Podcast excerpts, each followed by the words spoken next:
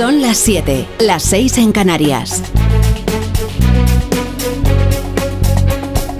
En Onda Cero, La Brújula. Rafa La Torre.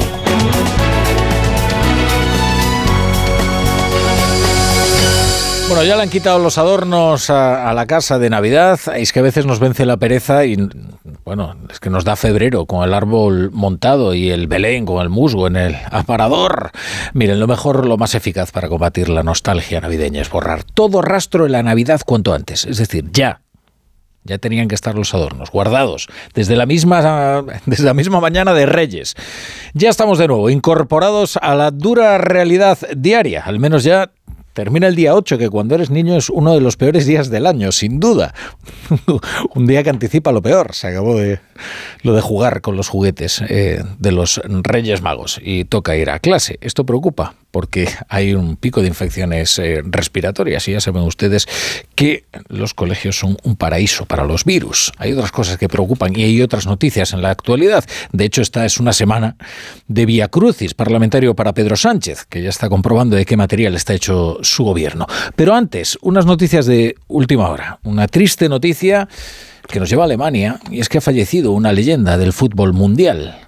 Si si usted sabe de fútbol y yo les hablo de un líbero, a ustedes inmediatamente se les ocurrirá el líbero, el hombre que le dio todo el sentido a, ese, a esa posición en el campo. Un jugador de una tremenda elegancia, Franz eh, Beckenbauer, que ha fallecido a los 78 años y que prolongó eh, su leyenda en el fútbol siendo el seleccionador de aquella Alemania de 1990, que se alzó con la Copa del Mundo de Italia 90 frente a la Argentina de Maradona, ¿se acuerdan? Luego fue presidente del Bayern de Múnich también durante muchos años, así que el, eh, bueno, el palmarés que ha eh, acumulado Franz eh, Beckenbauer le hace digno del título de leyenda del fútbol mundial. También el palmarés particular, porque dos balones de oro, dos balones de oro siendo un defensa. Descanse en paz, Franz Beckenbauer. Hay otra noticia que nos lleva a Francia porque se ha producido la, o se está produciendo la crisis de gobierno anunciada por el gobierno de Emmanuel Macron, que se ha cobrado eh, la cabeza de Elizabeth Borne, que es eh, su primera ministra. Hoy ha presentado su dimisión y el eh, presidente de la República pues, se ha deshecho en elogios en la red social X, antes conocida como Twitter, a, Elizabeth Borne. Vamos a conocer los detalles con nuestro corresponsal Álvaro del Río. ¿Qué tal Álvaro? Buenas tardes. Buenas tardes, Rafa. Y en realidad no es ninguna sorpresa porque desde hace varios días Emmanuel Macron trabajaba en esa remodelación gubernamental que, como dices, acaba de producirse, remodelación de alcance porque, eh, como venía especulándose, el presidente galo ha destituido a su primera ministra, Elisabeth Borne, quien, como marca la liturgia, ha presentado su dimisión y la de su gobierno, aunque varios de los actuales ministros mantendrán probablemente su cargo en el próximo Ejecutivo. Anuncio que antes de conocerse por un comunicado del Elisio, que es lo habitual, ha sido el propio Macron, tú lo decías, quien lo ha hecho a través de las redes sociales, a través de X, agradeciendo la labor, dice, ejemplar de Elisabeth Borne al servicio de la nación. El presidente francés cierra así un ciclo convulso que ha estado marcado eh, por reformas tan contestadas, lo recordamos como la de las pensiones o recientemente la ley migratoria. El sustituto o sustituta de Borne se conocerá en las próximas horas. El actual ministro de Educación, Gabriel Attal, tiene muchos puntos, es alguien muy cercano a Macron, muy popular, sería el, el primer primer ministro más joven con solo 34 años, en cualquier caso, sea quien sea el elegido, tendrá ahora la responsabilidad de dar un nuevo impulso y preparar las elecciones europeas de junio para las que la ultraderecha es favorita aquí en Francia. La brújula con la torre. Buenas tardes, bienvenidos a Brújula. Estaremos con ustedes, como siempre, hasta las once y media, las diez y media en Canarias, con toda la información, el análisis, la economía y el deporte. Ya ven que es un día cargado de noticias, es una tarde cargada de, noticias. Eh, vamos a hablarles primero de este reingreso en lo cotidiano que, que nos esperaba con un pico de infecciones respiratorias, que está tensionando los centros de salud y que no parece que se vaya a solucionar, al menos en el corto plazo, habida cuenta de que los chavales han vuelto a las escuelas y eso siempre trae a las casas pues algunos virus y entre ellos virus respiratorios. La ministra de Sanidad, Mónica García, quiere ahora recuperar la mascarilla en toda España, pero, pero no ha conseguido poner de acuerdo a las comunidades autónomas, excepto en un aspecto marginal en que eh, consideran las comunidades eh, del Partido Popular que la ministra llega tarde a su primera crisis porque andaba de vacaciones. Y el resultado es que varias comunidades autónomas ya han tomado por su cuenta la decisión de recuperar la obligatoriedad de las mascarillas en los centros sanitarios y el resto no lo van a hacer ya porque una vez alcanzado el pico de contagios de la gripe estacional y del COVID, pues tiene ya poco sentido hacerlo. lo que podía prevenir, pues ya ha perdido prácticamente toda su efectividad. ¿Qué es lo que está ocurriendo? Pues una confluencia de virus respiratorios, la gripe estacional, la bronquiolitis de los niños y que la gente ya no se vacuna tanto de la COVID. Ha perdido el, miedo y ha perdido también la costumbre de inmunizarse contra esta infección que provocaba bueno, que les voy a recordar yo en la pandemia del, COVID. Ahora lo que temen las autoridades sanitarias eh, es el regreso de los escolares a las escuelas que es, como les decía antes, el paraíso de los virus. De manera que es probable que la tensión que viven los centros hospitalarios no se relaje por el momento. Y este es el problema. No hay ni de lejos la mortalidad de la pandemia, ni tampoco un índice de ingresos hospitalarios semejante, pero sí es necesario aliviar la carga, la carga que soportan los hospitales, entre otras eh, la carga eh, burocrática que se le pueda aliviar temporalmente a los médicos que tienen que expedir tantas bajas.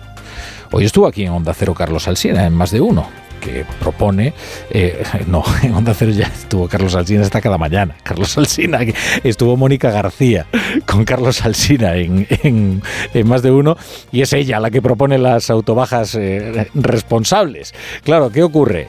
Que cuando uno está enfermo, aunque sepa perfectamente lo que le pasa y que no es tan grave y que los cuidados que tiene que tomar también los tenga perfectamente claros, pues tiene que acudir al centro de salud para que le den la baja y así eh, poder llevarla a su centro de trabajo. Esto pues termina provocando pues, un estrangulamiento en los servicios públicos por una cuestión sanitaria, más bien por una cuestión burocrática. Así que lo que propone Mónica García es que los trabajadores con síntomas se den una baja de tres días, sin necesidad de acudir al centro de salud. Sí que estamos estudiando, y además es una demanda de los profesionales, que tú puedas autojustificar ¿no? una enfermedad leve durante los primeros tres días y no tengas que mm, ir a burocratizar más todavía la atención primaria y a colapsar todavía más a nuestros médicos y médicas de atención primaria. Bueno, vamos con el Vía Crucis parlamentario. Mira que empieza pronto esto. Mire que estaba anunciado, ¿eh? En algún momento eh, se iba a convertir esta legislatura en una tortura. ¿Tan pronto? Bueno, eh, pues quizás también era previsible que fuera tan pronto. Esta es la historia de un gobierno que construye un muro para aislar a la oposición y que ahora le pide a la oposición que lo salte para salvarles una votación crucial, porque resulta que sus socios, esos que iban a conformar una mayoría progresista, lo han dejado tirado. Eh, Félix Bolaños ha llamado al PP para pedirle su apoyo a las medidas anticrisis, para que le saque las castañas del fuego, porque los de Carlos Puigdemont ya le, ya le han dicho que van a votar no a los tres decretos que se votan esta misma semana. Eh, tres llamadas eh, al Partido Popular, no solo Félix Bolaños, Félix Bolaños del PSOE, pero también Yolanda Díaz por parte de Sumar, porque ella también tiene que salvar un decreto que es muy complicado, el de la reforma de los subsidios de desempleo que amenaza con tumbar Podemos. Podemos, en su primer gesto de plena autonomía respecto de, sumar. En cuanto a lo de Carles Puigdemont, le he exigido al gobierno que retiren los tres decretos y que los pacten con sus socios para presentarlos como iniciativas legislativas normales, de esas que se discuten y se debaten y se motivan los dictámenes de los eh, letrados. lo que preocupa a Puigdemont no es el fin, el decoro eh, democrático, de eh, esto de, oiga, no me tramite las cosas por trámite de urgencia, sino hágalo por el cauce debido. No, esto no es lo que preocupa a Junts. Lo que preocupa a Junts es que cree que el gobierno le está tratando de engañar. Qué novedad. Y por eso, pues trata de hacer este gesto de fuerza que demuestra que tiene sometido a Pedro Sánchez.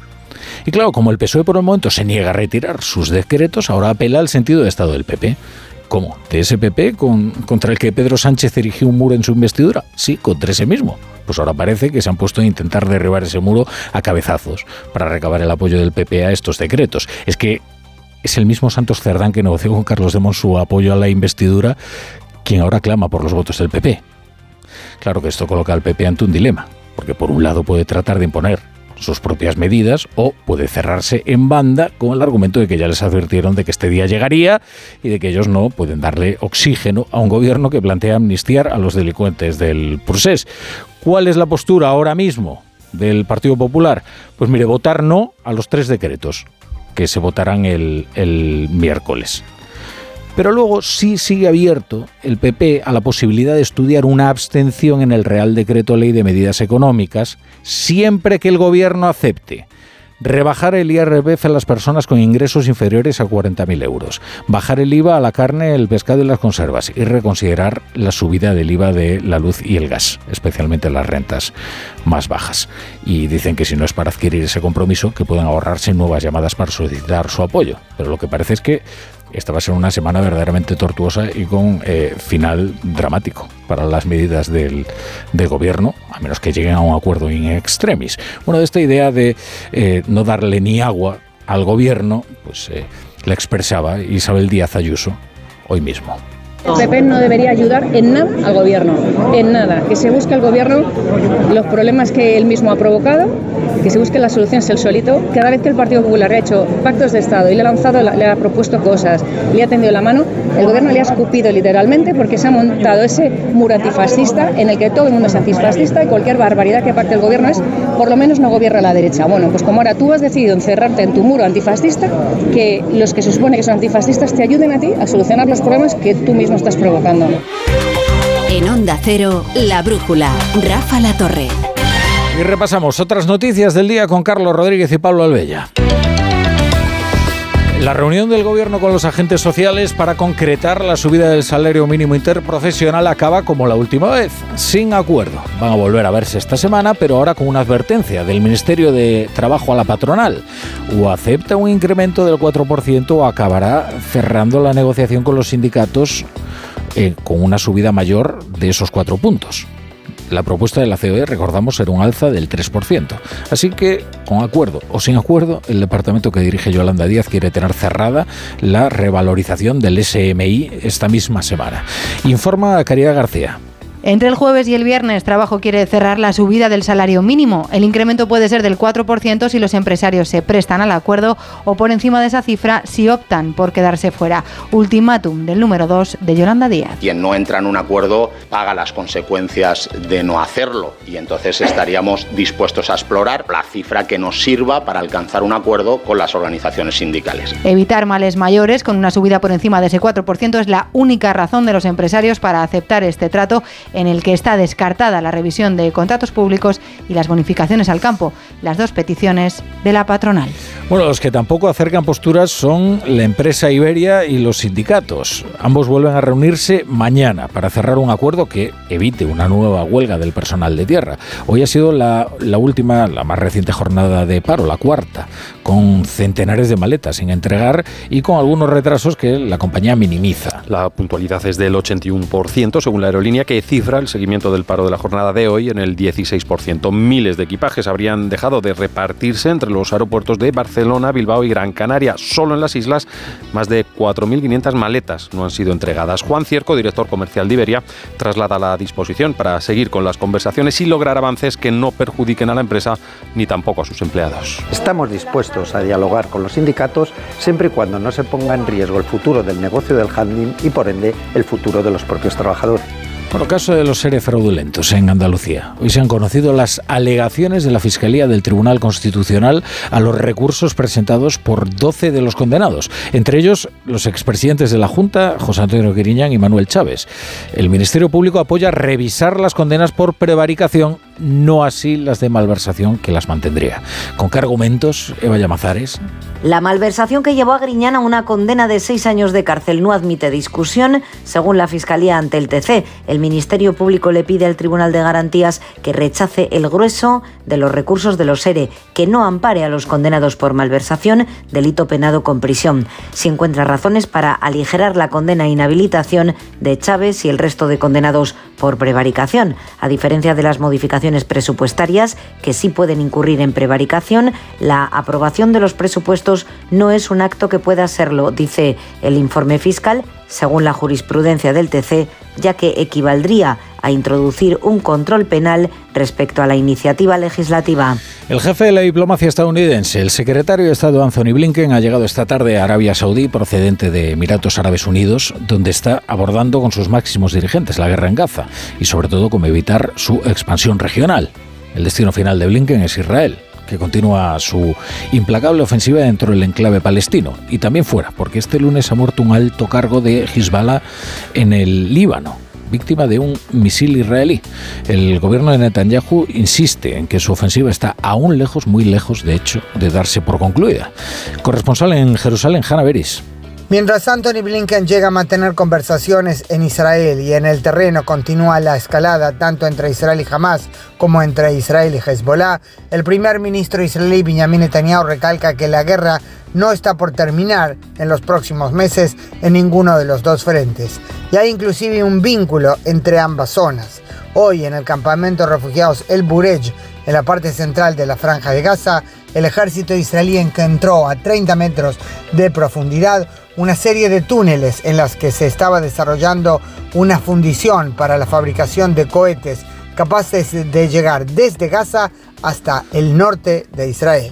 Las acciones del fabricante estadounidense Boeing han abierto este lunes en Wall Street a la baja, después de la inmovilización de la gran mayoría de sus aparatos del modelo 737 MAX 9, decidida por las autoridades aeronáuticas. Una decisión tomada a raíz del incidente del pasado viernes en Oregón, en el que un vuelo tuvo que hacer un aterrizaje de emergencia tras haberse desprendido de una parte del fuselaje. Corresponsal de Nueva York, Agustín Alcalá. El avión 737 MAX 9 de Alaska Airlines no era utilizado por la compañía para viajar a Alaska y atravesar el mar porque en las últimas semanas había aparecido el aviso de descompresión de la cabina de pasajeros en tres ocasiones. No se sabe si esta alarma está relacionada con el panel que el viernes por la noche se cayó poco después de despegar desde Oregón rumbo a California, con 171 personas a bordo, dos pilotos y cuatro azafatas. Fue la sangre fría de la tripulación. El viento abrió la cabina del piloto y le arrancó los cascos con los que se comunicaba con tierra y la calma de los viajeros, lo que facilitó el regreso a al aeropuerto después de 10 minutos de vuelo con un hueco en el fuselaje. Hasta que no se sepa la causa de este percance, los 200 aviones 737 MAX 9 de Boeing que hay en el mundo están inmovilizados.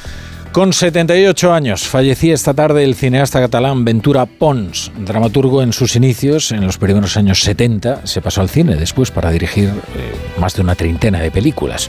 Es una de las eh, figuras más importantes de la escena catalana. Su ópera prima fue Ocaña, un retrato intermitente de 1978 y su última cinta, una producción cinematográfica, Be Happy, es de 2018. Medalla de Oro de las Bellas Artes, la Cruz de, de San Jordi, una persona de enorme importancia en la cultura catalana. Desde nuestra emisora en Barcelona, informa Lola Surribas. Sí, Rafa, de hecho el verano pasado Ventura Pons aseguraba que tenía entre manos varios proyectos cinematográficos, uno sobre su infancia, un documental sobre la actriz Claire Y otra película alrededor de Pau Casals o Charles Chaplin. La directora de la Academia Catalana de Cine, Judith Culell, ha lamentado en Onda Cero la muerte del director catalán. Tenía una gran conexión con el público. Algunos de los más importantes éxitos del cine catalán de los últimos años han sido obras suyas. Ha tocado diversos géneros, ficción, documental y en todos ellos siempre ha demostrado su gran talento. Pons impulsó también la reapertura de los cines Texas en Barcelona el año 2014 que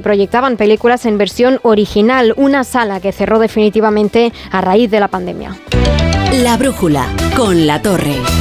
Te lo digo o te lo cuento. Te lo digo. Encima de que traigo a mi hijo, le subes el precio del seguro. Te lo cuento. Yo me lo llevo a la mutua. Vente a la mutua con cualquiera de tus seguros. Te bajamos su precio, sea cual sea. Llama al 91 555 5555. 91 555 5555. Te lo digo o te lo cuento. Vente a la mutua. Condiciones en mutua.es.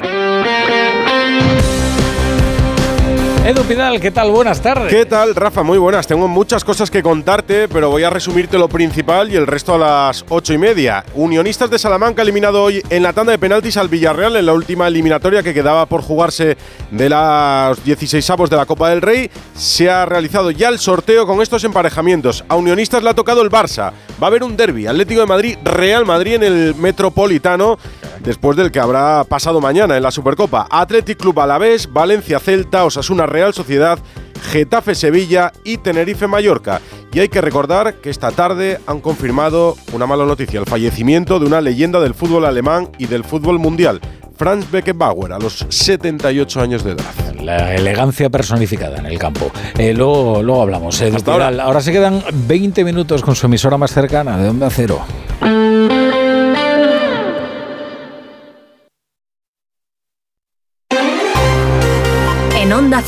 La brújula de Madrid. Laura Lorenzo.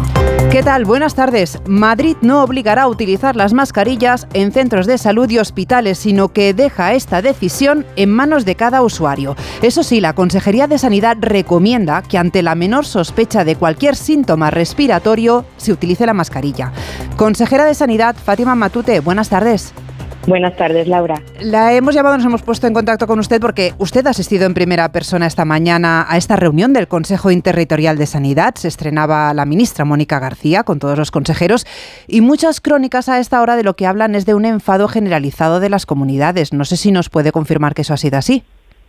Bueno, pues ha sido sí y unánime, dado que ha sido una eh, llamada de forma extraordinaria a un Consejo Interterritorial para hablar de medidas contra la gripe cuando ya estamos alcanzando el pico pandémico y cuando esas medidas de contingencia ya han sido aplicadas con previsión en todas las comunidades y desde luego siguiendo la normativa de, sanidad pública desde que salimos de la anterior pandemia, ¿no? Con lo cual nos ha sorprendido primero esta convocatoria improvisada, sin rigor y sin seguir el procedimiento, dado que ni se ha convocado a la Comisión de, de Salud Pública, que es la que debe de evaluar en función de la incidencia y el estado de cada comunidad, ¿qué debemos hacer? Elevarlo al Consejo Interterritorial y ya nosotros tomar esa decisión. Y es más, a los 15 minutos de, haber empezado las reuniones, cuando nos han enviado la propuesta de lo que íbamos a debatir, con lo cual, como verá usted, pues ese documento que no teníamos eh, a nuestra disposición previamente no lo hemos podido valorar. Sí que alguna noticia nos ha llegado a través de redes sociales o de o de prensa, pero no es el canal serio con el que se debe de comunicar una ministra con los consejeros de sanidad y en ese sentido ha sido unánime el enfado de, de, los consejeros. Consejera, ¿por qué Madrid no quiere que el uso de la mascarilla sea obligatoria en centros de salud y en hospitales? Bueno, no es que no queramos que sea obligatoria y en ese sentido la inmensa mayoría de los consejeros lo que hemos dicho es que hay que tomar medidas en función de la incidencia y de los parámetros técnicos que existan en cada comunidad.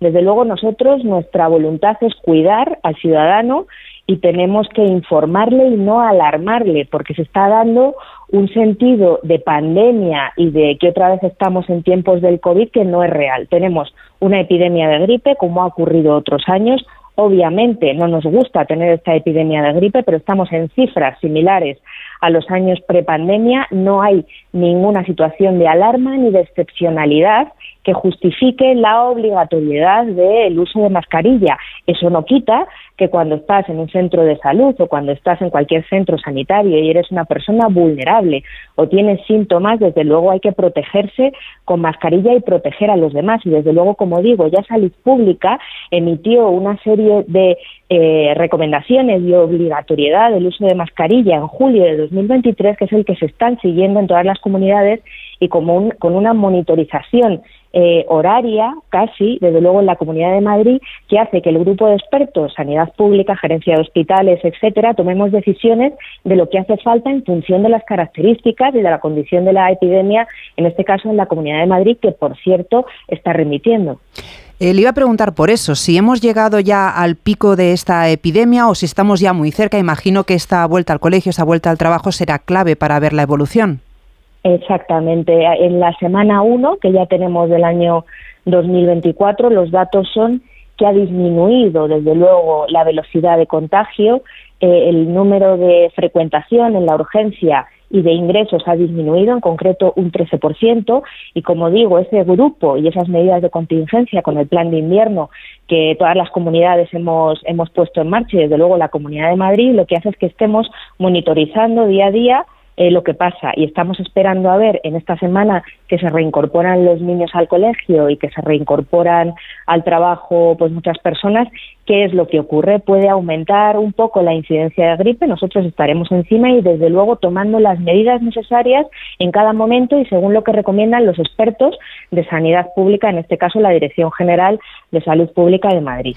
Le quería plantear una última cuestión que es también una propuesta que, ha explicado el Ministerio, que la ministra ha salido hoy al paso con esto, la autobaja médica, es decir, que para evitar que los médicos tengan que, que tramitar bajas y colapsar el sistema, lo que plantea la ministra García es que se acepte por parte de las empresas una baja determinada por el propio paciente de tres días. No sé usted qué le parece esta propuesta pues desde luego nosotros abogamos por la desburocratización y ayudar en este caso a los médicos de atención primaria, pero desde luego no es de recibo que esto se plantee en una comisión interterritorial extraordinaria, que este punto no esté en el orden del día y que además este punto afecta al Ministerio de Seguridad Social, con lo cual es una medida que debemos de estudiar y debe plantearse previamente, como digo, para que lo estudien los técnicos y que lo presentemos en tiempo y forma y con la opinión, como decimos, no solo de los consejeros, sino de los técnicos que hay detrás y en este caso no es solo potestad o no es potestad del Consejo eh, del Sistema Nacional de Salud, sino de la Seguridad Social también, que nos tiene que decir algo.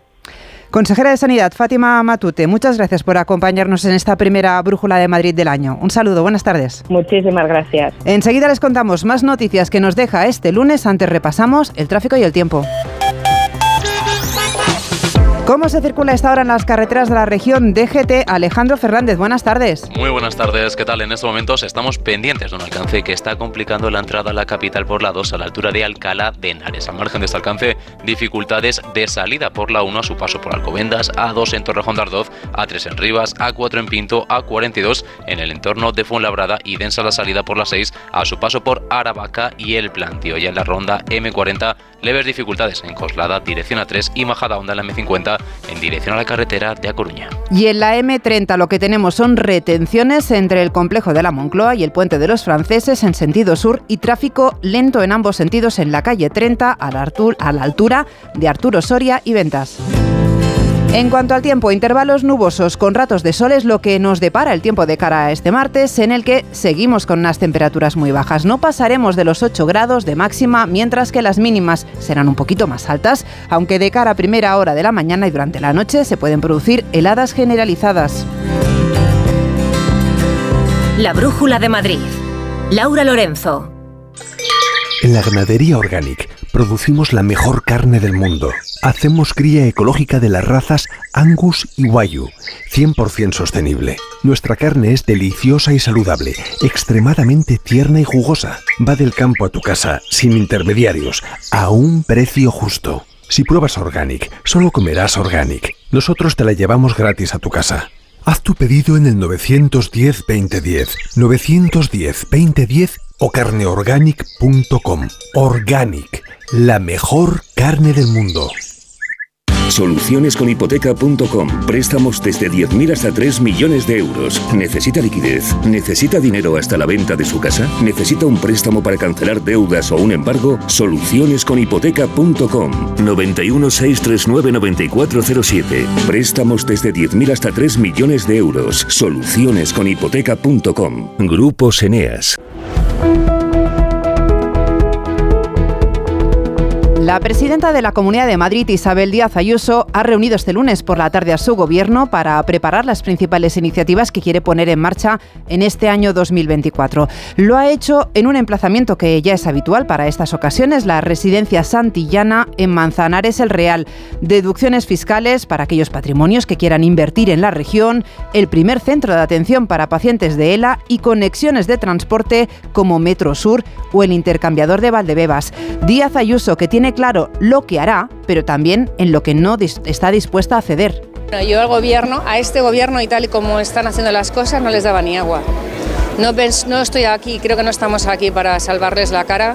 Eh, cuando no están tomando una sola medida sensata, cuando cualquier ocurrencia y cualquier barbaridad lo pactan con sus llamados socios y luego se recurre al Partido Popular cuando no le salen los números. Por tanto, que se busque en la vida al gobierno si pretende seguir estando secuestrado en manos de minorías que odian a España y que nunca se ponen a trabajar por el bien de todos. Este primer día de vuelta al colegio y para muchos al trabajo ha empezado con mucho frío, lo habrán notado al salir a la calle. Sobre todo si han salido de casa a primera hora de la mañana. A muchos hoy les ha tocado rascar el hielo de los cristales del coche. La Dirección General de Salud Pública de la Comunidad de Madrid mantiene activa la alerta por frío ante la previsión de bajadas de temperaturas que pueden hacer que los termómetros bajen hasta los 3 grados bajo cero. En Madrid, el consistorio madrileño lo tiene todo preparado ante la previsión de fuertes heladas, Julia Trullán. Madrid estrena este 2024 bajo cero, frío intenso que no ha cogido por sorpresa el ayuntamiento. Ya ha informado el alcalde Martínez Almeida que se está repartiendo salmuera en las calles para evitar resbalones y se ha aumentado el número de plazas en los albergues para proteger a las personas que duermen en la calle. Ya se ha estado eh, echando salmuera por las calles para evitar en la medida de lo posible que se puedan producir, al mismo tiempo que hay dispositivos también de SAMUR social, por supuesto, para tratar de que cualquier persona que esté durmiendo en la calle estos días no tenga que hacerlo y proporcionarle las plazas que sean necesarias. El frío llega para quedarse, las temperaturas seguirán bajando y de momento se prolonga la alerta hasta el jueves. Así que ojo a las recomendaciones que lanza la Comunidad de Madrid, mantener un buen aislamiento térmico en casa, abrigarse con varias capas y hacer ejercicio físico. No dejamos de hablar de la ciudad de Madrid porque otra tala de árboles vuelve a centrar ahora la atención, en este caso en la Plaza de Santa Ana. El parking subterráneo necesita reformas porque se producen filtraciones por la lluvia. Es lo que ha decidido la nueva empresa concesionaria de este aparcamiento de la céntrica plaza de la ciudad y eso comportará algunas afectaciones. El consistorio insiste que aún no se han autorizado las obras, mientras que desde la oposición se critica que se talarán árboles para favorecer a una empresa privada, Marta Morueco. El consistorio perderá unos ingresos de más de 40 millones al ceder la gestión del parking de Santa Ana, asegura Rita Maestre. Más Madrid además advierte las obras que se llevarán a cabo supondrá la tala de más de 40 árboles. Que va a talar el 85% de los árboles. Vamos a perder más de 40 millones de euros y vamos a perder más de 40 árboles en una zona donde es evidente que no abundan los árboles. Las obras son imprescindibles ante el riesgo grave de filtraciones de agua, responde el alcalde, y confía en que se reducirá la afección del arbolado que venía reflejado en el proyecto inicial. Insiste en que se plantarán en otras zonas. Almeida pide además a Más Madrid que cambie su forma de hacer oposición. Acostumbrado a que la protesta es su forma de entender la política, sea como sea, y lo que le propondría a Mal Madrid es que rectificara esa política de en Madrid todo está mal, que yo creo que es un discurso que no casa con la realidad. El primer edil también ha destacado que por primera vez el parking de Santa Ana tendrá plazas reservadas para residentes. Y los autobuses de la MT vuelven a ser gratuitos este lunes. Lo serán también mañana martes. Ya son 18 las veces que el Ayuntamiento de Madrid ha optado por aplicar esta medida para fomentar el uso del transporte público, habitualmente coincidiendo con la vuelta de las vacaciones. Y parece que funciona porque hoy han sido más personas de lo habitual las que han optado por coger un autobús, Marisa Menéndez. Sí, por ejemplo, a primera hora de la mañana, plena hora punta, han cogido el autobús 250.000 personas, 32.000 de ellas no eran usuarios habituales sino que han aprovechado el día de hoy para moverse en transporte público por Madrid. El delegado de movilidad, Borja Caravante, confía en que los datos de usuarios estos días avalen la medida. De hecho, ha explicado que en el último año el uso de transporte público ha aumentado. El uso del transporte público está en récord de demanda, con datos de uso eh, de transporte público por encima eh, de toda la serie histórica. El transporte público que cerró el año 2023 con un crecimiento del 13% y el uso del vehículo privado descendió un 0,6%. La MT ha cerrado el año con 15 millones de usos más que el año 2019, 85 millones más que en 2022. Llegamos a las 7 y 33, hacemos una pausa y seguimos. Vengan las rebajas de Muebles Adama. Precios insuperables con la misma calidad de siempre, en una gran variedad de estilos y modelos y con su habitual trato amable. Transporte y montaje gratuitos. Todo lo bueno de siempre, pero ahora con rebajas. Muebles Adama. Ven a la calle General Ricardo 190 o entra en mueblesadama.com. En la ganadería Organic producimos la mejor carne del mundo. Hacemos cría ecológica de las razas Angus y Wayu, 100% sostenible. Nuestra carne es deliciosa y saludable, extremadamente tierna y jugosa. Va del campo a tu casa, sin intermediarios, a un precio justo. Si pruebas Organic, solo comerás Organic. Nosotros te la llevamos gratis a tu casa. Haz tu pedido en el 910-2010, 910-2010 o carneorganic.com. Organic, la mejor carne del mundo. La Brújula de Madrid. Laura Lorenzo. Otras noticias que nos deja este lunes. Desde hoy se amplía el servicio de la línea 9B del metro entre Arganda del Rey y Rivas. Se incrementan con dos nuevos coches los trenes que circulan, aumentando así su capacidad y el número de plazas en un 10% en hora punta, una medida con la que se da respuesta al aumento de la demanda de este servicio en los últimos años a raíz del crecimiento de la población en estas dos localidades. Se necesitan con urgencia donaciones de sangre de hasta cinco grupos sanguíneos. Se encuentran en alerta roja los grupos cero positivo, A positivo y A negativo, B negativo y AB negativo. El Centro de Transfusiones de la región hace este llamamiento al bajar hasta un 60% las reservas que se necesitan en los hospitales tras las fiestas navideñas en las que suele bajar el ritmo de donaciones.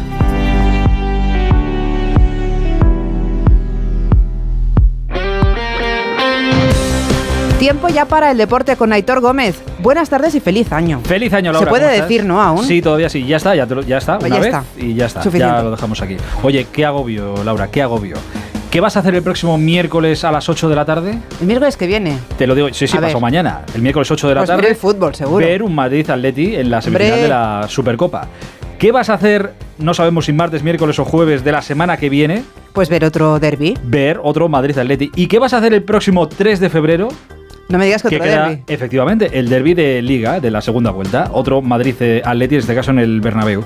Hartón de derbis madrileños porque esto es lo que ha deparado el sorteo de los octavos de final de la Copa del Rey. Atlético de Madrid, Real Madrid, se va a jugar la semana que viene. Veremos si martes, miércoles o jueves. Ya sabéis que es a partido único. Como Madrid o Atleti, uno de los dos estará seguro en la final de la Supercopa que se juega el domingo, es previsible que este derby se juegue eh, miércoles o jueves, pero tendremos que esperar para confirmar eh, horarios. En cualquier caso, tendremos otro derby, en este caso, por seguir vivos o no en el torneo del CAO en la Copa del Rey. En este sorteo, que ha tenido lugar hace un ratito en Las Rozas, también estaba el Rayo Vallecano, que no ha tenido suerte, se va a ir a enfrentar al equipo de moda, al Girona y encima en Montilivi. Y también estaba en este sorteo el Getafe, que va a recibir al Sevilla en octavos de final. A todo esto, Real Madrid y Atlético de Madrid se han enterado de que se van a ver las caras también la semana que viene en pleno vuelo, porque están los dos, y ya me pongo en clave Supercopa, están los dos en pleno viaje a Arabia Saudí, a Riyadh.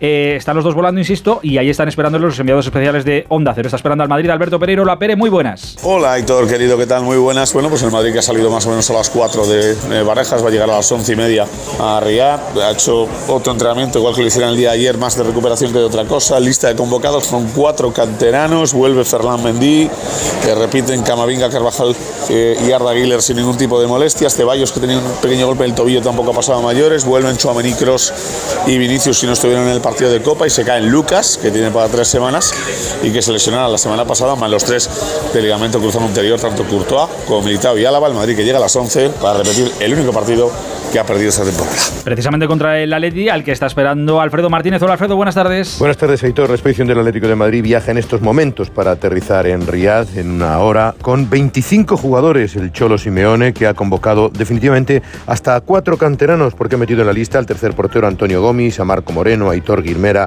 y a Darío Frey. La gran noticia es que Pablo Barrios entra en la convocatoria, aunque sin el alta médica, y es muy probable que no juegue frente al Real Madrid. Sí entra también en la convocatoria, a pesar de las molestias que sufrió en el partido frente al Lugo, César Azpilicueta.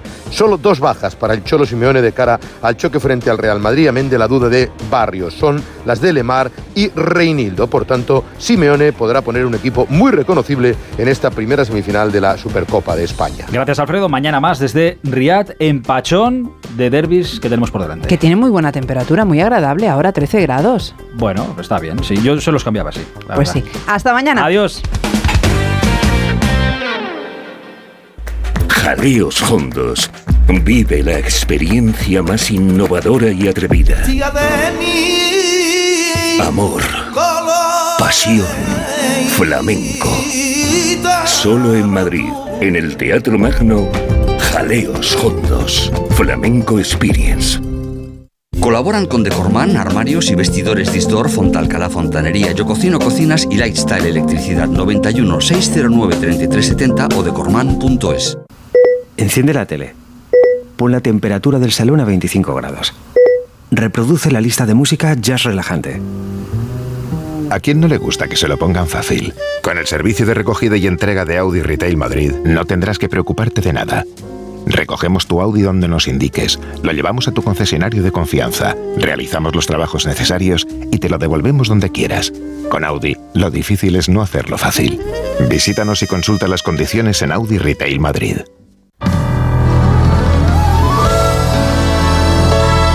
Llega a partir del mes de marzo un nuevo musical a los escenarios madrileños. Los productores es una de las propuestas más divertidas sobre el escenario creado por el genio del humor Mel Brooks, un musical que cuenta la historia de un productor de Broadway en la ruina y de un joven contable. Ambos sueñan con hacerse ricos con un plan singular.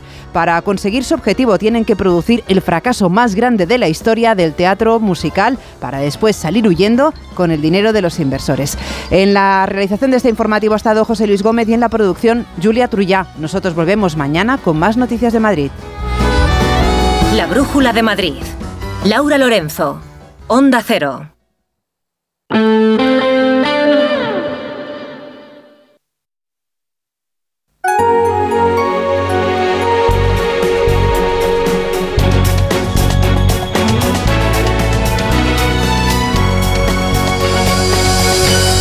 Son las 8 menos 20, las 7 menos 20 en Canarias. Esto es la brújula de Onda Cero y estas son las noticias que tienen que conocer a esta hora para estar bien informados.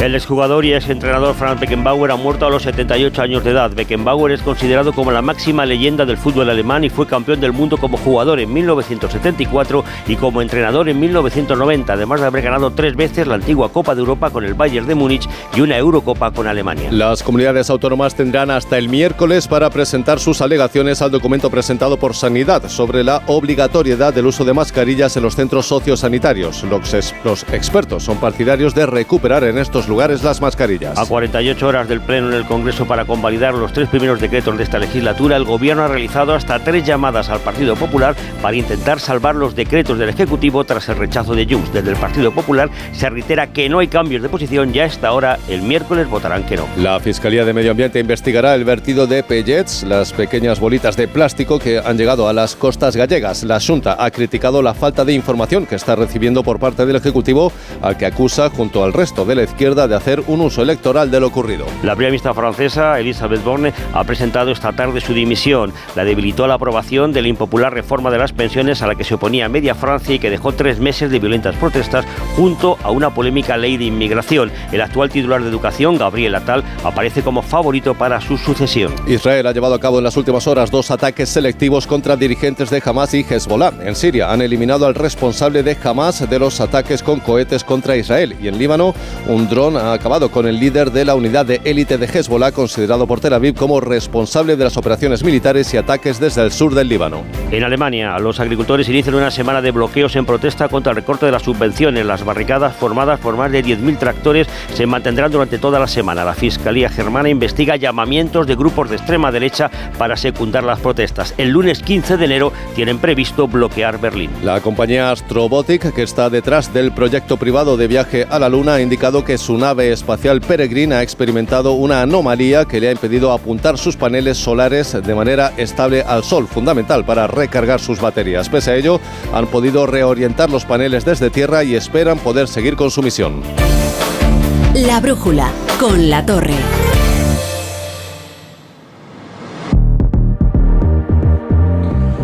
Bueno, y a las 9 de la noche, a las 8 en Canarias, vuelve la alegría, vuelve la brújula de la economía. ¿Qué tal, Ignacio Rodríguez Burgos? ¿Cómo estás? Buenas tardes. Muy buenas tardes. Bueno, pues... Eh, a las 9 estaremos aquí con alegría, castañuela. Bueno, no, es, no es, la primera brújula de la economía del año. No, ¿eh? tuvimos, tuvimos, una especial el día 5. La cabalgata de reyes la de la economía. cabalgata de reyes, sí, sí. Eso bueno, es. no sé, era, había muchos reyes por allí y algunos intentando, mientras pasaban los reyes, alguno intentaba ahí cobrar el arancel, el peaje, ya sabes, de la hacienda, pillar algo. Bueno, ¿y con qué noticias vamos a, vamos a abrir hoy la brújula de la economía? Pues mira, lo primero es acercarnos al salario mínimo interprofesional. La negociación a tres bandas ha saldado hoy con un fracaso, sin acuerdo. Habrá más reuniones a final de semana. Trabajo presiona a la patronal para que acepte al menos un 4% de incremento. El departamento de Yolanda Díaz amenaza a los empresarios con aprobar la subida que proponen los sindicatos, que es del 5 si no aceptan el 4. Vamos, eh, si no quieres una taza, pues toma dos, una manera muy interesante de negociar. Y además, todo esto acompañado de un terrón amargo, y es que el gobierno, es decir, Hacienda, rechaza la petición de la COE de poder trasladar este aumento de costes laborales a los contratos públicos y a la vez, a la vez el gobierno a través de la ministra de Sanidad propone la autobaja de tres días por enfermedad. Bueno, esto es que no, no, haga falta ir al centro de salud para que un médico te Esto lo tuvimos expida ya la en- baja. En, vigor Sí. durante la COVID. Durante la pandemia, sí, sí, para ahorrar las cargas burocráticas a los centros eh, Vamos, es de que salud. sencillamente porque están colapsados. Claro. Bueno, eh, oye, esto en realidad supone que el aumento de coste laboral va directamente al balance de las empresas. Sí, eh, todas estas cuestiones al final terminan en el balance de las empresas, en costes. Eh, tanto la subida del salario mínimo interprofesional y que no se trasladen a los contratos públicos y licitaciones, como la autobaja laboral por enfermedad. Eh, se está dando el caso que muchas licitaciones públicas pues no está viendo los concurrentes que obliga la ley, que al menos tienen que ser dos. Es que hay muchísimas que no llegan ni a dos, con lo cual pues queda desierta. A todo esto hay que añadir la incertidumbre creciente por el futuro de los decretos económicos, como son pues el de las medidas antiinflación. Junts, los independentistas catalanes, se oponen. Creen que el gobierno de Pedro Sánchez les ha tendido una celada en esto de la amnistía.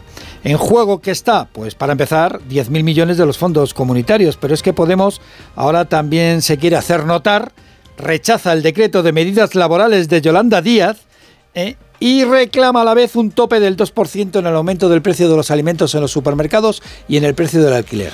Vamos, así de entrada. Y, y hoy ha finalizado la huelga de los trabajadores de Tierra Iberia, pero cuidado, no vaya a ser que haya una nueva ronda de paros y de protestas. Sí, han sido cuatro días de paro de los trabajadores de Tierra de Iberia. Mañana habrá nuevas negociaciones para evitar eso que dices, una segunda ronda de huelgas y una nueva diáspora de maletas por Hmm. diferentes aeropuertos.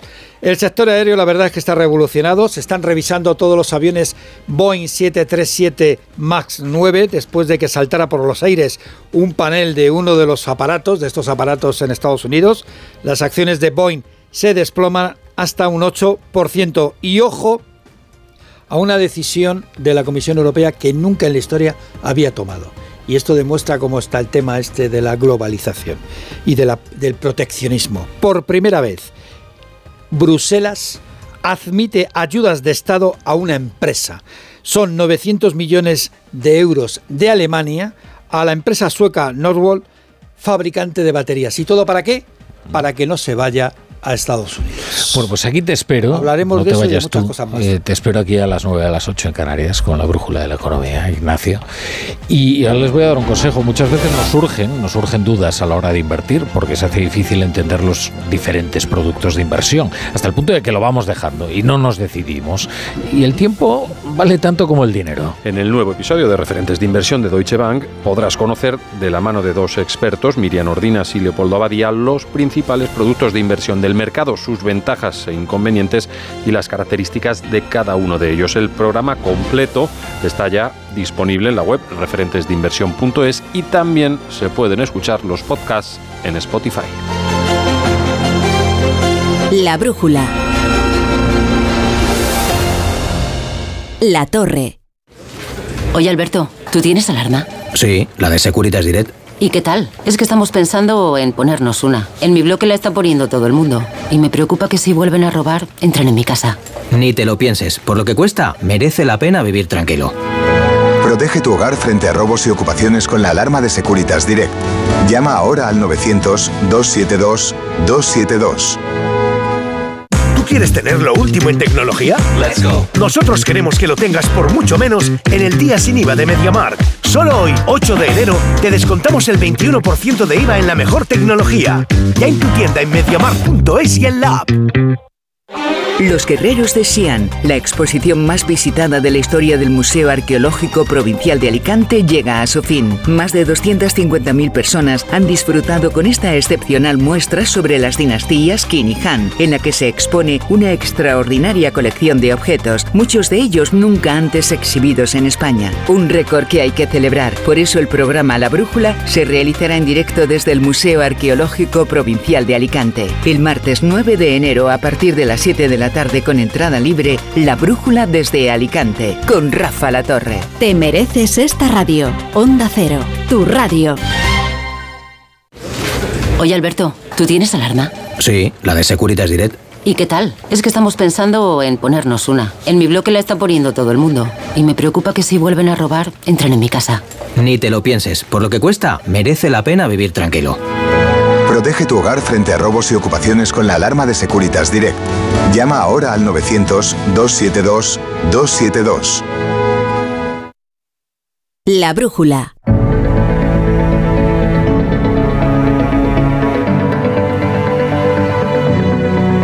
La torre.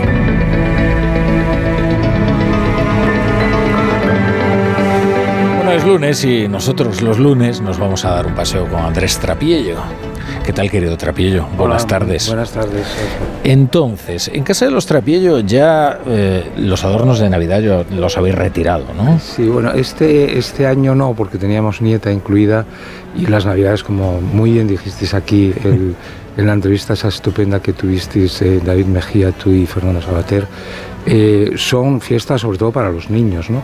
pero también para los adultos. Eh, es decir, los, eh, lo que se baraja en, y lo que se dilucida en, ese, en esos días, sobre todo en el Día de Reyes, es algo inmaterial, es decir, donde ganan todos, los niños eh, pierden sus juguetes, los estropean a los cuatro días, los rompen, etcétera, pero lo que no se les va a olvidar nunca es la ilusión de haberlos eh, pedido y haberlos tenido. Y a los eh, mayores el- darían todo el año por ver esos, esos dos minutos de transfiguración de los niños al recibir los juguetes, ¿no? O sea que, y nosotros eh, tenemos esa suerte de tener todavía en casa una, una niña muy pequeña de siete años, que, que de modo que, bueno, ¿qué te voy a contar? Ese es el pico. El, el pico de ilusión se alcanza a los Sí, siete sí. años. No, a partir de ahí luego todo es una, una desilusión y un abandono, pero...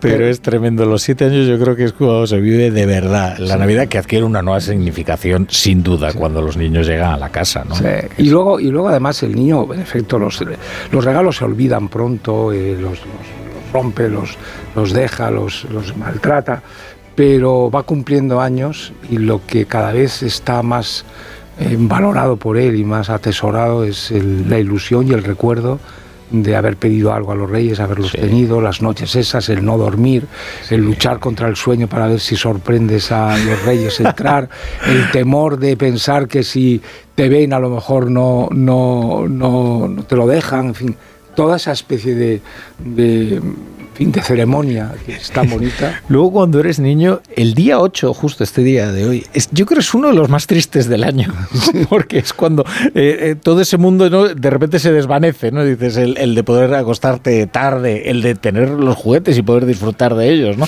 Porque inmediatamente te mandan al cole y ya pues eh, A vuelves mí, a la rutina. Desde hace veintitantos años yo tengo que viajar eh, la víspera de Reyes, el día, perdón, el día 6, el, el día mismo de Reyes, eh, a Barcelona como jurado del premio Nadal. ¿no? Y, y Ah. en el AVE, eh, primero en el AVE, antes en el avión, pero en el AVE sobre todo hay mm, muchísimos niños que van con sus juguetes. Además es gracioso porque todos los quieren llevar a la vista. Y entonces van todos cargados que parecen esa especie de, de mulas. eh, eh, marro- marroquíes que van a comprar en Ceuta o en Melilla, entonces, eh, y, y las caras que ya están agotados, además, lo llevan sin dormir eh, 12 horas seguidas, ¿no? Y luego, claro, está el primer día de cole en que es especialmente peligroso transitar hacia un colegio porque están los niños probando sus nuevos vehículos, ¿no? El, el patinete, la bici, y como todavía no están demasiado duchos en el manejo. Y eh, tienen pilas todavía. Cuidado, eso es, eso es- es bastante complicado. Son días, son días bastante complicados. Pero es verdad que sí, que es especialmente emocionante cuando, cuando un niño le devuelve el significado a la, a la Navidad en, en una casa. A mí no me ha importado realmente este año que ha coincidido el Día de Reyes en un domingo no ir al rastro, ¿sabes? Es decir, porque, porque ver, ver esas caras lo compensa todo y además el rastro en este, en este caso ha venido a verme a mí porque acaba de mandarme mi amigo Abelardo Linares, poeta y librero de viejo, un, un texto antiguo de uno que fue eh, director del Museo Romántico en la Nueva España en el año 39, Mariano Rodríguez de Rivas, que era amigo de Ruano, amigo de Foxá, etc. Y un artículo estupendo sobre el rastro que no conocía y que describe muy bien el rastro, sobre todo, eh, en fin, la magia del rastro. Dice, al rastro vamos a- a- a- buscando cosas que no encontramos para llevarnos cosas que no necesitamos, ¿no? Abelardo Linares es quien te descubrió a, el- a sangre, el- la sangre fría de, de- Eh, a, sangre, sí, sangre y fuego de Chávez Chávez. Nogales. Sí, él estaba corrigiendo eh, mi, mi manuscrito de las almas y las letras. Yo había ido a Sevilla por unos cuantos libros y él acababa de venir de Chile o de Argentina y había conseguido ese libro que él tampoco conocía. Y te dio la Y- pieza que te faltaba. Y entonces me dijo, mira, mírate esto que yo creo que... Y recuerdo que cuando yo cogí ese libro, eh, el- en, en Las Almas y las Letras ya lo había escrito, ya estaba hecho, y yo empecé a leer el libro en la estación de Santa Justa y en la estación de Córdoba eh, había móviles ya en aquel momento, en el año 92, y le- lo recuerdo porque llevaba un Nokia pequeñito y le llamé desde Córdoba y le dije, había leído ya el prólogo y los dos o tres primeros relatos del libro de Chávez, y le dije, Abelardo, me has dado la clave del arco este tan inexplicable de la guerra civil.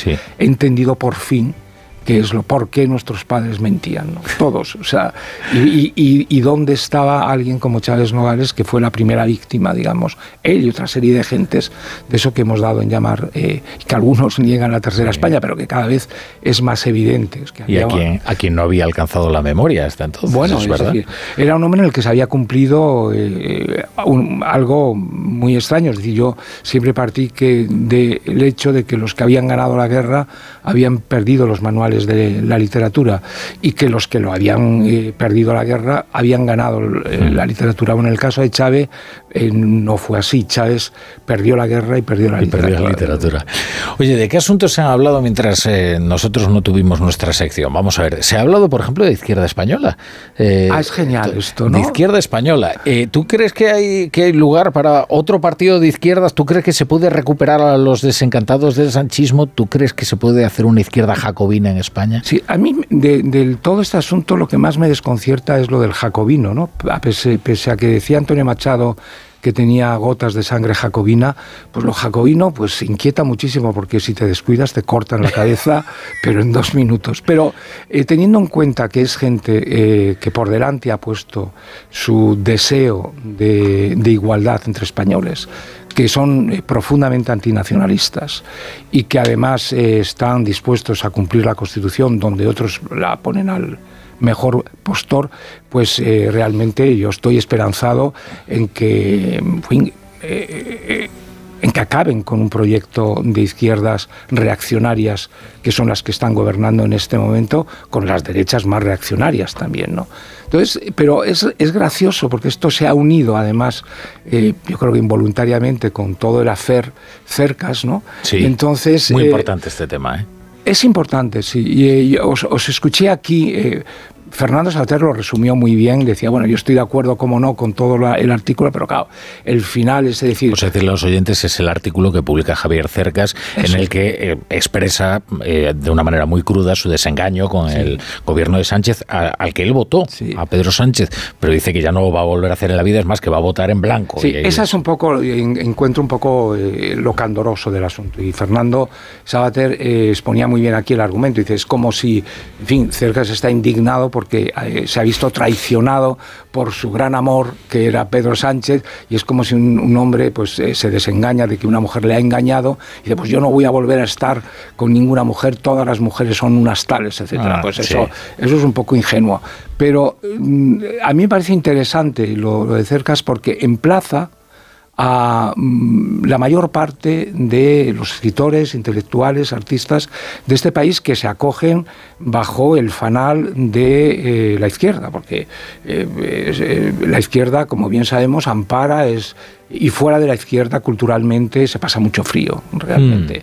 Y eh, Cercas está emplazando a muchos que piensan como él, que probablemente eh, no darán el paso. Y se harán los distraídos, mirarán hacia otra parte, pero bueno, eh, mucho más eso que lo que Cercas ha hecho es dar la razón a otros muchos intelectuales que desde hace muchos otros años no se han dejado engañar y han venido anunciando y, en fin, arrostrando esto y cargando con la culpa de ser eh, teñidos por fascistas, por fachas, Claro. etcétera. ¿no? Una labor semejante hizo durante el procés, ¿eh? Sí, no, también lo hizo, en efecto, y lo denunció. Digo, oiga, es que esto es un disparate y eso era decirlo en sus justos términos, ¿no? Y es verdad que no fue el primero en decirlo, de hecho quizás es, digamos, una revelación Mm. bastante tardía, ¿no? La de Cercas, pero bueno, oye, lo dijo y tuvo una influencia en mucha gente que hasta entonces no se había atrevido a decir eh, lo que pensaba. Sí, mucha gente ha re- en fin, se, lo, se lo ha reprochado, pero mira, muy buena es la dicha eh, si, Eso- eso llega. O sea, Hombre, no, no- llega tarde nunca. eh, eh, Yo que le reproché en, en una Sí, columna, sé, un lo artículo anterior, porque consideraba que se estaba situando en una posición indigna como votante, ¿no? Pidiéndole por favor clemencia a aquel al que había votado. Sin embargo, hombre, no me atrevería a censurarle un cambio de opinión cuando precisamente era lo que se le estaba reclamando. Oiga, caigas usted del guindo porque sí, va a Sí. haber una amnistía. Sí, ¿no? porque no- nos pasa con lo- la gente a, la- a los que timan, ¿no? A los que timan, digamos, en primer lugar, vemos que son tontos, pero luego piensa uno, bueno, hay mucha gente de buena fe a la que timan también, ¿no? Gracias, Trapiello. Gracias a ti, Rafa.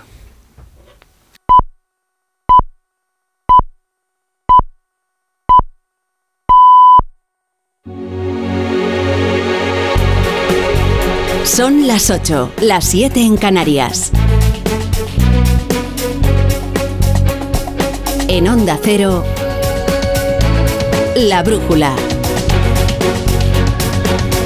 Rafa La Torre.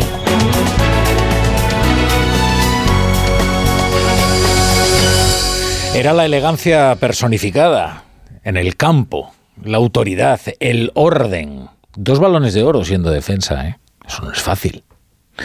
Así le llamaban el Kaiser. Y ha fallecido a los 78 años. Franz Beckenbauer, un jugador de leyenda, también un entrenador de leyenda ¿eh? y un presidente de club muy notable porque él prolongó su influencia sobre el mundo del fútbol como seleccionador de aquella Alemania, Lothar Matthaus, ¿se acuerdan? Campeona del mundo en Italia 90. Le ganó la final a la Argentina de Maradona, después de haberla perdido en el, en el 86. Y, y luego prolongó su influencia como presidente del Bayern de Múnich, eh, en una época gloriosa además de el club alemán. Dos balones de oro. Si usted sabe de fútbol y, yo le digo, piense usted en un líbero, pues usted imagina inmediatamente a Franz Beckenbauer, porque él consiguió adueñarse de tal manera de una posición en el campo que no de una porción en el campo, porque la verdad es que era lo que se llamaba un box to box.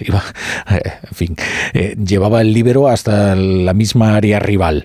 Eh, en paz descanse, una de las grandes leyendas del, fútbol, Franz Beckenbauer. Hoy también tenemos que lamentar otra muerte. ¿Eh? Es un día de, noticias, algunas noticias tristes como esta. Eh, a la misma edad que Franz Beckenbauer, a los 78 años, ha muerto el director de cine y de teatro, Ventura Pons, que es uno de los más eh, prestigiosos de la escena catalana. Medalla de oro de las Bellas Artes y de la Cruz de San Jordi.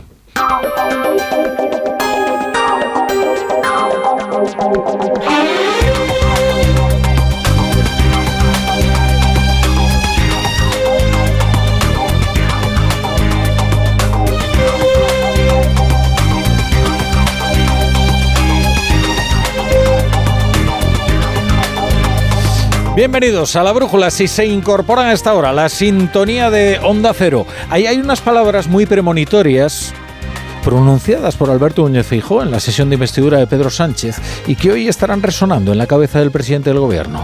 Señor Sánchez, cuando el independentismo le falle, cuando hasta usted le supere la legislatura y ocurrirá, no me busque. Y ocurrirá. Eh, no sabíamos que tan pronto que ese día ha llegado muy pronto, prontísimo. Esta tarde, Félix Bolaños, ministro de la Presidencia, ha llamado a Cuca Gamarra para pedirle el apoyo del PP a los decretos anticrisis. Tres llamadas ha recibido el PP, ¿eh? Desde el gobierno. Félix Bolaños y Yolanda Díaz se han puesto a la tarea de convencer a, a los del otro lado del muro, al Partido Popular, de que les saquen las castañas del fuego ahora que les han abandonado sus socios para aprobar estos decretos anticrisis, porque sus socios les han dejado tirados. Los de Puigdemont Junts per Cat dicen que Pedro Sánchez tiene que retirar los decretos y volverlos a presentar después de haberlos negociado con ellos, que es en realidad una forma de mostrar que tienen a Sánchez cogido por los dídimos. Luego está lo de Podemos. Lo de Podemos que también marca carácter, demostrando a las primeras de cambio que ya no están sometidos a la disciplina de Yolanda Díaz.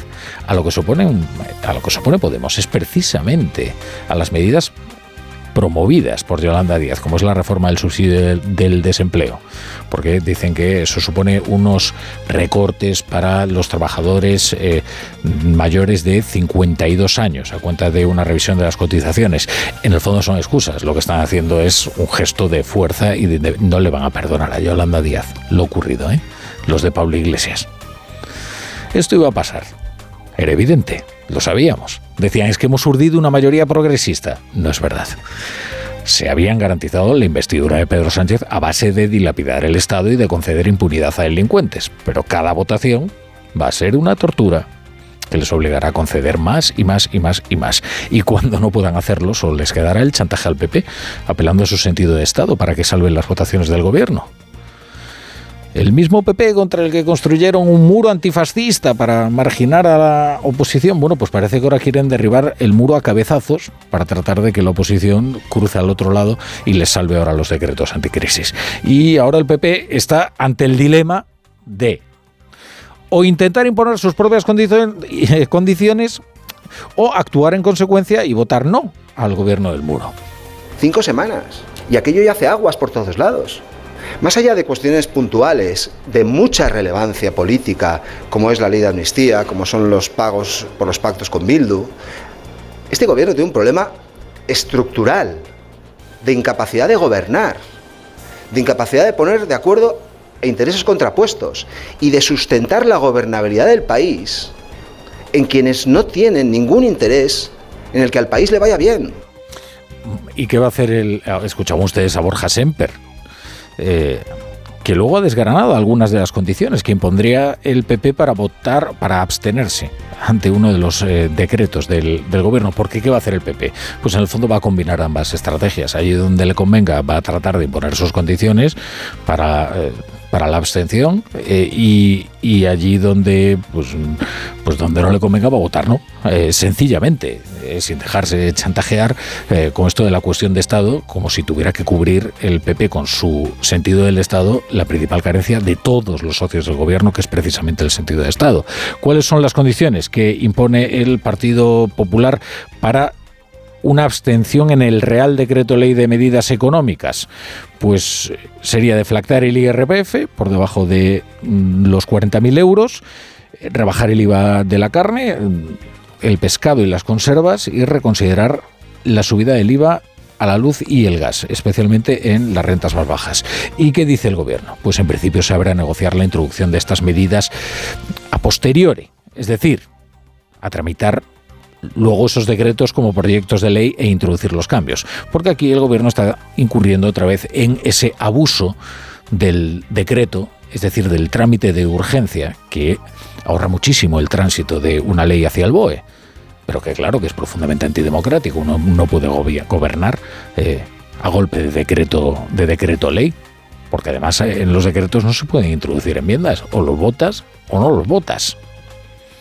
Hoy desde luego María Jesús Montero no parecía muy conciliadora en televisión española. Es que yo no creo que sean unas exigencias para abstenerse, creo que son justificaciones para trasladar que van a votar que no. Pero si esa es la posición final que tiene el Partido Popular, evidentemente no es una, una cuestión de condición, es una justificación para votar que no. Y ahora, ¿por qué el Partido Popular eh, va a votar que no a algunas medidas con las que podría estar de acuerdo? Eh, en primer lugar, porque vienen contenidas en decretos que hay que aceptar en bloque. Y en segundo lugar, porque es indudable que Sánchez va a utilizar el oxígeno que le dé, si es que se lo da, el Partido Popular para seguir construyendo su legislatura luego con Bildu, con Puigdemont, con Esquerra y amnistiando a los delincuentes del proceso y entregando a Navarra a los de Arnaldo Otegui. Es decir, no se aprobará el escudo social o la gratuidad del transporte público, ah, ya, pero se aprobará la amnistía en caso de que se le siga dando oxígeno al gobierno. Es decir, el proyecto del gobierno necesita de un oxígeno político que le reclama al PP siempre que se enfrenta a votaciones de Estado. Y el PP le contesta, pero es que la mayoría que usted ha urdido es esta, es la que ha querido usted. Además hizo un discurso en su investidura de sectarismo inequívoco. El muro, La argamasa de ese muro pues serían los independentistas, pero al otro lado del muro, del muro quedaría la oposición, del PP y por supuesto Vox, que ya veremos si no recurren también a Vox para salvar alguno de estos decretos. Ya lo hicieron, recuerden ustedes, en la legislatura anterior con uno referido a los fondos eh, europeos. En fin, que el gobierno tomaría aire y continuaría con su proyecto de destituyente. De ahí que Isabel Díaz Ayuso diga que a este gobierno no habría que darle ni agua. PP no debería ayudar en nada al gobierno, en nada. Que se busque el gobierno los problemas que él mismo ha provocado, que se busque las soluciones él solito. Cada vez que el Partido Popular ha hecho pactos de Estado y le ha lanzado, le ha propuesto cosas, le ha tendido la mano, el gobierno le ha escupido literalmente porque se ha montado ese muro antifascista en el que todo el mundo es antifascista y cualquier barbaridad que parte el gobierno es, por lo menos no gobierna la derecha. Bueno, pues como ahora tú has decidido encerrarte en tu muro antifascista, que los que se supone que son antifascistas te ayuden a ti a solucionar los problemas que tú mismo estás provocando. Bueno, esto es la semana en la que el Partido eh, Socialista, más que el gobierno, el Partido Socialista más que el gobierno, está tratando de resucitar el fantasma del Prestige a cuenta de los famosos pellets que son unas, eh, unas bolitas de plástico, un componente con el que se hacen los plásticos, que vertió al mar un buque en aguas de Portugal y que está llegando a las playas de Galicia y de Asturias. Eh, Asturias nada, no hay debate, pero en Galicia se nota que estamos en campaña para las elecciones autonómicas. Y mientras que los ministros implicados del gobierno hacen llamamientos a la colaboración entre las administraciones, el PSOE saca vídeos explicando que esto es igual que el Prestige. Aunque, claro, el PSOE debería tener cuidado con esto, ¿no? Porque eh, en uno de esos vídeos han sacado eh, el famoso episodio de los hilitos de Rajoy, que resulta que era ministro del gobierno de España cuando lo del Prestige. O sea que estarían reconociendo que esto de los pellets es una cuestión que compete al gobierno de España. Bueno, por de pronto, la delegación del gobierno ya ha informado de la carga que ha ido al mar. Desde luego no es un prestige. Según el representante de la armadora del barco, Maersk, que es la empresa, lo que transportaba el contenedor eran 1.050 sacos de estos pellets de 25 kilos cada uno. Algunos de ellos se han roto y son los que han liberado la carga que está llegando a las playas y que es verdad que es muy molesta porque es muy difícil cribarla en la arena porque se trata de eh, pues unos, eh, unas piezas muy pequeñitas.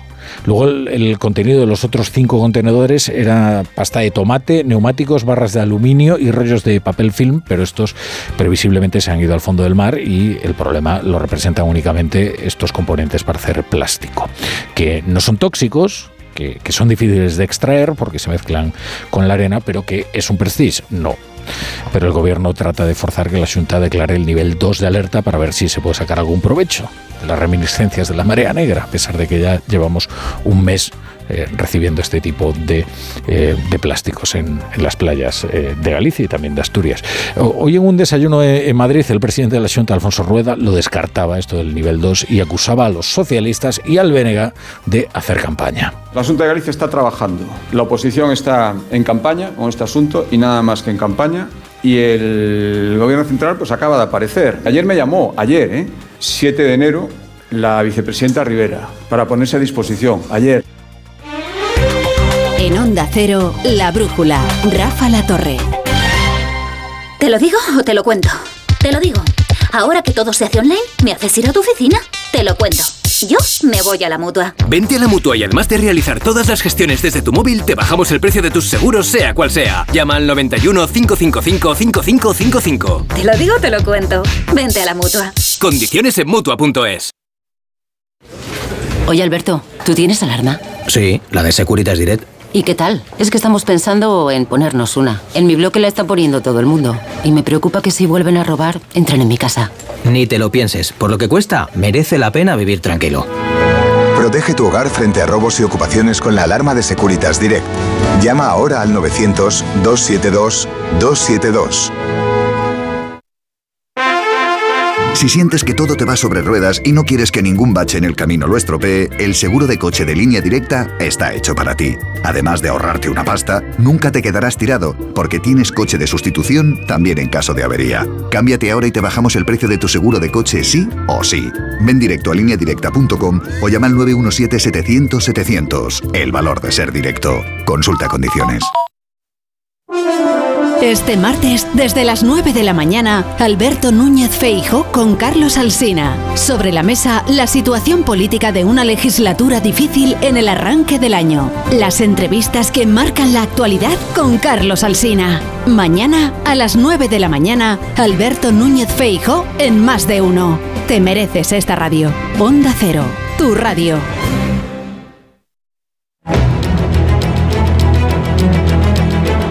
La brújula. La torre.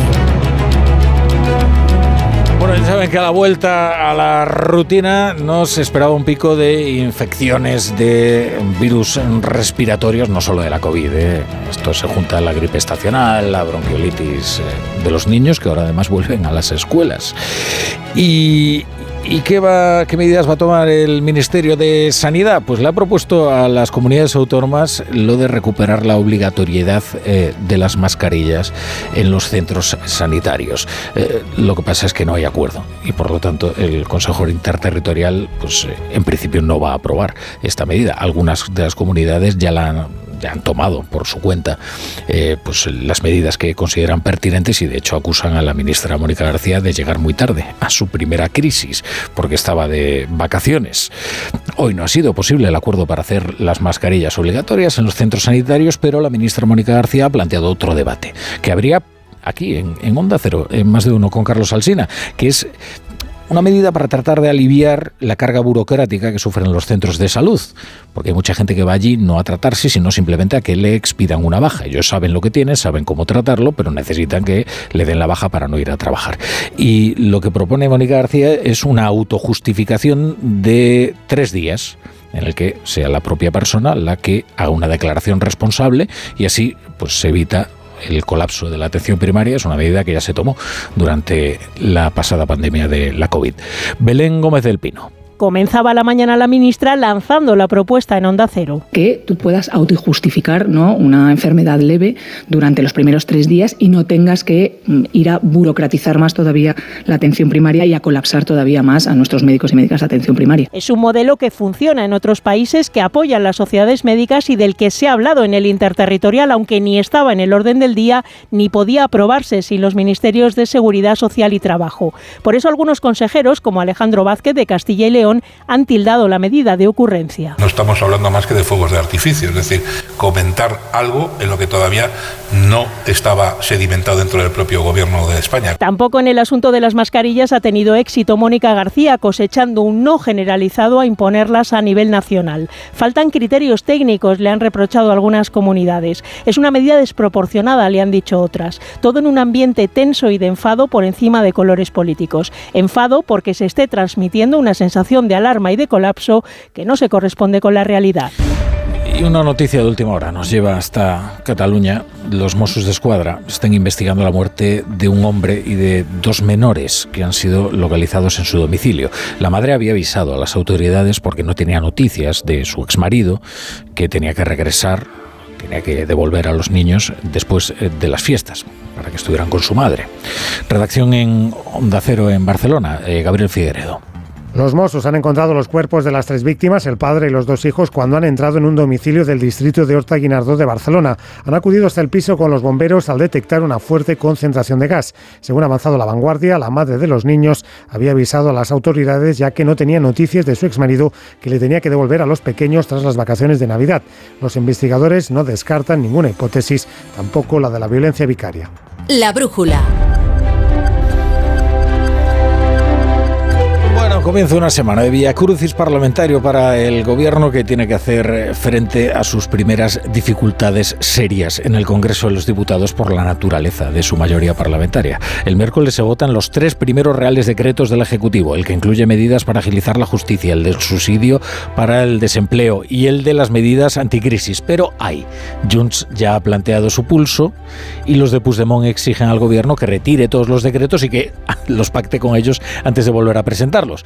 También Podemos dice que tiene serias objeciones al justo al decreto de Yolanda Díaz, al del subsidio del desempleo. Ya es casualidad ya es casualidad.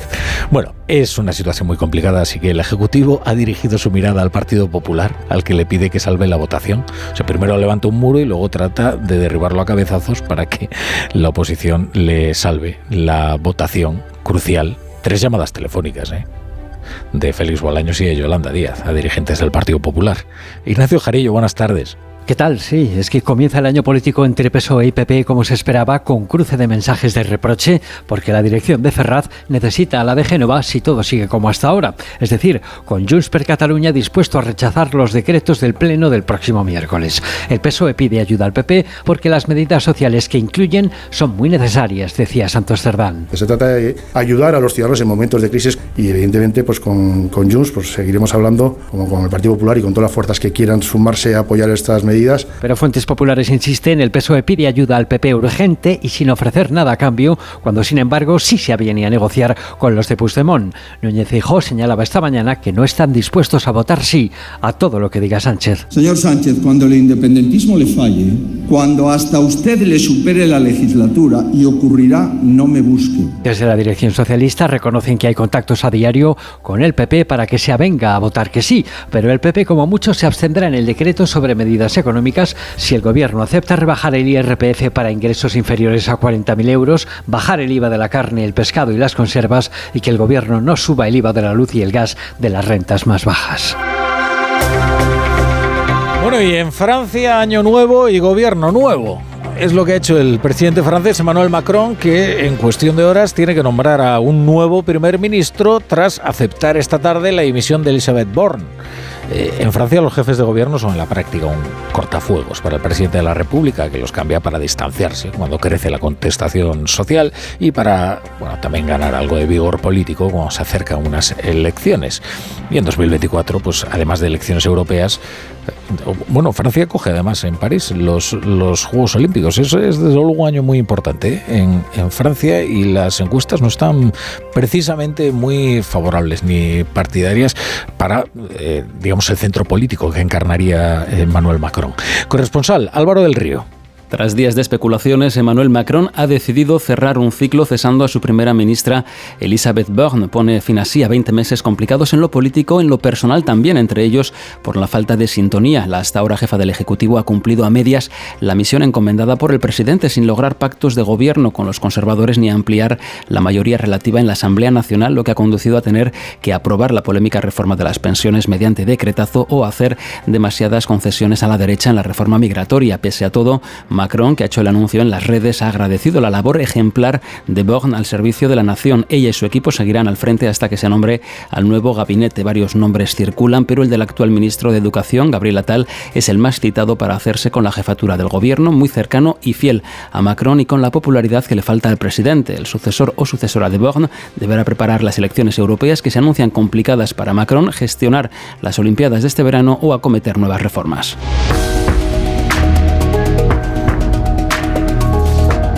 Oriente Próximo, tres meses después de los ataques terroristas de Hamas, Israel anuncia que la guerra entra en una fase menos intensa y más centrada en operaciones especiales. Dicen que han eliminado ya todo rastro de Hamas en el norte de Gaza, con la eliminación de 8.000 terroristas. Eh, esto es un anuncio que coincide con eh, la, la, eliminación en el sur del Líbano de un destacado dirigente de la milicia pro-iraní Hezbollah y de otro importante mando de Hamas, esta vez en Siria, en Líbano y en Siria no ya en Gaza. En las próximas horas llega a Tel Aviv el secretario de Estado norteamericano, Anthony Blinken, en una nueva visita que busca evitar la extensión del conflicto a nivel regional. Corresponsal Hanna Beris. Son varios los escenarios de conflicto que se combinan en estos días y a todos presta atención el secretario de Estado norteamericano Anthony Blinken que llega esta noche precisamente para ello a Israel. Por un lado se ha intensificado el disparo de cohetes desde territorio libanés hacia territorio israelí, en lo que Hezbollah presenta como parte de la venganza, ante todo por la eliminación el martes último en Beirut del número 2 de Hamas, Salah el Aruri, en un ataque que Hezbollah atribuye a Israel. Israel no lo confirma ni lo desmiente. Lo que sí confirmó oficialmente fue la eliminación del encargado del disparo de cohetes, o sea, no jefe de una célula que lo hacía, sino encargado de todo el sistema de lanzamiento de cohetes desde Siria hacia territorio israelí. Lo reivindicó en un comunicado oficial. En la franja de Gaza se pasa próximamente a una tercera etapa, ya no ataques masivos de gran envergadura contra la infraestructura armada de Hamas, sino operativos puntuales en los sitios estratégicos. La brújula. La torre. Juanjo de la Iglesia, ¿qué tal? Buenas tardes. Muy buenas tardes, don Rafael. Tardes, Aquí eh, a en la brecha otra vez. Aquí, hombre, tampoco ha pasado tanto tiempo, Juanjo, Ah, pero yo te deseo feliz año. Igualmente, yo a ti también. Y a todos los que nos oyen. ¿eh? Y a todos esos cenizos. Es que no se felicita. Pues si no has visto a alguien en- en- en- desde el año pasado, pues le dices feliz año, aunque sea junio. Pues yo creo que sí, fíjate. Y además en junio se puedes decir feliz en mi año. Eso es. Bueno, Juanjo, ¿qué has leído en los periódicos? Pues mira, la razón se hace hoy de un, por ejemplo, de un estudio presentado por la Fundación de Family Watch y que ha hecho la empresa de investigación GAT3. Y este es el titular de la noticia. Más del 60% de las familias a favor de regular el uso de las pantallas. Eh, parece que también el 31% de las familias considera perjudicial el uso de las redes sociales y su exposición a ellas por parte de los más jóvenes. Pero, sin embargo, fíjate qué curioso es una cantidad nada despreciable de familias los que compran a un niño de 13 años o un adolescente de 13 años un móvil para que lo utilicen. Así que es curioso que haya tanta preocupación y a la vez eh, tanto regalo. La edad media a la que los padres regalan un teléfono es a los 13 años, lo cual quiere decir que también menos. En el mundo, una noticia de ciencia, el tejido cerebral fetal, una nueva manera de perfeccionar los organoides del cerebro. Se llaman cerebroides y son creados en tres dimensiones a partir de tejido cerebral fetal y sirven para investigar la cura de tumores cerebrales. Lo que hacen es, en estos organoides, promover por inge- ingeniería genética una, una alteración que produce un cáncer y luego experimentar con medicamentos que lo curan. Y otra noticia de, de ciencia, pero esta es casi de ciencia ficción. Eh, aparece en el confidencial. Así es el nuevo ascensor que promete un nuevo futuro para la exploración espacial. Se subiría a las estaciones espaciales en ascensor. Esto que parece una marcianada, pues es una eh, cosa posible según el Consorcio Internacional de Ascensores Espaciales que existe. Curiosamente. Ah, porque ya hay un consorcio. Existe, hay un consorcio. Bueno. Y dicen que es factible, rentable y que solo requiere encontrar un cable que aguante, porque el cablecito tiene que tener la friolera de 100.000 kilómetros de largo y un metro de ancho. Pues es que me parece lo más complicado. Eso es lo peor. Bueno, Juanjo, te espero aquí en la tertulia. Hasta a, luego. A las 10. Este 2024, Bodega Ramón Bilbao celebra su centenario. Ramón Bilbao fue fundada en Aro, en La Rioja, en 1924, y es una bodega caracterizada por unir un espíritu de innovación con el respeto por la tradición. Y también destaca por ser la marca de vino más vendida en hostelería española y por haber sido elegida una de las 50 marcas de vino más admiradas del mundo por cinco años consecutivos. Ahora, con motivo de la celebración de su centenario, Bodegas Ramón Bilbao quiere compartir el secreto de sus 100 años de viaje, pasión, dedicación y sobre todo mucha curiosidad. Y es que la curiosidad ha sido y será una de las características singulares de su método de trabajo. Es como un lema, la curiosidad nos hace mejores.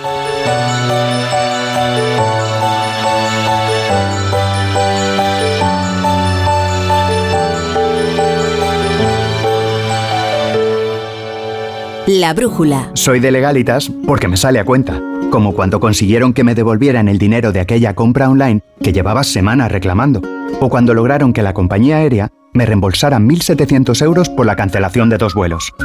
Hazte de legalitas en el 900 661 y siente el poder de contar con un abogado siempre que lo necesites.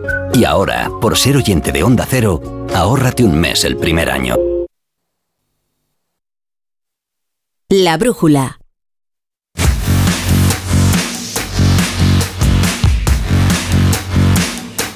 Ya son las ocho y media, siete y media en Canarias, así que ya está aquí Edu Vidal con la brújula del Radio Estadio. ¿Qué tal, Edu? Muy buenas, La Torre. ¿Qué tal la Navidad?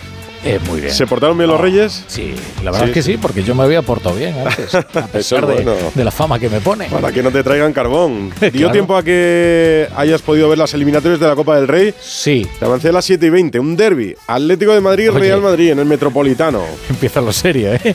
Esto ya es un partidito, ¿eh? Va a ser Eh, la repetición de lo que vamos a ver pasado mañana en la Supercopa. El Barça ha tenido, ha tenido más suerte, aunque no sé si opina lo mismo el Villarreal, ¿no? Unionistas lo ha celebrado. El Villarreal está de capa caída. Vamos Vamos a conocer si ha sido un palo duro o si centrarse ahora en la liga le puede venir bien, que lo necesita también el Villarreal. Hay que hablar de Franz Beckenbauer, hay que hablar de muchas cosas. La lesión de Nadal nos ha traído este principio de año. Ilusionados con poder verlo en el Open de Australia. De momento ha anunciado que no estará en el primer Grand Slam de la temporada y ya veremos cuándo reaparece Está el, el sufrimiento ya el de Nadal en la pista es terrible. Se extiende. Ya Oye, ves que hay lo- cosas en lo de. Beckenbauer, eh, pues mira, po- pocas eh, figuras de tal relevancia en el fútbol, ¿eh? pero no solo en el campo. ¿eh? Él es el inventor de una posición, que Mm. Sí, sí. cualquiera puede decir eso, Sí, un libero.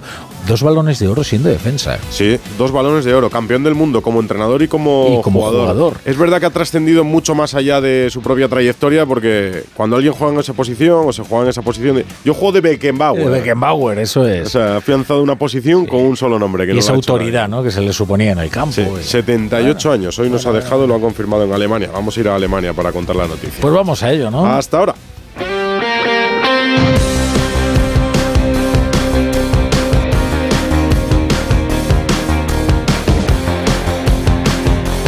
La brújula de Radio Estadio. Edu Pidal. Es lunes 8 de enero, han vuelto los niños a los colegios, ha acabado la Navidad, pero hoy ha vuelto a tocar la lotería en Salamanca y además por partida doble. Sabéis que quedaba por jugarse esa prórroga de la eliminatoria entre Unionistas y Villarreal, aplazada ayer por un problema con la iluminación del estadio, pues se ha jugado, han llegado la tanda de penaltis y ha pasado Unionistas, el único rival de primera federación clasificado que podría caerle hoy a uno de primera. A las seis y media se han sorteado esos octavos en las rozas y a Unionistas le ha tocado el Barça. Ya habían recibido al Real Madrid hace cinco años en la Copa. Podéis imaginar la alegría al conocer el resultado del sorteo. Habrá derby, como le decía a La Torre, ese Atlético Real Madrid en el Metropolitano, una repetición del que viviremos el miércoles en la Supercopa de Arabia. No hay horarios todavía para la Copa. Hay un Girona Rayo, un Athletic Club Alavés, un Valencia Celta, un Osasuna Real Sociedad, un Getafe Sevilla y un Tenerife Mallorca. Ahora vamos a Salamanca y repasamos estas eliminatorias. Antes tenemos que hablar de Franz Beckenbauer. Es una auténtica leyenda del fútbol alemán, del fútbol mundial. Fallecido hoy a los 78 años, campeón del mundo, como jugador, como entrenador, balón de oro, campeón de Europa, leyenda del Bayern, un referente Miguel Venegas y una mala noticia para empezar la semana. Buenas. Hola, ¿qué tal Edu? Sí, muy buenas. Eh, Sí, lo ha dicho la familia. Fíjate que hace muy poquito, cuando murió Pelé, él no pudo viajar porque ya estaba un poco delicado de salud. Bueno, eh, sí ha muerto el que para muchos es el mejor defensa de todos los tiempos, aunque gran parte de su carrera es verdad que la hizo como centrocampista. Eh, Beckenbauer era el Bayern Múnich, allí decidió jugar y convirtió a un equipo que estaba en segunda división en un supercampeón, tres Copas de Europa consecutivas como capitán bávaro, le valieron dos balones de oro y con la selección escribió algunas de las mejores páginas de la historia de los mundiales. Eh, sin exagerar. Fue mítico el duelo con Bobby Charlton en el 66 en Inglaterra, donde fue subcampeón. Icónica la imagen que nos dejó en las semifinales contra Italia en el 70, el partido del siglo, que terminó con el brazo en cabestrillo. Y en el 74 al fin levantó la Copa del Mundo para Alemania en su casa, en Múnich. Y después como entrenador pues también eh, levantó eh, la Copa del Mundo para Alemania en el Mundial de la Reunificación en el 90. Ha muerto el Kaiser, aquel que da apodo aún hoy a todo aquel defensa que aspira a tener su jerarquía y su calidad. Y evidentemente todo el fútbol alemán esta próxima semana le va a rendir un homenaje que va a estar a la altura. Para quien no viera jugar al Kaiser, que serán muchos de los que nos escuchan, pero deba comprender la auténtica dimensión de Beckenbauer, ¿qué dirías de él? Enrique Ortego, muy buenas. Hola, buenas noches. Bueno, pues eh, diría, al margen de todo lo que ha comentado Miguel, que fue futbolísticamente el hombre que reinventó un puesto. Es curioso que el líbero nació como una posición, una pieza defensiva dentro de los equipos. Era el hombre que jugaba por detrás de los centrales, que tenía que barrer, que tenía que subsanar o intentar subsanar todos los fallos que tuvieran los defensas y jugaba ahí metidito en la cueva cercano al portero. Y él lo que hizo fue adelantarlo 20-25 metros y en lugar de ser un de barrer eh, defensivamente lo que empezó es a crear, a construir y a partir de su elegancia, de su zancada, pues eh, la posición tuvo luego jugadores excepcionales ahí, Figueroa, Kuman, Kroll, eh, Escirea, incluso en el fútbol italiano, rescató a un líbero que jugara por delante y con proyección ofensiva. Todo eso hay que eh, imputárselo a Frank Beckenbauer. Gracias, Ortego. Ha habido muestras de condolencia desde todos los ámbitos, por supuesto desde los principales clubes de nuestra liga, como merece una leyenda del tamaño de la de Franz Beckenbauer. Descanse en paz. Decía que la semana arrancaba con esta mala noticia, también pendientes del sorteo de la Copa del Rey, octavos de final, solo 16 equipos ya, entre ellos un segunda, el Tenerife y un primera red. El Unionistas de Salamanca, este es su entrenador, Dani Pont, después de conocer el sorteo. ¿Qué te voy a decir? No? Eh, yo creo que es increíble. eh, bueno, eh, el que crean los milagros, pues aquí los, aquí los tenemos ¿no? y aquí los hacemos en este club. ¿no? Y bueno, pues la verdad que increíble, ¿no? Eh, por pedir, ¿no? nosotros queremos a los mejores y efectivamente tendremos, tendremos a, los, a los mejores del mundo ¿no? aquí en, en Salamanca eh, y la verdad pues una alegría increíble. Unionistas Barça, el sorteo lo ha seguido desde Las Rozas. Había comenzado a las seis y media. Alberto Fernández. Hola Alberto, muy buenas. Hola Edu, ¿qué tal? Muy buenas. Sí, eh, bueno, yo creo que tenemos mm, dos premios gordos, ¿no? Evidentemente, eh, lo que más acapara la atención de esta eliminatoria de octavos de final después del sorteo esta tarde en Las Rozas es ese derby madrileño entre el Atlético de Madrid y el Real Madrid. Y luego, por supuesto, el Unionistas de Salamanca, ¿no? Que se ha llevado uno de los platos fuertes al recibir al Fútbol Barcelona en el Reina Sofía. Te cuento más emparejamientos: el Tenerife-Mallorca, el Getafe, que va a jugar cinco años después en el Coliseum recibiendo al Sevilla, Osasuna va a medirse en el Sada contra la Real Sociedad. Hay un Valencia-Celta muy chulo, Athletic Club de Bilbao Deportivo Alavés y el Girona Rayo Vallecano. Y como te decía, evidentemente todos los focos han ido a ese estadio, el Reina Sofía, con el vestuario de los jugadores del Unionista de Salamanca que tienen que recibir al Fútbol Club Barcelona e imagino que su presidente Roberto Pescador estará muy pero que muy ilusionado. Hola Roberto, muy buenas. Hola, buenas tardes. Pues sí, con mucha ilusión y muchas ganas de, de llegar a esa eliminatoria. Creo que, que es un- una oportunidad también para demostrar al, al mundo del fútbol español lo que es unionistas. Así que, desde luego, que con mucha ilusión y muy contento. Mm, Bueno, habéis pegado, habéis pegado el pelotazo contra el Villarreal. En la anterior eliminatoria, es verdad que esta competición hace que pongamos los ojos en equipos modestos como el. Arandina, el Barbastro, también vosotros. Ahora lo vais a llevar todos vosotros, ¿eh? Sí, la verdad que sí. Yo, bueno, el, Atlético Madrid y Real Madrid también tiene un poco de un poco de protagonismo, ¿no? Pero desde luego que sí, creo que, vamos a estar en los ojos de todo el mundo y, y bueno, pues lo que queremos es que demostrar lo que somos, demostrar al mundo del fútbol español lo que es unionistas, que eh, permíteme que sea un poco, un poco mm, egoísta en ese sentido, pero, pero creo que es algo diferente, que es algo muy bonito y, y poder enseñar lo que estamos haciendo en Salamanca con unionistas es una oportunidad magnífica para nosotros. Mm, Termino. En poquitos años de vida que tenéis, 10 años, ya os habéis enfrentado al Real Madrid y ahora el Barça. Esto hay equipos que no lo pueden decir en, en 80 o en 90. No, desde luego que no. Yo creo que mm, somos un club que nos, nos cuesta mucho hacer las cosas porque tenemos poco presupuesto, el apoyo que hemos tenido tampoco ha sido el mejor, es verdad que ese apoyo está mejorando, pero aunque nos cuesta mucho hacer las cosas, eh, también es un club con estrella y eso se demuestra también en, en días como hoy. Pues Roberto, mucha suerte a pegar el pelotazo y a estar en cuartos de la Copa, ¿no? Pues porque no, la verdad, como he dicho antes a un compañero, en Reina Sofía se sufre mucho y desde luego que el Barcelona va a sufrir, en- va a sufrir en el Reina. Gracias, Roberto, suerte. Gracias. Bueno, pues Edu, eh, ese partido y el resto entre el 16 y el 18 de este mes de enero se va a disputar los octavos de final de la Copa del Rey. Eso es, gracias Alberto. Vamos a estar pendientes de los horarios, de los días, de los partidos que todavía no ha publicado la federación. Entendemos un Atlético de Madrid, Real Madrid, por ejemplo, se disputará el jueves. Uno de los dos va a disputar el domingo la final de la Supercopa de España en Arabia Saudí. Sería precipitado llevarlo al miércoles y desde luego impensable llevarlo al martes.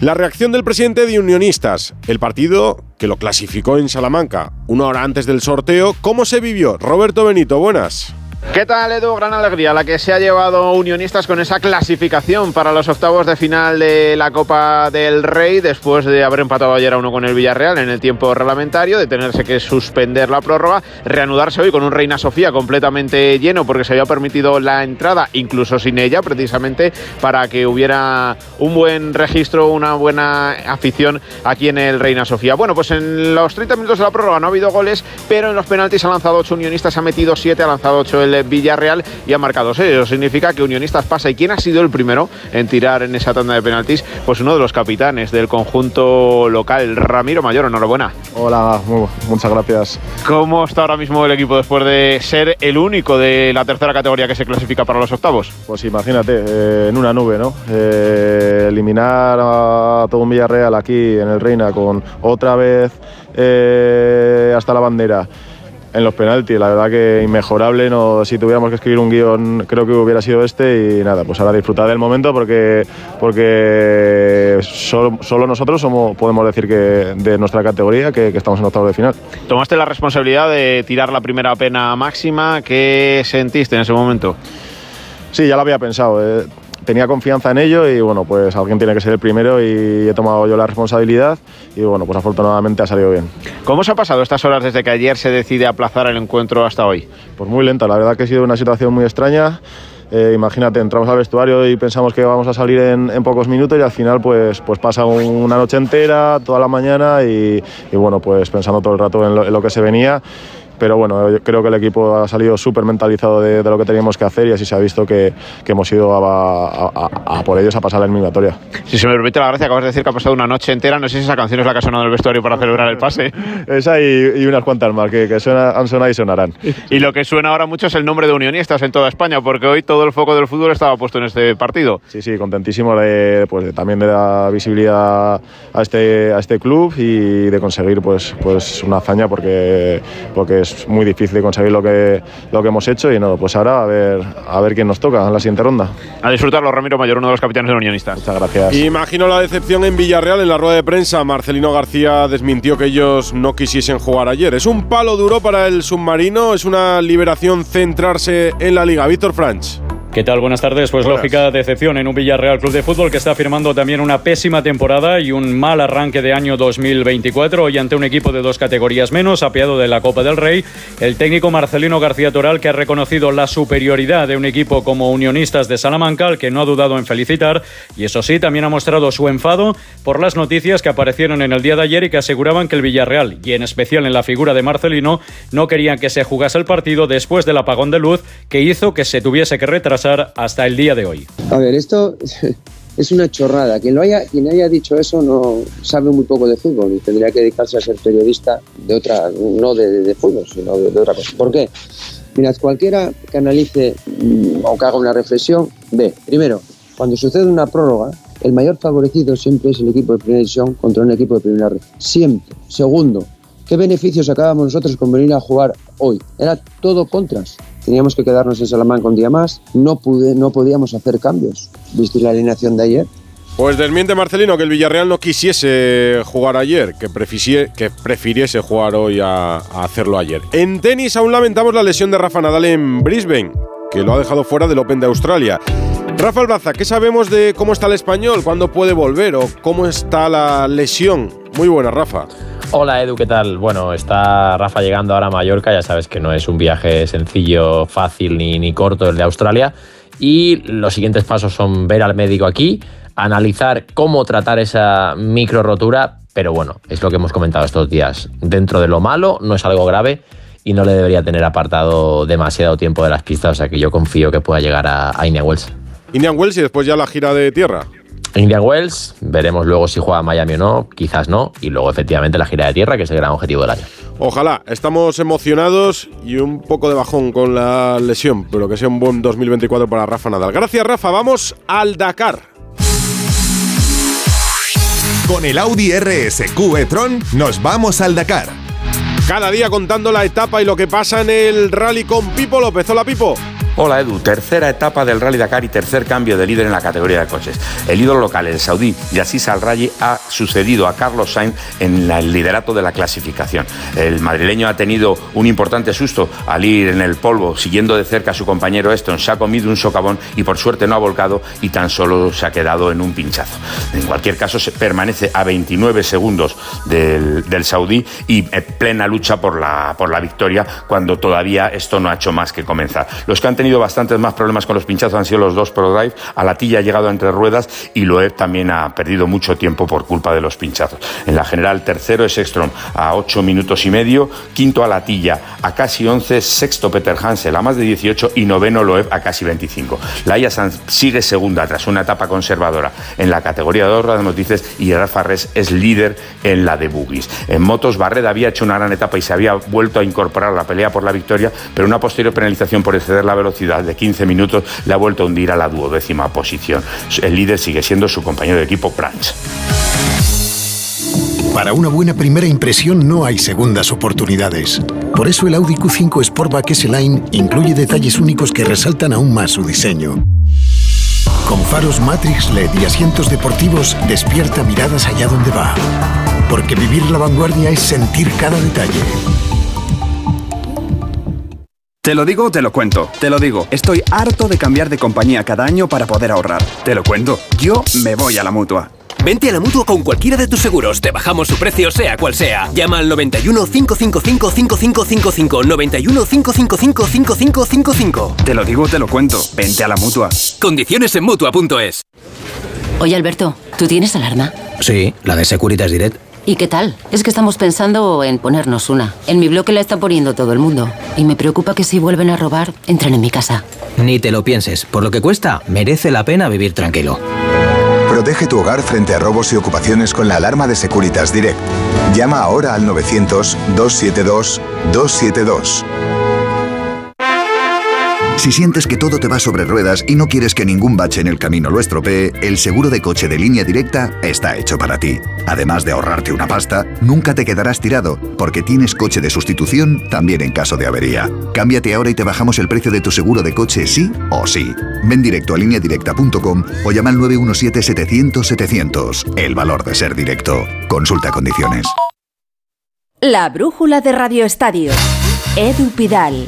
El Atlético de Madrid ha viajado a Arabia Saudí para disputar el miércoles la primera semifinal de la Supercopa. Se ha encontrado con otro derby en la Copa del Rey, el tercero en poco tiempo como local, por cierto, después de cinco años que no lo hacían en la Copa. Jano Mori, ¿cómo están los rojiblancos? Muy buenas. ¿Qué tal, Edu? Buenas tardes. Sí, eh, nos vamos a hinchar a derbis, desde luego, tres en menos de un mes. Y el Atlético de Madrid pues, va a tener la ocasión, la oportunidad de vengarse de la derrota sufrida el año pasado en el Santiago Bernabéu, precisamente en la Copa del Rey. Un Atlético de Madrid que está viajando ahora mismo a Riyadh, va a aterrizar dentro de aproximadamente 45 minutos en Arabia Saudí con 25 convocados. Ha entrado finalmente en la convocatoria Azpilicueta, pero la mejor noticia es que lo ha hecho Pablo Barrios, ya recuperado de su lesión muscular. No creo que llegue para jugar el miércoles ante el Madrid, pero sí podría tener minutos si se llega a la final. Ha completado la, la convocatoria Simeone con tres jugadores del filial, Mario, Marco Moreno, Gismera y Darío Frey, tan solo dos bajas, la de Reinildo con eh, Mozambique en la Copa de África y la de Lemar recuperándose de su lesión. Y ojo Edu, porque esta mañana ya ha aprobado Simeone un posible 11 para el miércoles, en el que eh, la mayor novedad y sorpresa es que se caería del mismo Bissell.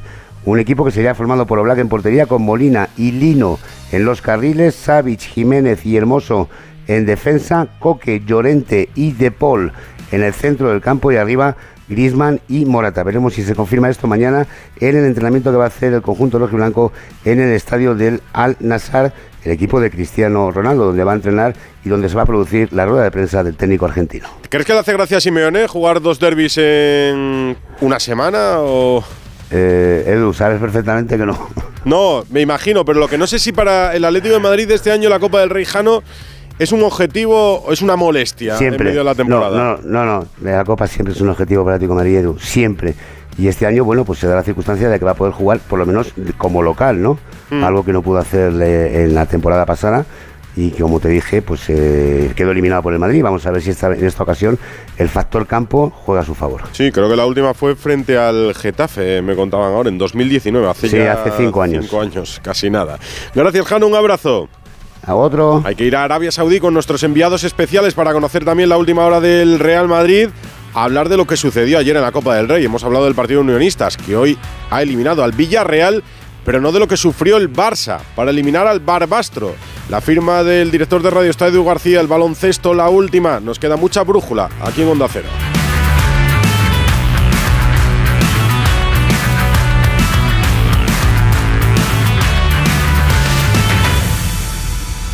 La brújula de Radio Estadio. La torre.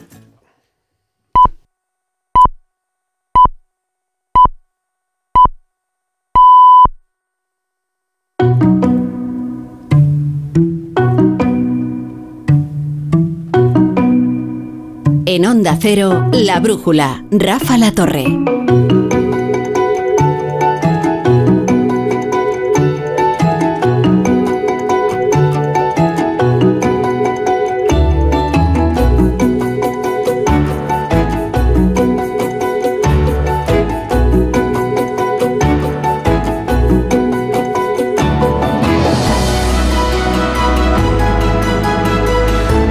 9 son las 8 en Canarias. Eso significa que comienza la brújula de la economía y lo hace con noticias de última hora. No paran de sucederse las noticias en esta tarde. Parecía que estaba la actualidad ávida de reingresar en la rutina diaria y ya a la vuelta de las vacaciones pues eh, todos son últimas horas. Eh, parece que la ministra de Sanidad, Mónica García, tiene una forma bastante abrupta de negociar un acuerdo. Ella propone un acuerdo y si las partes no se avienen a firmarlo, ella lo impone. Así le ha dado dos días a las comunidades autónomas para imponer la obligatoriedad de las mascarillas en los centros sanitarios. Como las comunidades autónomas pues no, quieren, no quieren, no se avienen al acuerdo en el Consejo Interterritorial, ella ha dicho que lo va a hacer por la vía del artículo 65 de la Ley de Cohesión y Calidad del Sistema Nacional de Salud. Hay algunas comunidades que dicen, oiga, pero es que usted llega muy tarde a su primera crisis sanitaria, que estaba de vacaciones y ya hemos alcanzado el pico de contagios. ¿Usted cree que va a tener eh, la efectividad deseada, la implantación de la obligatoriedad de las mascarillas? Bueno, ahora hablamos con, con, Belén Gómez del Pino y nos cuenta todos los detalles de esta noticia. Va a imponer el Ministerio de Sanidad la obligatoriedad del el uso de las mascarillas en los eh, centros eh, sanitarios y, y, no en los estudios de radio, a pesar de los tosidos que se escuchan en este. ¿Qué tal, Marta García ayer? ¿Cómo estás? Muy bien, Rafa La Torre. Estaba haciéndote los efectos especiales para este monólogo tan estupendo que estabas haciendo y era, todo, era más dramático. Está, con es verdad, de fondo. Estaba bien. todo pensado. Vino todo en el guion, ¿no lo has visto? Hace muchísimo que no te veo, eh, no sé. Desde el año pasado. Hijo, que la que andas, ¿a qué andas? Porque aquí en cambio estuvo John Muller acompañándome durante todas las navidades, los dos trabajando mano a mano, informando, ¿verdad?, a la audiencia de todo lo ocurrido. ¿Qué tal, John? ¿Qué tal? Está muy desconcertado, no, no, no inspira mucha... Estuve el día 5 contigo. Hicimos una cabalgata maravillosa. Ah, sí. Sí, veo que no has participado en este programa tampoco como oyente. El, el día de, Reyes me vas a perdonar, pero Pues salió. había quedado. Vamos. ¿Cómo salió? O sea, Fue el mejor programa. Vamos. Qué bonito. Al galope. Vamos, al galope. Me escucharé el podcast. Profesor Rodríguez Brown, ¿qué tal? Muy buenas noches, a Buenas pesar noches. del gobierno. Yo sí os digo a todos, feliz año. Ah, bueno, pues feliz año. Feliz año, sí me gusta. Tope con la libertad de expresión. Sí, señor. Nuestro fijo entre los discontinuos es Ignacio Rodríguez Burgos. ¿Qué tal, querido Ignacio? ¿Cómo estás? Pues muy bien, buenas noches. Se han portado muy bien los Reyes contigo. Sí, la verdad es que sí, ha sido genial. Sí, viene de estreno. Sí, sí. Ha sido. además- Pero muy bien, ¿eh? Zapatos nuevos, Sí, sí. camisa, jerseys.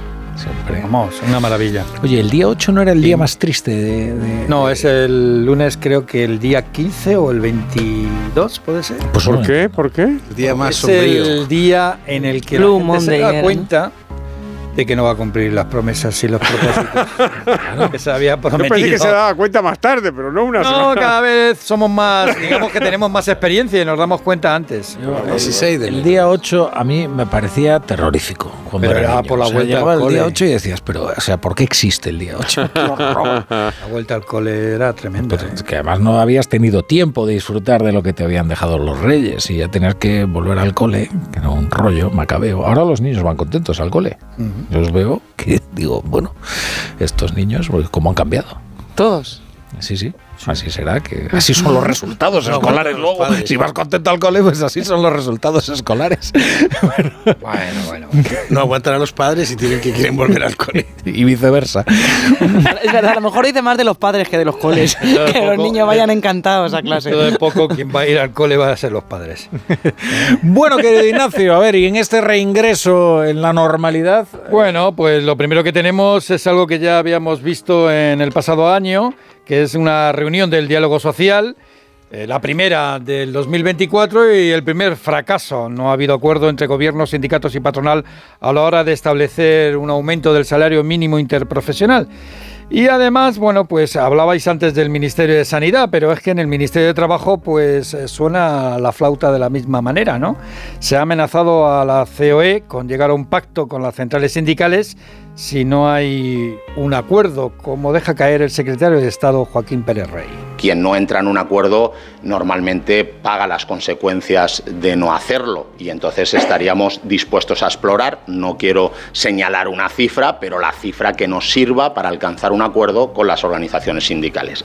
El gobierno podría aprobar, esto hay que recordarlo, la subida del salario mínimo cuando quiera. No necesita a los agentes sociales, lo puede hacer por decreto. El salario mínimo en España está actualmente en 1.080 euros por cada una de las 14 pagas y en los últimos cinco años ha aumentado un 30%, la segunda subida más importante de la OCDE, detrás de Lituania.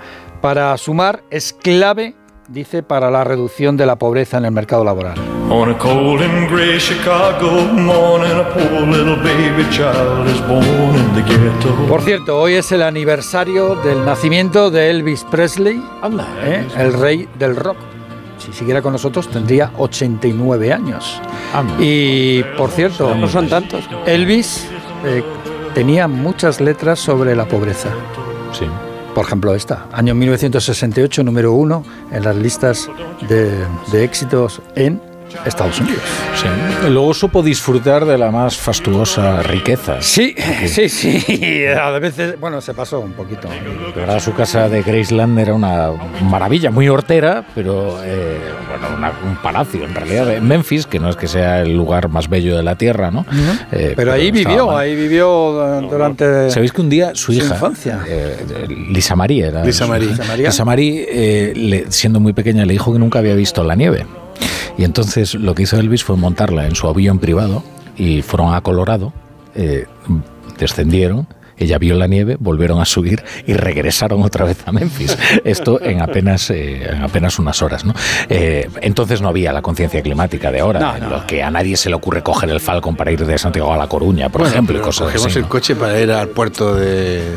De Nueva Cerrada. De Nueva Cerrada. Aquí los niños no lo mismo. Y el Falcon para ir de Santiago a La Coruña. Y otros sí, otros no, no bajan Bueno, pues sí, sí, lo hacía Elvis Presley. Pues con, sí, su, el- con su dinero, por otra el parte. amigo Presley, que era sargento del ejército de los Estados Unidos, pues tenía aviones. El profesor ha apreciado mucho ese matiz, ¿no? De con su dinero. Muy ¿no? importante. Es importante, Muy sin importante. duda, ¿no?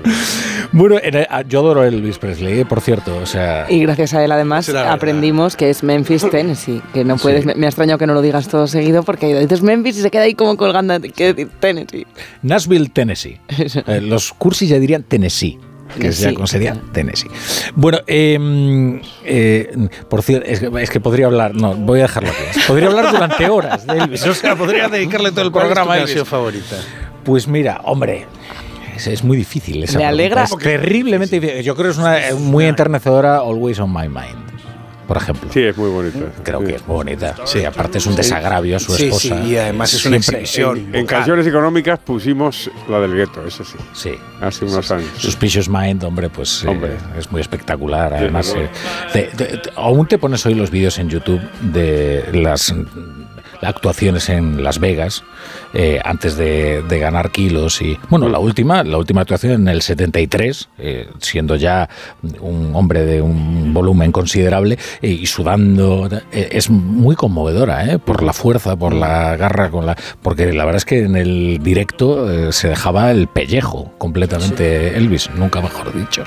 Bueno eh, a ver que estamos hablando precisamente del ámbito laboral y de las bajas Elvis no se cogía ninguna bajas y por eso pues la verdad es que tuvo un abrupto final. En el ámbito laboral ahora destaca esta propuesta de la ministra de Sanidad que son esto de las autobajas de tres días eh, de los trabajadores por enfermedad algo que viene ya de la pandemia verdad que eso ya lo probamos para evitar el colapso burocrático en los Sí, esa es una, es una propuesta lanzada en más de uno aquí en Onda Cero por la titular de Sanidad, Mónica García, para no colapsar los centros sanitarios ante el aumento de la gripe y otras enfermedades eh, respiratorias. Los sindicatos, como apunta desde Comisiones Obreras Maricruz Vicente, prefieren que se haga más hincapié en la sanidad, en la calidad, eh, más que en esto de las autobajas. El problema fundamental no es tanto en agilizar las autobajas, sino en agilizar la atención sanitaria a las personas trabajadoras que están, que están enfermas, porque si eso va a suponer que se te retrasa tu posibilidad de acceder a una consulta médica cuando estás enfermo, pues no tendría ninguna razón de, ninguna razón de ser. Y dentro de la política gubernamental están en riesgo tres decretos ante el rechazo de los socios independentistas del presidente Sánchez. Están en riesgo, hay que recordarlo, 10.000 millones de euros de los fondos comunitarios, la reforma del subsidio de desempleo. Aquí también hay reticencias de Podemos y están en riesgo las rebajas en el coste de la luz, gas y transporte por las medidas antiinflación. El PSOE sueña con no tener una pesadilla en el primer pleno parlamentario del año.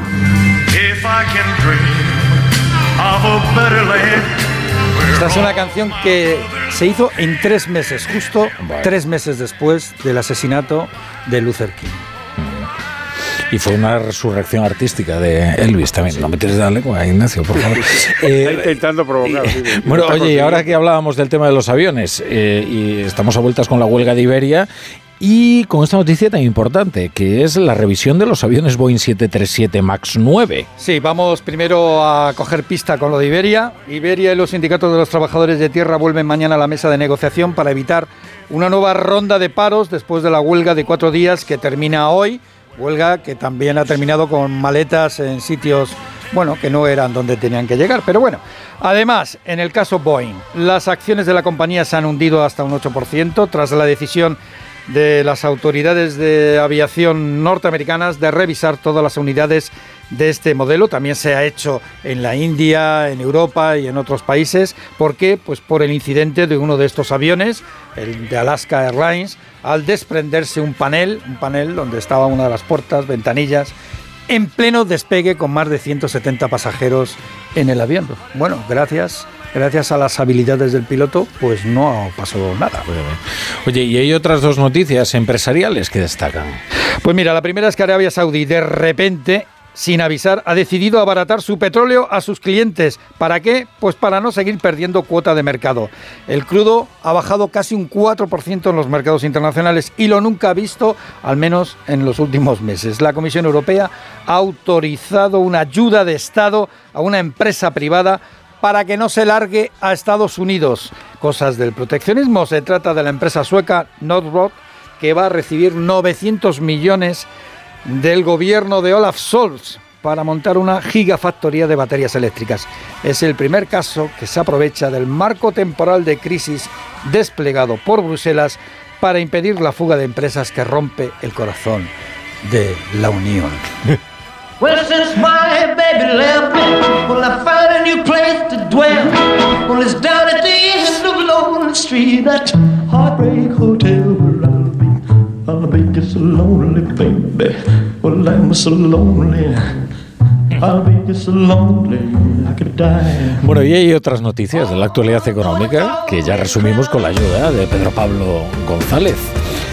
Eh, 10.000 tractores están bloqueando las principales carreteras de Alemania. Sí, los agricultores alemanes, los manifestantes aseguran que los planes del gobierno de poner fin a dos excepciones fiscales que actualmente les ahorran unos 900 millones de euros al año, afectarán gravemente a su trabajo y por lo tanto han decidido convocar durante toda la semana este bloqueo. Por cierto que la Fiscalía de Berlín investiga también a grupos de extrema derecha que estarían fomentando en los próximos días acciones más violentas. Atención porque el lunes 15 está previsto que bloqueen todo Berlín. A pesar del auge de las ventas online, casi la mitad de las pymes no realiza ventas por canales digitales, casi Sí. la mitad. Eh, así es, el 40, es el 47,9% exactamente. Y además, en el caso de aquellos comercios que han adoptado por esta forma de venta, se observa que el impacto en su facturación es todavía pequeño. En concreto, para el 35% de los comercios que venden por canales digitales representa menos del 5% de su facturación. Y es que como decían en varios informes, los consumidores gastamos más en medios digitales, pero en grandes empresas, portales, multinacionales, pero no en las pymes que tenemos más cerca. En plena época de rebajas, un informe indica que la mitad de los españoles lo afrontan con menos dinero que el pasado año. Sí, es el informe europeo de pagos de consumidores de Intrum y es que afirman que posponer pagos, como se ha hecho en la compra de los regalos que hemos recibido y hemos dado, cenas navideñas, reuniones sociales derivadas de las festividades, en un contexto inflacionario, junto a unos tipos de interés al alza y las habituales ya subidas de precios y tarifas a principios del año, pues con todo este cóctel y ensalada estaríamos provocando que los ciudadanos los españoles, la mitad, el 50%, afronten 2024 con menos recursos económicos que el 2023. Solo la mitad. Según ellos el 50%. Oye, pero las rebajas ya han empezado, ¿no? Sí. Eh, ya, ya no, o sea, ahora empiezan antes de que termine la campaña de Navidad, ¿no? Bueno, las mm. rebajas por esto del comercio electrónico. Ahora las rebajas no tienen fecha, las puede, las puede ponerse el comercio cuando desee. Eso sí, Ajá. tienes que, que avisar claramente que estás en rebajas, los tienes que poner los precios anterior y el, de- y el rebajado, pero vamos, sí. Qué pena. Eh, digo porque nos surta esa imagen bellísima, ¿no? De la estampida a las puertas, cuando se abren las puertas del centro comercial, ¿no? De No seas antiguo, Rafa, que ahora Pero- la buena pero- parte de las rebajas son online. Rafa, se, se agolpan los repartidores. Rafa, te recuerdo, te recuerdo con unos centros comerciales de una gran cadena, ¿eh? en algunos eh, hipercore y centros comerciales similares, la cola a las once y media de la mañana, de coches entrando, era para haber hecho un reportaje. Por no decir las discusiones dentro del parque, del que era lo mejor. Eh, Eso era lo eh, mejor. ¿Estabas allí presente? Sí, pero yo fui andando, porque vivo al lado. Yo fui andando a, a un cambio, a un cambio fui, efectivamente, pillado. pero fui andando y era muy espectacular. Sí, era muy divertido. andando. Sí, sí. Está bien. Qué bueno. Es como, como ese turista que dice, "Cu- hay que ver cuántos turistas hay No, en yo Roma. no nada, Está el coliseo que es que no se Es puede que ir no la se de puede turista. ir. Ya suelten los leones. Pero muy Qué malvado, muy qué malvado. Oye, el, eh, la frase que resume nuestra relación, Marta, es Rafa, no seas antiguo, ¿no? Creo que es lo que más veces me has dicho, vamos, más que buenos días, incluso. Es que de repente... me- Es me bonito acordado. decírselo a alguien incluso más joven que yo. Ah, Ah, no, voy a No to- quería decirlo yo. No quería ser yo el que lo dijera. Bueno, pero ya lo has dicho tú. Eh, la cuestión es que les prometía que les íbamos a dar más información acerca de esta noticia de última hora, que es el anuncio por parte del Ministerio de Sanidad de que va a imponer por lo civil o por el artículo 65 eh, las mascarillas obligatorias en los centros sanitarios, quieran o no las comunidades autónomas reunidas en el Consejo Interterritorial. Algunas de ellas ya lo han hecho y se quejan de hecho de que la ministra de Sanidad está de vacaciones y llegó tarde a su crisis eh, sanitaria. Otras consideran que estando ya en el pico de contagios, pues no tiene demasiado sentido imponer tal medida. En cualquier caso, el Ministerio de Sanidad ha tomado una primera decisión unilateral. Esta debe de ser la famosa cogobernanza, profesor. Esto debe de ser el famoso anticentralismo de este gobierno que ha decidido usurpar esas competencias de las comunidades como si estuviéramos en una emergencia sanitaria. Eh, tenemos más información con Belén Gómez del Pino. ¿Qué tal, Belén? Buenas noches. Hola, buenas noches, Rafa. Pues mira, eh, la verdad es que lo que lo que hace Sanidad ahora es una es aclarar eh, algo eh, sobre lo que ya hablaba la ministra esta mañana. Se ampara Sanidad en el artículo 65 de la Ley de Cohesión y Calidad del Sistema Nacional de Salud, que lo que hace es regular la declaración de actuaciones coordinadas en salud pública y que hace obligatorias las decisiones para todas las partes. Y esta aclaración es sobre, insisto, algo que ya decía esta mañana la ministra tras, tras el interterritorial, hablando de la necesidad de dar amparo jurídico a las a las seis comunidades que ya han tomado la decisión de imponer la mascarilla, recordemos, en hospitales y en centros de salud. Así lo explicaba la ministra. Escucha. También hemos planteado la necesidad de dar un soporte jurídico a través de una declaración de actuación coordinada a todas aquellas comunidades de diferentes colores políticos que ya han introducido la mascarilla en sus sistemas sanitarios. Pues en esa actuación coordinada es en lo que se ampara el Ministerio de Sanidad para dar cobertura a esas seis comunidades que recordemos son Cataluña, Comunidad Valenciana, Aragón, Murcia y desde esta mañana también Canarias y Asturias, que ya han decidido imponer esa mascarilla y lo que significa es que una vez que ya decide amparar a esas seis comunidades, la mascarilla va a pasar a ser obligatoria para las 17 comunidades, con lo cual a partir del miércoles la mascarilla será obligatoria en hospitales y en centros de salud y será una recomendación en los establecimientos sanitarios, por ejemplo, como las farmacias. Ah, o sea, en las farmacias no es obligatorio, será una recomendación. No, es una recomendación. Ajá. Bueno, eh, pues muchas gracias, eh, Belén. Cualquier eh, información que podamos añadir está a tu disposición, la brújula, como sabes. Y a vosotros, queridos contertulios de la brújula de la economía, os voy a dar un consejo y luego nos vamos a analizar la actualidad. A ver que lo tengo por aquí. Esto es, es que en este 2024 Bodega Ramón Bilbao celebra su centenario. Eh, Ramón Bilbao fue fundada en Aro, en La Rioja, en 1924 Eh, y es una bodega caracterizada por unir un espíritu de innovación con el respeto por la tradición. También destaca por ser la marca de vino más vendida en hostelería española y por haber sido elegida una de las 50 marcas de vino más admiradas del mundo por cinco años consecutivos. Ahora, con motivo de la celebración de su centenario, Bodegas Ramón Bilbao quiere compartir el secreto de sus 100 años de viaje, pasión, dedicación y sobre todo mucha curiosidad. Y es que la curiosidad ha sido y será una característica singular de su método de trabajo. Es como un lema, la curiosidad nos hace mejores. La brújula. La torre. Si sientes que todo te va sobre ruedas y no quieres que ningún bache en el camino lo estropee, el seguro de coche de línea directa está hecho para ti. Además de ahorrarte una pasta, nunca te quedarás tirado, porque tienes coche de sustitución también en caso de avería. Cámbiate ahora y te bajamos el precio de tu seguro de coche sí o sí. Ven directo a lineadirecta.com o llama al 917-700-700. El valor de ser directo. Consulta condiciones. Tienes 30 segundos para imaginar, para imaginarte el futuro, como te gustaría que fuese, para imaginarte el mundo, el tuyo, o el que heredarán las generaciones que llegan, un mañana en el que podamos hacer que las cosas sucedan. Imagínate lo que quieras, lo que te emociona, lo que podremos lograr. Si en los últimos 100 años la tecnología nos ha permitido conectar como nunca la vida de las personas, imaginémonos todo lo que seremos capaces de hacer en los próximos 100. Telefónica, imaginémonos. Oye, Alberto, ¿tú tienes alarma? Sí, la de Securitas Direct. ¿Y qué tal? Es que estamos pensando en ponernos una. En mi bloque la está poniendo todo el mundo. Y me preocupa que si vuelven a robar, entren en mi casa. Ni te lo pienses. Por lo que cuesta, merece la pena vivir tranquilo. Protege tu hogar frente a robos y ocupaciones con la alarma de Securitas Direct. Llama ahora al 900-272-272. Si eres de los que se duermen con las noticias, aquí eso de despertar interés se nos da bien. Nos acompaña Pedro Sánchez. He tratado siempre de, de cumplir con mi palabra. ¿Y por qué nos ha mentido tanto entonces, presidente? Señor Núñez Feijóo, buenos días. ¿Está usted insinuando que la dirección de correos ha tenido algún interés en que no se repartieran a tiempo los votos por correo? Pocos se atreven a preguntar lo que todos queremos saber, pero en Onda Cero contamos con más de uno. Si escuchar lo mismo de siempre te cansa, despiértate con Alsina. Más de uno con Carlos Alsina. De lunes a viernes desde las 6 y siempre que quieras en la web y en la app. Onda Cero, tu radio.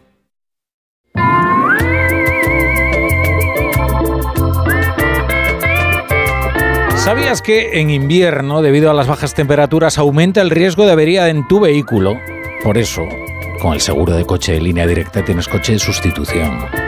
Sí, no solo en caso de siniestro robo, sino también por avería, para que estés tranquilo en todo momento, pase lo que pase. Cámbiate y te bajan el precio de tu seguro, sí o sí. Ve directo a lineadirecta.com o llama al 917-700-700, el valor de ser directo.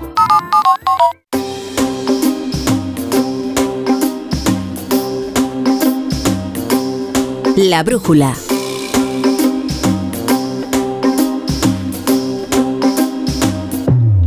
La torre.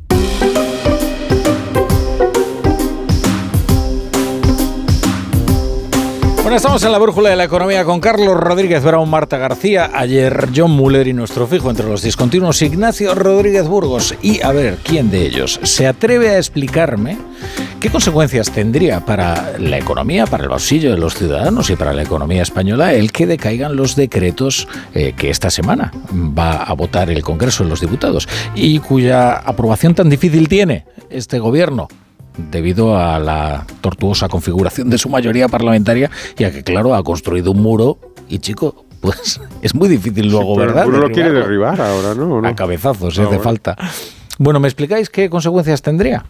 ¿O no? ¿O, me- o- o- o pasamos a la política?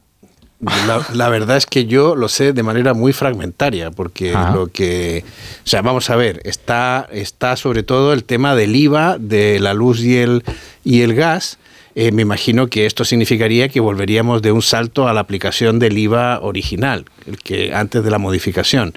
Eh, con lo cual, el gas volvería al 21%, cosa que está prevista para el mes de abril, y, eh, y, la luz también.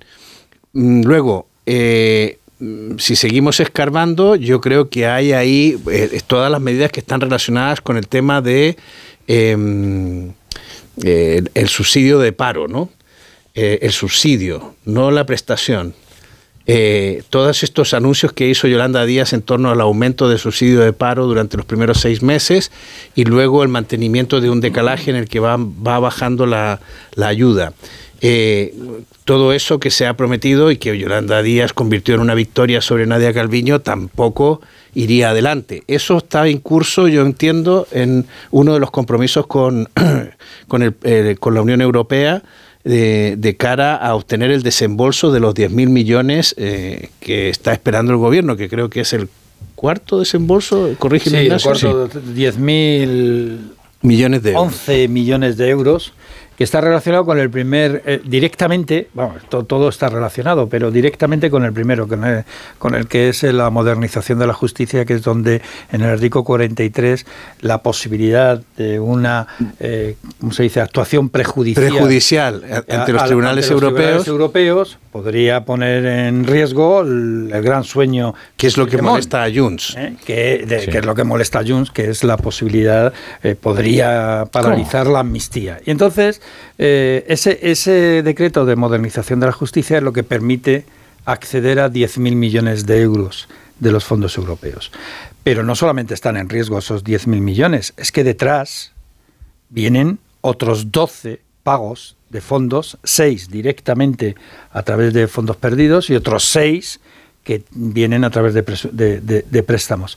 Es decir, tú tienes que ir cumpliendo eh, las exigencias establecidas por la Unión Europea. Y uno de ellos es la modernización, digitalización de la justicia, que es donde aparece eh, el susodicho este artículo 43, que es el que pone de los nervios a Junts.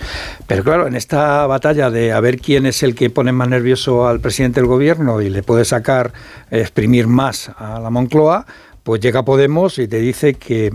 eh, que el decreto, el segundo decreto, que es el decreto de asuntos sociales y laborales, de que promo- promueve Yolanda Díaz, líder de Sumar, y precisamente no la mejor, eh, que no se lleva muy bien con los de Podemos últimamente. no, ¿eh? No, no, no. Pues eh, está todo lo del subsidio de desempleo, y ahí Podemos dice que Yolanda Díaz está recortando derechos a los trabajadores.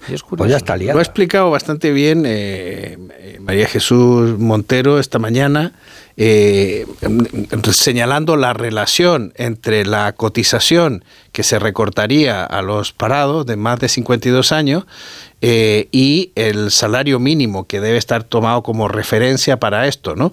Y, decía que el hecho de que el salario mínimo haya subido tanto bajo la, en la anterior legislatura, lo que hacía era que prácticamente hacía inconsistente el mantener una cotización agravada o, endu- o mayor para estos eh, estos parados no Eh, bueno eso eso no deja eso no, no deja de ser curioso que haya una explicación técnica y que y que Podemos no esté atendiendo a ella o no le parezca relevante no esto coincide con el hecho de que una de las personas que debe estar mirando pasar las tortas que se están dando es Nacho Álvarez que fue que acabó eh, ajusticiado absurdamente por una bronca entre ambos sectores ¿no? Está viendo como espectador, quiero decir, desde su casa. Sí, sí, las estará viendo pasar, ¿no? Ese, allí va el tortazo de Podemos y aquí viene el de la otra, ¿no?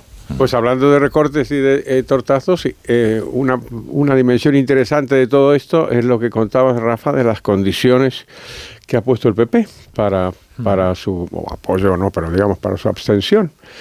¿Por qué? Porque entre esas condiciones estaría la deflactación del IRPF. ¿eh? Esta, esta, este asunto es muy importante, tan, tan, tanto más importante cuanto más inflación haya, claro.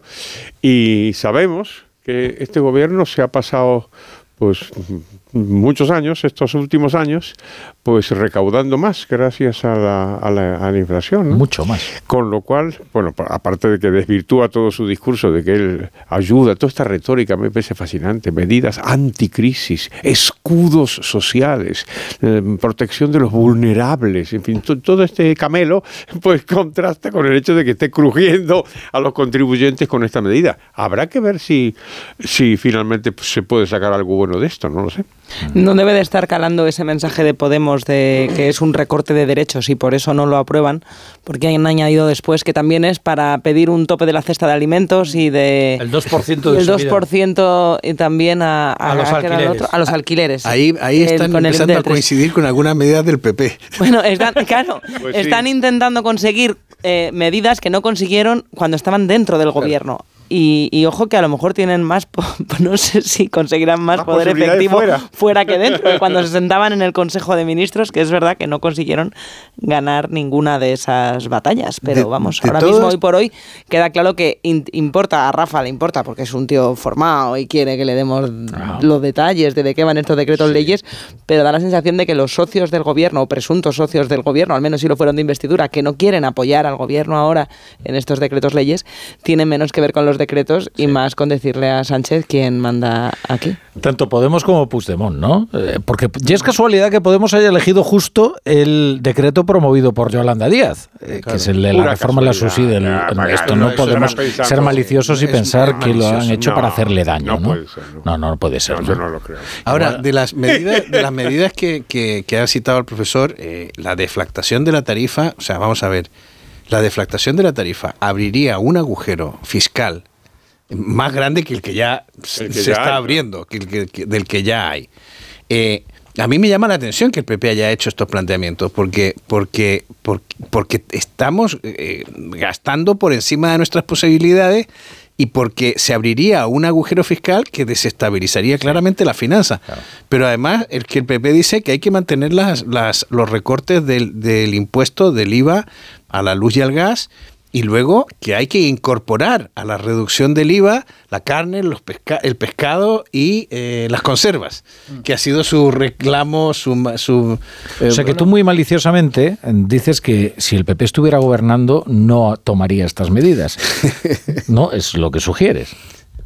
Hombre, yo creo que si el, P- el PP estuviera gobernando, el ministro de Hacienda mandaría mucho y defender- dependería mucho del talante de ese ministro de Hacienda. Si fuera Cristóbal Montoro, te garantizo que no habría.